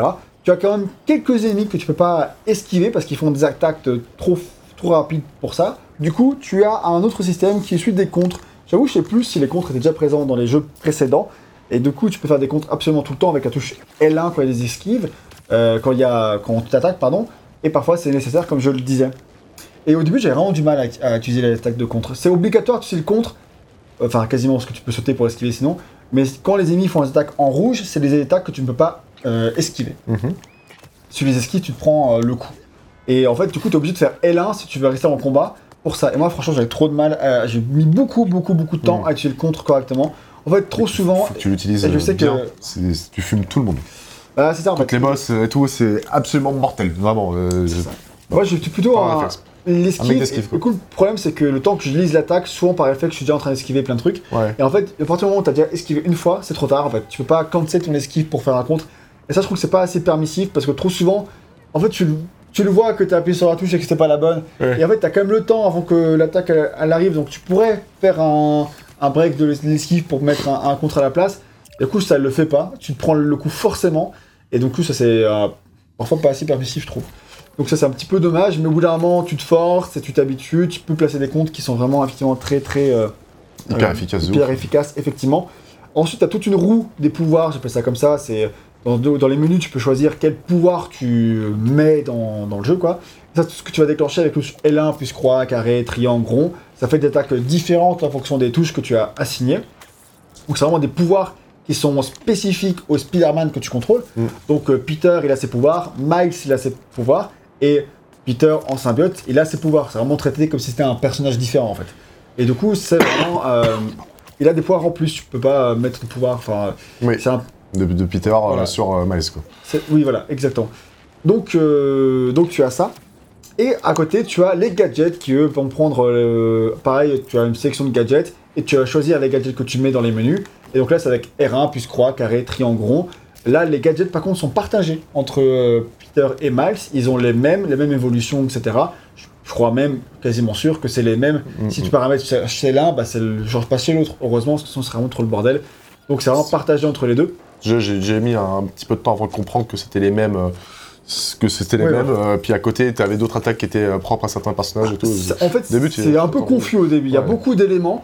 Et euh, en plus de ça, tu as la jauge de concentration. Donc, ça, tu l'as déjà depuis quelques opus. En gros, bah, il faut faire monter une jauge de concentration avec des combats, des, des kicks silencieux, etc. Enfin, t'as, t'as- t'as de trucs à faire pour, pour monter ces jauges de concentration qu'on voit juste en bas, en bas de la barre de vie, en haut à gauche.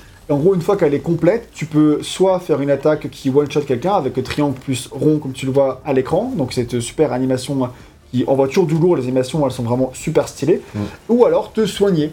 Parce que euh, bah, c'est le seul moyen de te soigner en cours d'un combat, sinon bah, ta barre ne se génère pas, régénère pas automatiquement, hein. donc euh, c'est très important de faire attention à sa barre de concentration. au début, tu n'as qu'un seul slot et tu peux l'améliorer dans les menus avec tout un tas de systèmes de compétences, etc. Et c'est hyper important, moi je pense, le conseil vous donner, parce que moi j'ai mis vraiment du temps à le faire, parce que je ne m'étais pas intéressé vraiment à toutes les améliorations. Et il faut vraiment monter la barre Ouais. de concentration très vite. Au moins que tu les deux, c'est vital. Ah, que tu clair. puisses en avoir toujours un pour la santé et un pour les attaques spéciales. C'est encore mieux quand on a trois. Mais euh, vraiment, quand on a qu'un, c'est c'est horrible parce que du coup, euh, c'est vraiment un danger constant. Est-ce que je me soigne? Est-ce que je fais l'attaque etc. Donc, euh, en avoir deux, c'est vraiment primordial. Mais ça fonctionne bien, ce système-là. Ensuite, tu as l'attaque euh, chargée, on va dire, qui se fait avec L1 plus R- R3. C'est un peu l'attaque euh, je suis trop fort, quoi. Mhm. Euh, ça fait une grosse explosion avec Miles et avec euh, le symbiote. Tu deviens juste trop fort en mode, euh, je sais pas, Kratos qui s'énerve dans God of War. C'est un euh, peu le truc. de Sparte. En plus, avec les mêmes euh, touches. Ouais, c'est L3 et R3. C'est ça. Et euh, donc on l'a dit, le symbiote c'est aussi la grande nouveauté, mais le symbiote ça change pas fondamentalement les systèmes de gameplay puisque c'est juste qu'il a des pouvoirs différents par rapport à Peter Des Parker. attaques différentes. C'est et des animations différentes. Et c'est stylé. et c'est stylé. Tu te sens On pas se vraiment mentir même. ultra puissant. Ouais. Et donc t'as cette, cette attaque chargée que Peter n'a pas en temps normal sinon donc euh, donc ça lui ajoute ce pouvoir là qu'il n'avait pas alors que Miles il l'a parce qu'il a des attaques électriques par rapport à, Ouais. à Peter Parker. Donc euh, voilà, t'as beaucoup d'éléments. Je suis d'accord avec toi Max pour dire que euh, c'est beaucoup et qu'au début t'as pas envie de t'intéresser à tout, c'est un peu le problème. C'est un peu le problème rejoint aussi celui qu'on peut trouver avec tout ce qui est le système d'amélioration, c'est-à-dire que dans les menus, au début il y a un trop. Alors, quand tu lances le jeu, ça fait partie des trucs qui sont un peu lourds dans l'onboarding, dans la quand on te lance dans le jeu. C'est qu'il y a plein de trucs. Eh, regarde, va voir, là ça upgrade ça, là ça upgrade ci, etc. On te présente tous les gadgets que tu vas avoir. Ça, ça fait aussi partie, c'est pas pour les missions secondaires, mais c'est pour les- la présentation de tout ton arsenal. Ça alourdit un peu le début. Oui, en gros, t'as- il te montre l'arbre de compétences. Donc, tu as un arbre de compétences pour Miles, un pour, euh, pour Peter Parker et un pour les deux. Euh, ça, j'avoue que c'était un peu les trucs que je, je gradais en, En pri- en priorité. Et pourtant, Mais- et pourtant, le reste fait, est vraiment hyper important. Quoi. Ce qui est le plus important, c'est vraiment le côté genre santé, dégâts. c'est que composant de euh, tenue, moi, spontanément, je m'étais pas dit ça va améliorer Ouais, euh, c'est ça, ouais. ma force, ma concentration, euh, ma ça. santé, quoi. Ça aussi, c'est hyper important d'améliorer hyper vite. Et au bout d'un moment, je galérais dans le jeu et j'améliorais ça. Et d'ailleurs, d'un coup, ça allait mieux, quoi, tu vois. Bah ouais, tu. Euh, je- J'améliorais rien. Parce Ouais. que je m'intéressais pas à tout ça. J'étais en mode, il y a trop de menus. Moi, Moi, j'ai- Sony, ils ont du mal avec tout ça. Même dans God of War, t'as pas envie d'explorer tout Non mais les menus dans God of War niveau UI, euh, c'est une- c'est- c'est c'est vraiment. Mais moi, je trouve que c'est pareil ici. Bah oui, non mais bien sûr, hein, c'est ce que- ce que je, je dis absolument pas le contraire. Du coup, moi, j'étais en mode bon bah, je vais acheter des tenues, etc. Parce que j'étais en mode bah. Oui, les des tenues, c'est le truc que tu veux améliorer en premier parce que c'est trop cool d'avoir de nouvelles tenues. Ouais, ça. c'est ça. Mais ça En te fait- prend les mêmes monnaies que pour le reste. C'est ça, c'est Enfin, la pas- même pas monnaie toujours, pas que toujours, pour. mais, euh, euh, Ouais, mais. Enfin, oui, oui, non, vous avez raison, si, oui. Enfin, disons que c'est les pièces high-tech Oui, oui. que tu vas Non, récupérer un petit peu en baladant dans la ville et en faisant. Puis pareil, t'as aussi les jetons de la ville, t'as les jetons de héros, t'as les pièces high-tech. Ça, ça dépend des types de missions secondaires que tu fais. Ouais. Mais euh, du spy, d'ailleurs, t'as le même truc un peu dans Assassin's Creed Mirage là, récemment, où tu en fonction des missions que tu faisais, tu gagnais un certain type de jetons que tu pouvais Ouais. utiliser chez de marchands, etc. Ce qui t'incite à faire euh, plein de trucs dans, dans la ville, et euh, qui dans les faits sont bien, mais je sais jamais quand est-ce que j'obtiens ci ou j'obtiens. Je joue plein de trucs, des fois j'ai des trucs. Ouais. Du coup, c'est la surprise. Est-ce que j'ai ça? Ah oui, j'ai gagné 20 jetons d'euros, je sais pas pourquoi, je sais pas comment. J'ai gagné des trucs. Bon voilà. Donc t'as tous ces systèmes-là. En vrai, au début, j'avais vraiment la flemme. Mais au bout d'un moment, quand tu, quand tu mets vraiment le nez dedans, ça devient plutôt limpide. Il faut juste avoir la patience et le courage de se lancer dedans. En plus, moi j'ai fait le jeu en difficile. Ouais. Parce que dans ces jeux-là, Normal, c'était déjà relevé. Hein. En normal, c'est déjà relevé, si ouais. Tu fais pas euh, le- l'effort, comme tu as Voilà. dit justement, en plus d'augmenter vite ce qui compte, euh, déjà en normal, tu peux prendre cher très très vite en fait. C'est- disons que ça, tu plonges très vite. Ta, san- ta santé plonge très vite. Et vu qu'il y a plus d'ennemis quand même autour de toi qu'auparavant, et je pense que généralement dans ces peut-être, jeux-là, au début tu galères un peu et après c'est plus facile. Et euh, souvent, moi je trouve dans le. Pourquoi je joue pas en mode normal C'est purement perso. C'est parce que je trouve que, vu que j'y arrive quand même en faisant n'importe quoi, je m'habitue à faire n'importe quoi et je joue en faisant n'importe quoi. Qu'en difficile, tu es obligé de prendre cher au début et donc euh, de trouver comment bien jouer et euh, trouver ton flow, etc. De, de vraiment apprendre le gameplay correctement. Et du coup, moi je me sens plus maître du gameplay en jouant en mode difficile. Parce que sinon, bah, j'y arrive à peu près et je fais n'importe quoi, mais je- j'en profite pas autant. Mais là, c'est clairement un choix euh, perso, on va dire. Mhm. Et là, bah, ça m'a forcé à apprendre vraiment à bien utiliser la touche triangle pour me déplacer vers les ennemis, etc. À utiliser vraiment tous mes gadgets. Donc au début, quand on me présentait les gadgets, j'étais en mode jamais de la vie, je touche à ça, ça m'intéresse pas, etc. Et à la fin, j'étais en mode non, mais C'est les gadgets, vachement c'est c'est hein. quand même vachement utile. c'est clair. Surtout quand tu les améliores à fond, mais ils sont C'est super, fond, ils sont over cheatés. Après, tu les, tu les enchaînes. Il faut pas hésiter à t'en servir. mais quoi, c'est ça. vois, euh, et c'est- après, ça tête de ouf pour tous les combats de boss et en mode difficile, ça devient vraiment nécessaire. Et c'est super cool à exploiter. Tout le système de combat, combat etc. est comment plutôt riche. Euh, moi, j'aurais bien en fait une deuxième touche d'attaque. Juste carré pour attaquer. J'aimerais bien. En fait, un. Comme dans les anciens, t'avais carré pour les, les points et triangle pour les pieds, on va dire, euh, c'était ça. En En fait, fait, avoir- attaque légère, une attaque lourde. Voilà, donc un truc, euh, hein. juste un truc comme ça. Et donc là, il simplifie cet aspect-là pour complexifier un peu l'ajout de pouvoir et de gadgets. Euh, je trouve que du coup, ça fait qu'il faut vraiment mettre le nez dedans pour euh, apprécier le combat à son maximum. Alors que si tu avais le sentiment d'appuyer sur plusieurs touches différentes, ce serait plus immédiat. Ouais. Bon, dans l'ensemble, ça fonctionne. Mais il faut vraiment avoir le courage de s'y plonger un peu pour l'apprécier pleinement, je trouve. Moi, le seul voilà. truc qui est un peu chiant, c'est que euh, tu redébloques les mêmes pouvoirs. euh, Enfin, certains pouvoirs, tu les redébloques. euh, certains pouvoirs que tu avais dans le 1, tu es obligé de les redébloquer ici, en fait. Et Ouais, pareil pour Miles Morales et ses pouvoirs lui. Hein. c'est ça, et ça, je trouve ça. Ouais, aussi- Miles, non, parce qu'il gagne plein de nouveaux pouvoirs. Par rapport. Oui. Genre, il se découvre de nouveaux pouvoirs. Et ça, c'est plutôt original. Ouais.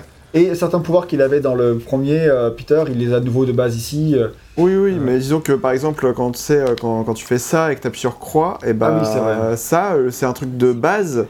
Pas, enfin, tu devrais pas avoir besoin de le redé- En fait, tu redébloquer. l'as dès le début, mais moins fort, je pense. Euh, non, tu l'as pas du tout en fait Ah dès le début. hein. Vraiment, c'est pour ça, euh, quand je suis tombé sur le truc, euh, tu sais, de. Euh, je sais pas, je sais plus comment ça s'appelle, le truc de compétence ou je sais pas quoi là, attends. Ah oui, tu as. C'est oui, le- là- voilà, les, les, les composants de tenue. Euh, en fait, c'est que comme. Enfin, moi je l'avais pas au début, et vu que je m'y intéressais pas du tout à ce menu là, au début, bah, j'étais en mode bon bah. Osef. Osef, alors qu'en fait, bah, en fait le, le lancement incroyable, c'est vraiment un truc euh, que tu dois débloquer en fait dans, dans, dans Ouais, ce ok. menu-là, quoi. En fait. Donc, euh, c'est Ça- vraiment le truc qui est un peu, un peu embêtant, quoi. Donc, euh, ouais, je suis d'accord, ça c'est un peu dommage, mais en fait, euh, on Enfin, ça fait partie des, des contraintes de ce jeu-là. Si tu veux vraiment avoir un peu de sentiment d'amélioration, t'es obligé de perdre des trucs par rapport au jeu d'avant, mais je Oui, comprends, c'est discutable. Bah, disons que God of War l'avait pas fait, je crois, ou c'est un jeu Sony récent où euh, en fait t'avais pas besoin de redébloquer les, les, les, les Ouais, pouvoirs. God of War, souvent, il justifie ça surtout, scénaristiquement. C'est c'est déjà mieux, ouais. Pour Ragnarok, je crois pas que c'était le cas, Justement. mais, euh, mais généralement, tu sais, Kratos se fait défoncer, du coup, il perd tout, et voilà quoi. Là, en fait, genre, typiquement, je sais pas, au début, contre l'homme sable, euh, il aurait dû avoir son, son laboratoire euh, défoncé par l'homme sable, et du coup, tu repars de racheter zéro, tous quoi, ces- tu vois. tous ces ouais, gadgets, quoi. Par exemple. C'est vrai, ça aurait pu être ça. Bah, euh, toi, on a des bonnes idées, hein. Ouais, allez, embauchez-nous. chez nous. On va bosser chez vous. Le même destin, je te dis. C'est ça, c'est ça.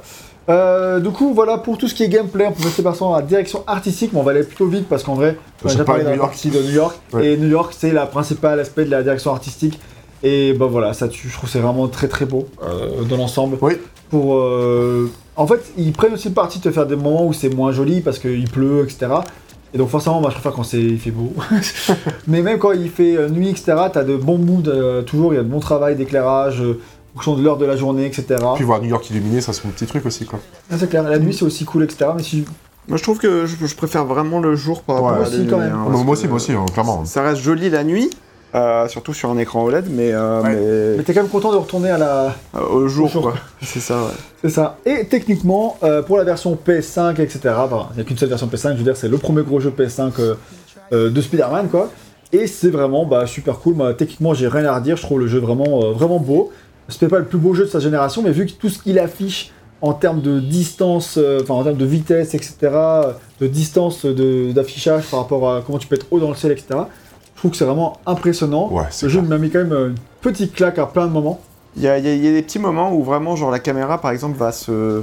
Va, va, va faire une transition en fait d'un personnage à l'autre et ça va aller super rapidement et euh, ça c'est vraiment un truc qu'ils pouvaient pas faire dans, dans, dans, dans les jeux précédents. Enfin, en tout cas dans, euh, bah, oui, dans les jeux précédents qui étaient sur PS4 en fait. euh, là où tu te rends compte en fait de l'utilité de, de- du SSD, etc. Quoi. Donc, Ouais, complètement. Mais, euh, mais, mais du coup, voilà, en fait. Enfin, globalement, techniquement, c'est c'est- c'est cool. Il n'y pas, il y a, pas eu de- il y a pas de baisse de framerate ou de trucs comme ça. Bah D'ailleurs, pour avoir du framerate, est-ce que tous les deux vous pouvez nous parler des différences entre le mode performance et le mode résolution? Puisque bah, moi j'ai joué en mode Ouais. performance parce que sur FPS, for the win avant tout. Et donc, du coup, euh, mais toi, Max, tu es de plus en plus team résolution, parce que résolution avant tout. Ça Tu prends jeux. tes bonnes ouais. résolutions Ouais. pour la nouvelle année. Ce jeu Ça- se test ça dépend le des jeux, 1er hein. 1er janvier d'ailleurs. Ça dépend des jeux. euh, En vrai, moi, mec, le... ils disent que c'est à 30 FPS, j'ai l'impression que c'était plutôt à En fait, je pense que c'est plutôt 35-40. qu'il. En priorité, il privilégie la résolution par rapport au framerate. Donc, Ouais. s'il peut tendre vers 60, il le fait, tu vois. Mais il, euh, il privilégie. Il y, a, il y a des jeux où vraiment j'ai dû me forcer, tu vois. Genre Horizon, par exemple, euh, je me suis forcé à jouer en résolution. En, en résolution.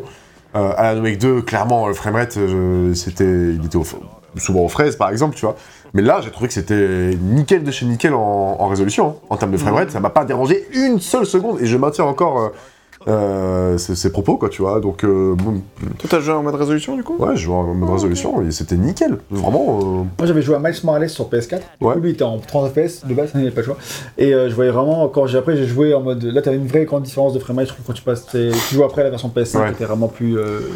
Euh, oui, alors du coup, sur, euh, pour, pour récapituler, en fait, sur Miles Morales, euh, sur PS5, tu avais, euh, Le choix effect- entre- tu avais le choix entre, en gros, le mode résolution et le mode... euh, Enfin, en gros, le, oui, le mode résolution ou le mode fluidité, entre guillemets. Euh, qui est appelé ici le mode performance. Du coup, c'était genre, soit tu avais du 30 FPS, ou c'était à fond avec du ray tracing, des, tra- des- des trucs comme ça, mais du coup... euh, et c'était en 4K ou je sais pas quoi. il y avait plusieurs, plein mal de modes différents. Voilà, c'est ça. Et euh, du coup, sinon, c'était le mode performance où c'était à 60 FPS, mais avec une résolution moins, moins intéressante, etc. Donc ça, c'était vraiment le truc de base. Mais effectivement, au fur et à mesure des mises à jour, eh bien, euh, tu avais le mode euh, résolution RT, enfin non, Ah, tu avais le ça. mode performance RT qui s'est rajouté, qui est un espèce de euh, de- de- d'entre-deux. C'est-à-dire que tu avais pas euh, de la résolution 4K euh, native, mais tu avais, euh, bah, en gros... euh, 1440p, non, un truc comme ça, avec du ray tracing. alors, du euh, 440p, je sais pas. mais, euh, 1440. Ouais, bah oui, mais voilà, et du coup en fait, mais tu avais du ray tracing, mais dans une certaine mesure. Là, ici, c'est à peu près la même chose. C'est-à-dire que le mode performance, tu as toujours du ray tracing qui est dedans en fait. Pour, pour simplifier, ils ont juste mis les deux modes, ils n'ont pas rajouté un mode performance RT qui était vraiment compliqué à expliquer. Euh, pour, le, pour, pour le public de base. Et donc du coup en fait là quand tu joues à- en mode performance, du coup tu es à 60 fps, tu as un petit peu de, de ray tracing, tu as un petit peu de, de, de reflet en temps réel euh, sur, euh, sur, sur la plupart des choses, etc. Mais euh, tu auras un peu moins de densité au niveau des voitures dans, la rue, etc.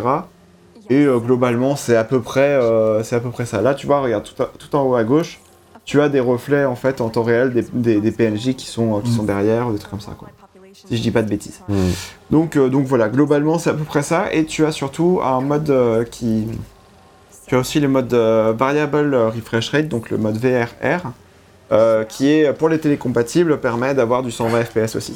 C'est un, putain de game changer. Alors, 120 FPS ou pas, mais. euh, J'ai pas essayé perso parce qu'en fait faut Pourquoi passer par un. Bah, euh, parce que j'ai pas un. T'as pas la télé Voilà, j'ai Ah oui, la télé. bah, en fait, mec, tu sais, avec ça, pour moi, c'est un game changer parce que tu, te mets en mode euh, résolution, tu actives le VRR et t'as le mode résolution à genre 60 FPS en fait. Et du coup, t'es obligé d'activer le VRR dans le menu du jeu en fait. qui C'est dans le menu du jeu, mais c'est une option euh, différente, que c'est dissocié du mode résolution Oui, oui. et performance, tu vois. Ouais. Et euh, par exemple, j'avais fait ça sur, euh, chez mes parents qui ont, qui ont un écran compatible, et je jouais en mode résolution à Uncharted, le, le portage là, tu vois, donc qui était normalement à 30 FPS mais en 4K Ouais. native. Mhm. Et là, j'activais le VRR et j'y jouais, bah du coup en 60 FPS. Ouais. fait bah ok, bah nickel quoi. En fait, j'ai un, un PC, j'ai un PC euh, qui carbure. C'est ça. Et vraiment, euh, ça m'a donné envie d'acheter euh, un écran compatible VRR pour, euh, bah, du coup, euh, jouer en, en résolution et profiter quand même d'un framerate débloqué. Enfin, en tout cas, augmenté, quoi. Ouais, j'ai toujours pas compris comment ça fonctionnait d'ailleurs, mais, euh, Je sais pas. mais bon, apparemment. Déjà, on a oui, perdu la moitié des gens, je pense. hein. C'est ça, ouais, exactement. Non, mais c'est. Non, pas forcément. Il y a plein de gens qui sont assez. qui connaissent un peu le niveau technique, mais après, il faut pas aller plus en détail, c'est sûr. Oui. Sinon, effectivement, on risque de les perdre. Ouais. Oui, non, mais ouais, non, mais oui, dans, dans tous les cas, effectivement, euh, je, je sais pas exactement comment ça fonctionne le VRR, mais en tout cas, c'est c'est assez cool comme, euh, comme édition, donc, euh, donc, donc voilà, globalement, c'est à peu près. Et c'est à toi, peu près du coup, Naxi, t'as vu une vraie différence entre le mode résolution de performance? Quand moi, perso, j'ai quand même euh, essayé, pardon, Max Scanner, euh, j'ai quand même essayé de mettre pour voir, et je- j'ai vu une différence de framerate entre les deux, mais j'ai pas eu une Ah, différence de une visuel. différence de framerate, euh, oui. Euh, en vrai, tout ce qui est ray tracing et tout, je pense que c'est encore une fois un peu de la branlette, donc ça, ça m'a pas trop dérangé. Surtout en termes de des, textures à l'horizon. Euh, en mode performance, j'ai l'impression que c'était tout simplement euh, plus euh, compressé, plus flou, et d'ailleurs, c'est forcément le cas. Et du coup, euh, du coup voilà, en fait, c'est c'est aussi, c'est aussi con que ça. Je me Je suis que ma télé est pas assez stylée pour que je perçoive la Je différence. pense que en- je pense qu'il faut vraiment parce que moi typiquement je joue en 1080p et euh, Ah, sur une grande bah là on joue en 1080p sur une grande télé Ouais. euh, c'est c'est très bien hein. c'est- Oui, c'est non, mais évidemment, les deux sont très bien. Enfin, et je pense qu'il faut avoir une vraie grande télé et être à 3 cm du C'est téléviseur. pour, exactement euh, mon cas. Pour vous recontextualiser, j'ai un écran 4K OLED de bonne facture et je suis vraiment, vraiment proche, quoi, tu vois. Parce que mon salon est pas grand et que, genre, littéralement, je, je suis là, quoi, tu vois. Et du coup, je suis plongé dans, dans l'écran, donc c'est le genre de détail que je, que je vois euh, Oui, je pense, particulièrement. euh, effectivement, dans ces cas-là, je pense que ça fait plus sens, quoi. Ouais, Effectivement. voilà, c'est tout. Euh, ok, donc euh, le, pour tout ce qui est bug, etc., parce que c'est un sujet, hein, le jeu est vraiment buggé, alors quoi. Effectivement, il y a des bugs. Euh, T'as les ouais. ennemis qui se bloquent, qui vont se bloquer dans le décor, qui vont parfois Pas trop te, demander de. de, euh, Lui, il en a pas eu en tout cas. Qui vont te demander de restart euh, un checkpoint, ça m'est arrivé une fois ça. Par contre, j'ai aussi eu un ennemi qui était vraiment bloqué dans le casse-couille, donc pour réussir à le buter de loin, c'était chiant. Euh, en plus, j'ai vu un autre exemple de ça euh, dans- quand j'ai regardé RL jouer tout à l'heure. Donc, il y a quelques petits bugs comme ça. Euh, tu as aussi. scripts qui se lancent pas ou qui se lancent mal, etc. euh, Un bug pour une araignée, c'est normal. Ah, ouais, bien T'as quelques bugs de PNJ, euh, c'est- parce que moi, encore une fois, j'ai beaucoup regardé la ville, je me suis beaucoup baladé, j'ai beaucoup fait attention aux détails. Écoute, des fois, j'allais dans un petit parc et j'ai regardé un peu les gens. En plus, je peux le check et tout, donc c'est cool. Et ben, euh, parfois, j'ai vu deux personnages assis au même endroit, ce qui faisait que ça faisait une fusion. Ouais. Très dégueulasse. T'as des petits bugs comme ça où t'as des gens qui parlent et il y a personne à côté d'eux. Enfin, ça reste euh, C'est vraiment non, mais des ils, ont, bugs. ils ont le droit. Hein. Ils sont le droit. Voilà. Mais euh, c'est vraiment, c'est vraiment des bugs plutôt, je trouve, je dirais, mineurs dans l'ensemble.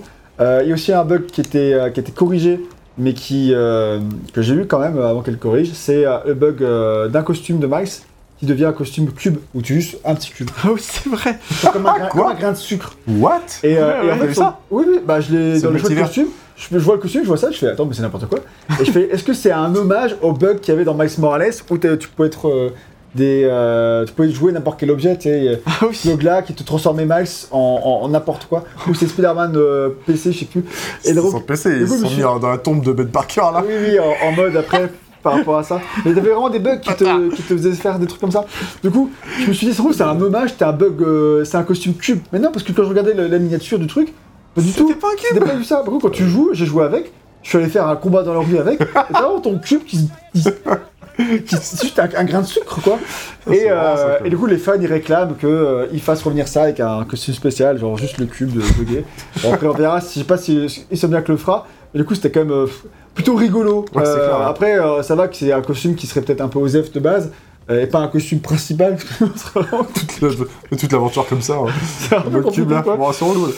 Ça, ça, c'est ça. Mais oui, et Donc euh, j'ai- voilà, t'as quelques bugs en vrai. Euh, toi, t'avais pas le bug de sous-titres Euh, oui, alors moi, c'est vraiment. Alors, euh, juste, on a eu des, des bugs pendant le test tout à l'heure Ouais, où il y avait un arbre qui était pas du tout loadé. Il y avait un espèce de cube avec. J'ai euh, plus de bugs visuels là, mais après, est-ce que c'est parce que je regarde et je joue pas Non, Euh, non, mais parce que vraiment, genre, j'ai pas eu ces bugs-là auparavant. Donc, euh, peut-être que c'est un patch récent qui a fait. Parce que nous, on tourne euh, ce test au début, euh, début décembre. Peut-être qu'il y a eu des patchs qui sont sortis depuis au moment où vous regardez ce test. Oui, oui, je suis Euh, une grosse mise à jour en décembre. Voilà. Et euh, donc, du coup, euh, nous, on a eu des, des bugs pendant le test. Euh, moi, j'ai notamment eu vraiment des bugs qui étaient très énervants parce que les sous-titres, que ce soit le, en, en anglais, sous-titré anglais, les sous-titres ne correspondaient pas du tout au dialogue des fois.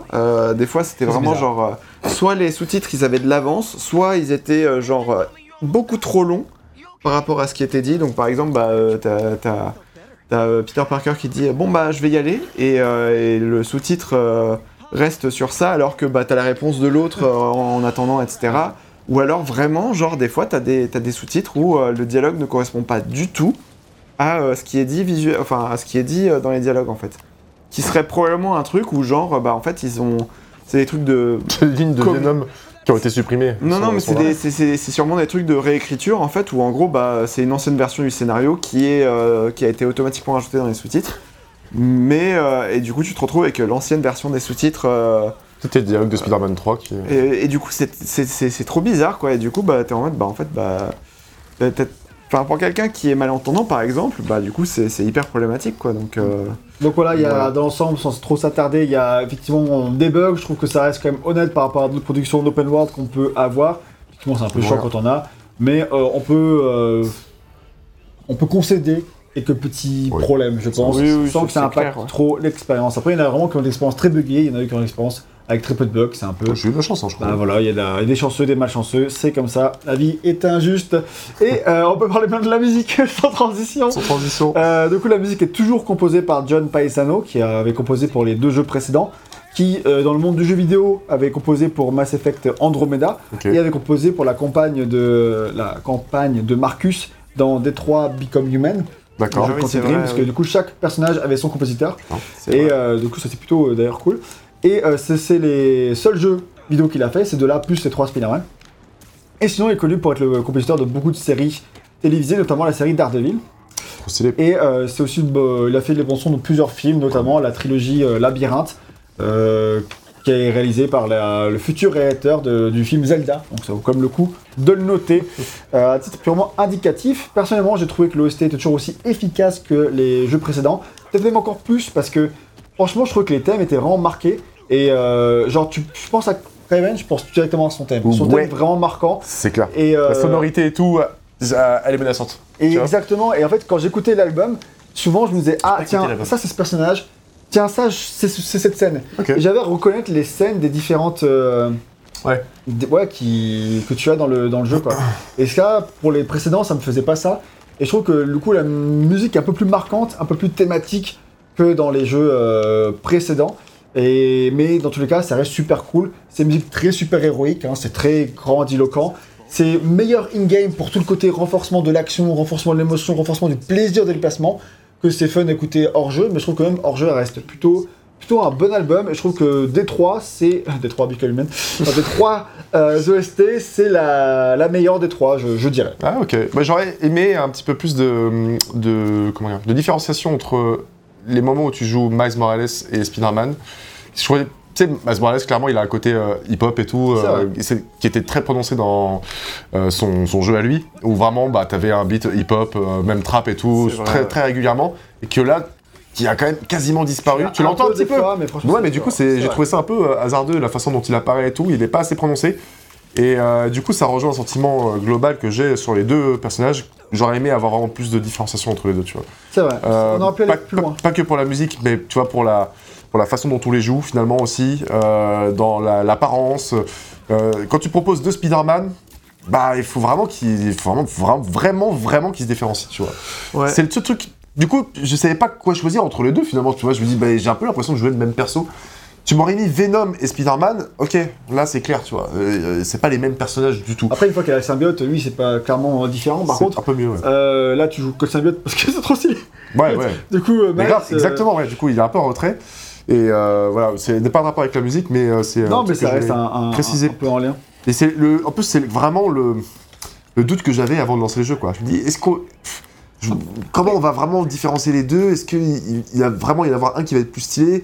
J'ai déjà l'impression d'avoir les deux mêmes persos, tu vois. Ils ont la même corpulence, ils ont la même, euh, même façon de- Pas tout à fait la même façon de se déplacer, mais bon, globalement, c'est le même perso, quoi. Oui, un tu peu de choses près, euh, ils se battent pareil, quoi. Ah voilà. Et, du coup, euh, voilà, c'est juste mon, un peu mon regret là-dedans d'a- d'avoir deux personnages qui se confondent. Et ça me rappelle un peu cet écueil que tu avais sur euh, Rift Apart dans Ratchet et Clank, c'est que tu avais deux vrai. personnages qui étaient. Ah, pour Et le coup, c'est vrai j'ai- qu'ils avaient déjà exploré ça, les deux personnages. chaque Ah oui, ouais, oui, bien sûr, bien sûr. Mais alors, pour le coup, vrai, euh, Rift Apart, ils ont fait aucun effort. C'est que vraiment, tu avais les mêmes armes. Aucun effort, les mecs. Aucun effort. C'est hein. un jeu de merde. non, non, non, non. Non, mais pour, pour les deux personnages, c'était la même chose. Tu avais les, euh, les mêmes gadgets, les mêmes armes, une progression partagée entre Oui, les deux armes. il y avait, euh, ça n'avait pas de sens déjà. Et c'était, euh, il n'y avait pas d'effort du tout, tu vois. Donc c'est pour ça que ça m'a mis, mis un peu la puce à l'oreille. Je me suis dit, attends, là, ils vont refaire un, un système de, Je pense de toute façon, ils vont continuer binôme. comme ça. Dans, dans, dans le prochain Ratchet, il y aura aussi les deux. euh, Mais je pense qu'ils auront appris de leurs erreurs et qu'ils ont En fait, ils expérimenté mesure, avec quoi. Et c'est pareil avec Spider-Man, le prochain, je pense qu'il y aura aussi deux, deux héros. Et du coup, bah, sauf s'ils font un spin-off, peu importe. Oui. Et du coup, bah, là, c'est. euh, dans tous les cas, ils perfectionnent cette formule-là d'avoir deux héros, deux machins. Ils restent sur des, des bases similaires, ce qui leur permet aussi de partager leur- leurs efforts, ce qui est aussi malin, finalement.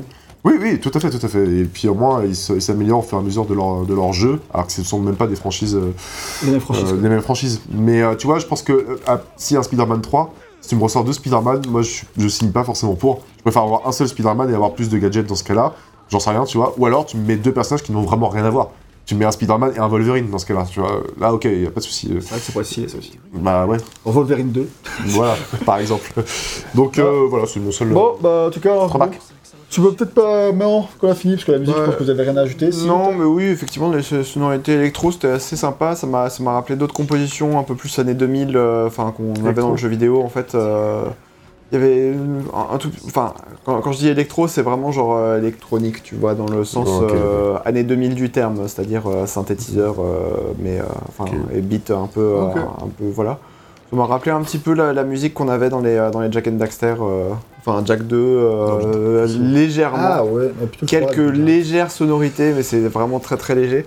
Euh, malheureusement, bah là, on va pouvoir enchaîner sur le, sur, sur- sur le sound design. Euh, le sound design est très cool aussi, hein. Ah, il est efficace, je trouve. Mais euh, en fait, malheureusement, moi, j'ai un vrai problème avec le mix audio. Euh, parce que le mix audio, euh, j'ai l'impression que bah, ça m'a pas permis de euh, vraiment apprécier la, la musique, en fait.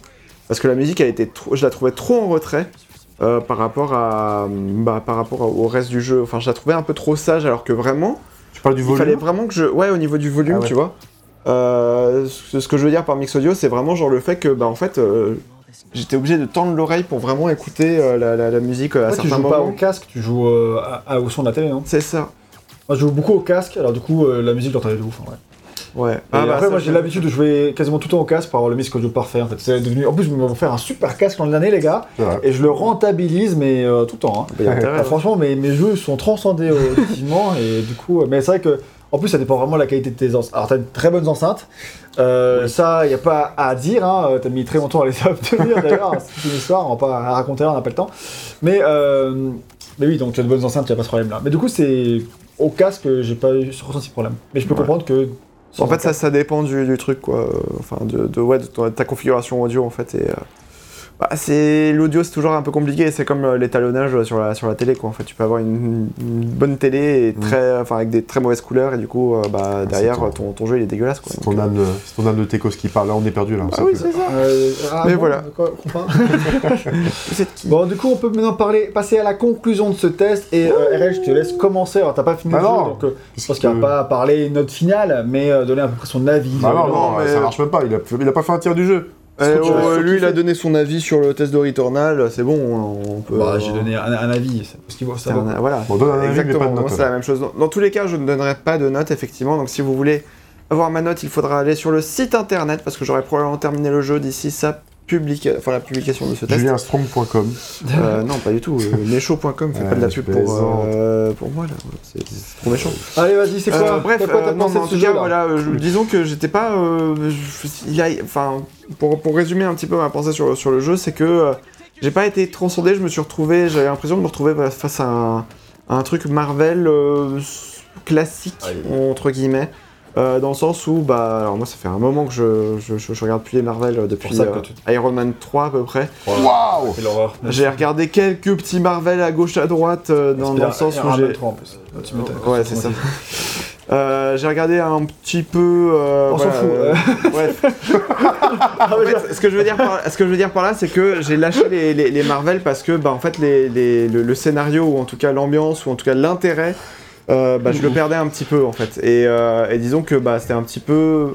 J'avais perdu l'intérêt. J'ai ça aussi. et voilà. Et du coup, en fait, j'ai ressenti la même chose euh, en fait dans ce jeu-là parce que ah, c'est à peu près la même chose que j'ai- eu dans, dans Spider-Man de 2018 et dans Miles Morales, c'est-à-dire des jeux qui sont sympas, qui se jouent bien, mais euh, c'est pas non plus genre je, je suis pas en train de me dire ah bah ouais c'est un jeu exceptionnel, faut absolument le faire.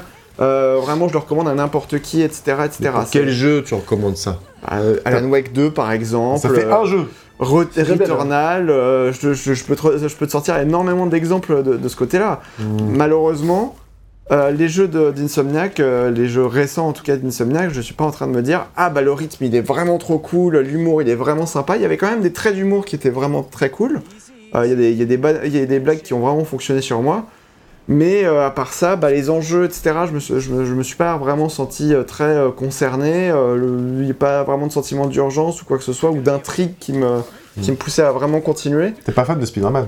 Si, je, je, je, Ah ouais je kiffe euh, Spider-Man parce que malgré le fait que. euh, Là où je voulais en venir tout à l'heure, c'est que malgré le fait que je regardais plus de, de, de, de Spider-Man, j'ai quand même vu le dernier Spider. Enfin, les deux derniers Spider-Man. euh, Speed avec Keanu Reeves non, non. Pardon. Les deux derniers Spider-Man euh, en dessin animé et surtout le dernier là où. No Way Home. No Way Home avec, Mm. avec les trois Spider-Man.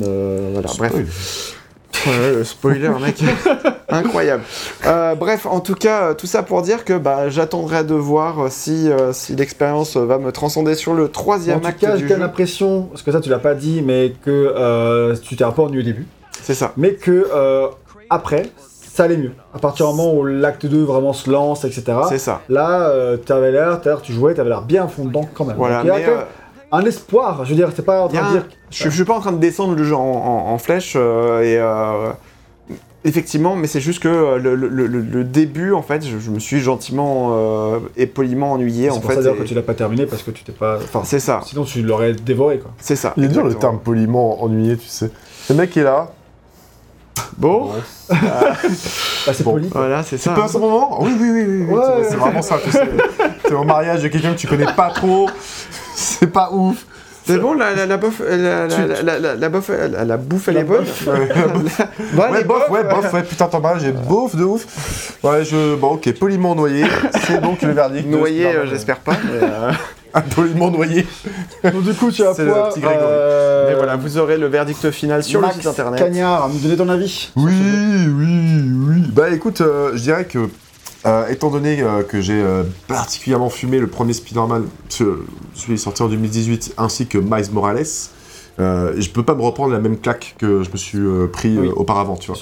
Donc je me retrouve sur des bases déjà bien, bien connues, hein, je, suis en, je suis en terrain connu, c'est ce que je dirais, et que je me suis retrouvé avec un jeu, avec un jeu plein de fanservice, ça tombe bien, je suis fan de Spider-Man, avec bah, à peu près tous les pans, les pans que je connaissais déjà, déjà, que je trouvais réussis, améliorés et étoffés. Donc je peux pas dire que j'ai pris une claque, tu vois, mais euh, j'ai pris, euh, j'ai pris ce, ce jeu comme euh, la friandise qu'elle euh, qu'elle- représentait représentait pour moi, tu vois. C'est-à-dire, quand je dis ça littéralement, hein, euh, j'ai platiné ce jeu en 4 jours. 4 jours de travail, hein, précisément. Ouais, enfin, le week-end, non.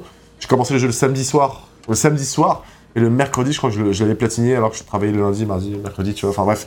Donc, pour dire, le jeu, je l'ai dévoré, tu vois. Dévoré. Donc, et je peux pas dire que j'ai passé un mauvais moment, c'est impossible de dire ça, tu vois. Tu, peux, tu fais pas ça sur un jeu que t'aimes pas, tu vois. Donc, euh, et malgré tout, j'ai pas, pas forcément pris une giga claque, mais j'ai passé un excellent moment. Je trouve que c'est le meilleur traitement du symbiote et de Venom qu'on ait jamais eu, malgré des côtés, euh, et pas que au niveau du, symbi- du symbiote un peu euh, poussif, tu vois. Le côté méga blockbuster, parfois, j'étais, peut t'essouffler un peu. Mais en vrai, euh, je pense que la vérité, c'est juste qu'on s'en fout parce que Spider-Man, c'est c'est juste le, paroxysme du super-héros avec son côté un peu bling-bling et en même temps, euh, eh bien des, petits messages qui sont, qui sont sympas et qui peuvent être touchants.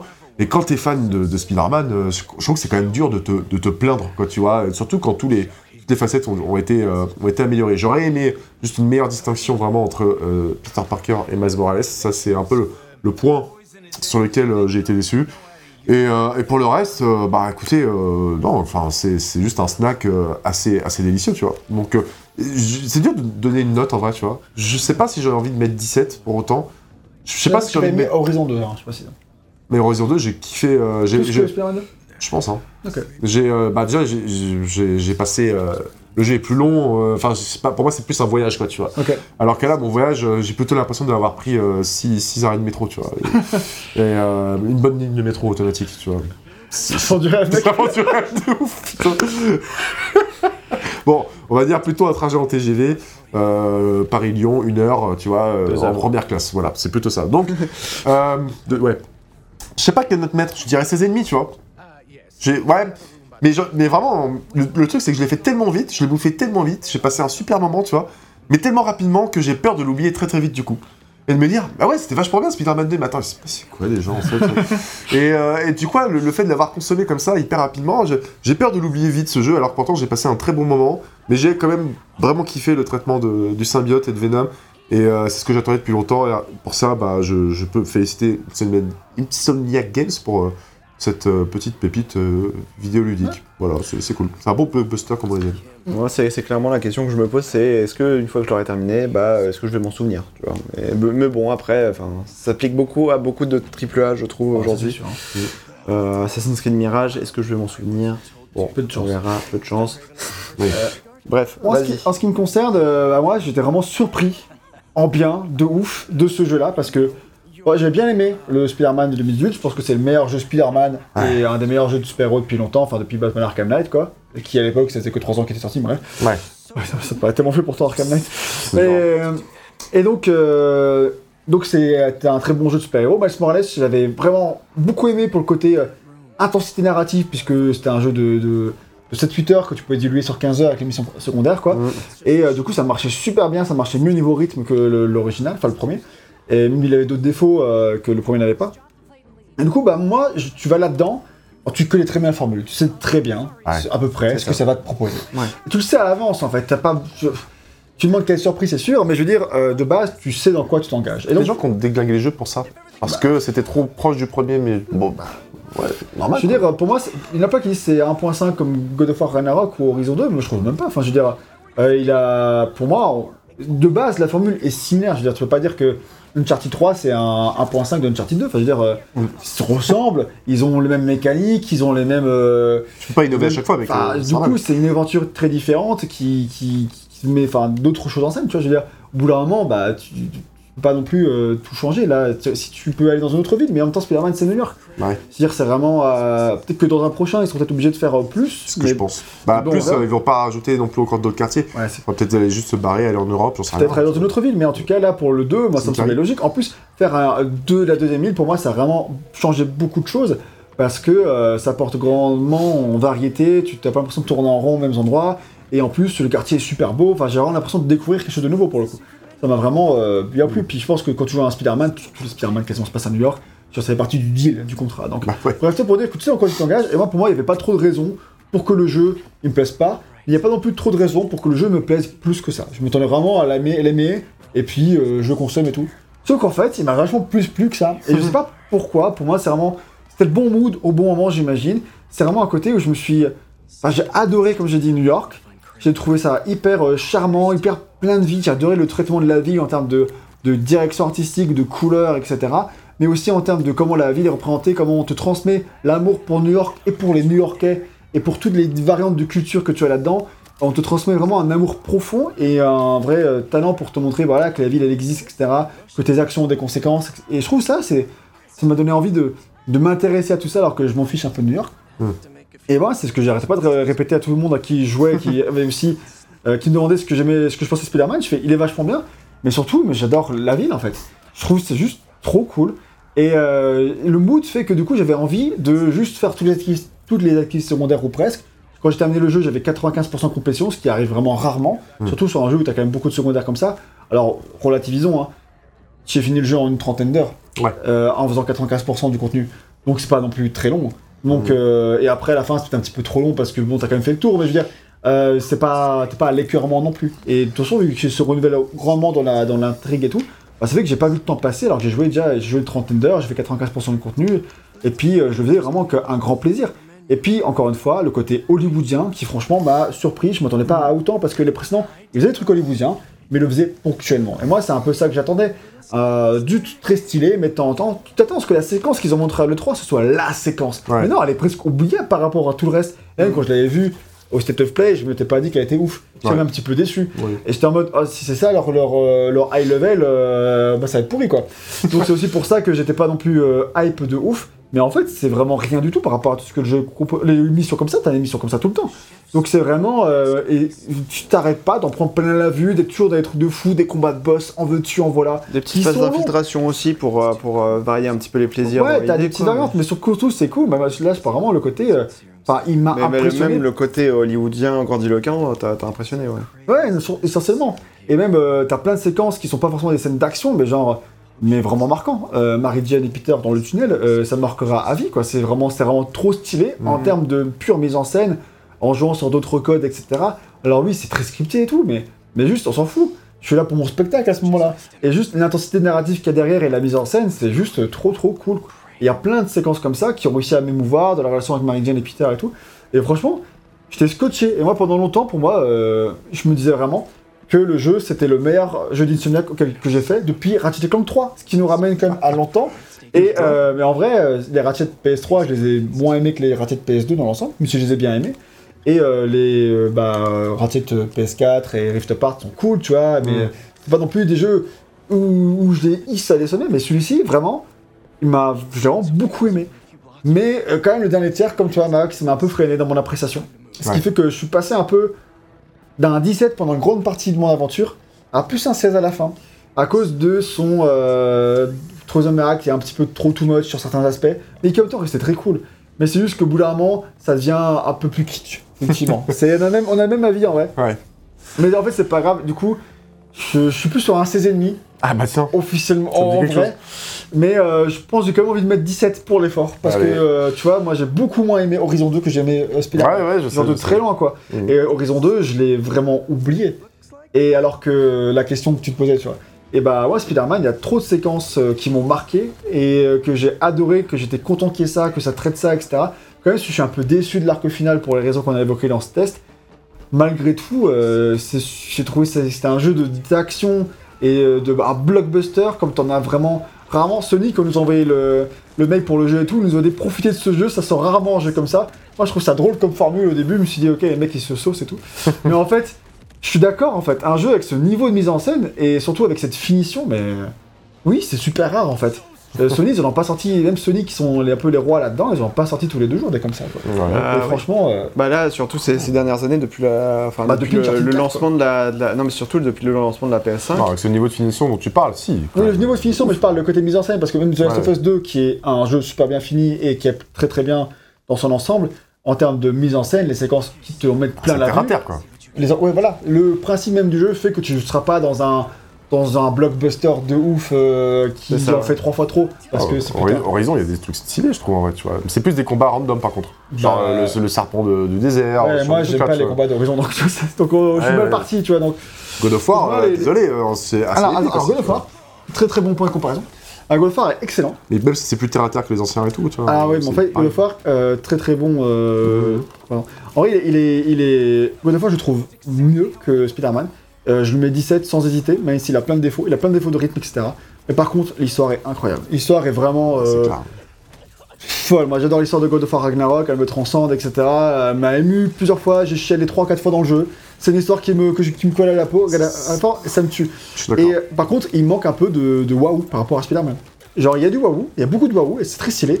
Mais c'est pas autant waouh tout le temps que c'est waouh tout le temps dans Spider-Man. pas, c'est pas, c'est pas, le- c'est pas la même cible. C'est pas War, c'est le jeu de la finesse. Ragnarok, pour moi, tu vois, c'est. Bon, on va pas refaire le test, hein. Exactement, mais c'est une très bonne comparaison parce que que faisais je vraiment. Je faisais comparer les, les jeux de Sony dans ma tête euh, en y jouant en me disant. euh, euh, Enfin voilà, que je préfère comme God of War, mais c'est vrai que God of War il aurait gagné à avoir un peu plus de waouh, comme. euh, mais en fait c'est tellement compliqué à faire, mais Insomniac arrive à en faire plein et tout, ça reste Ouais. balèze.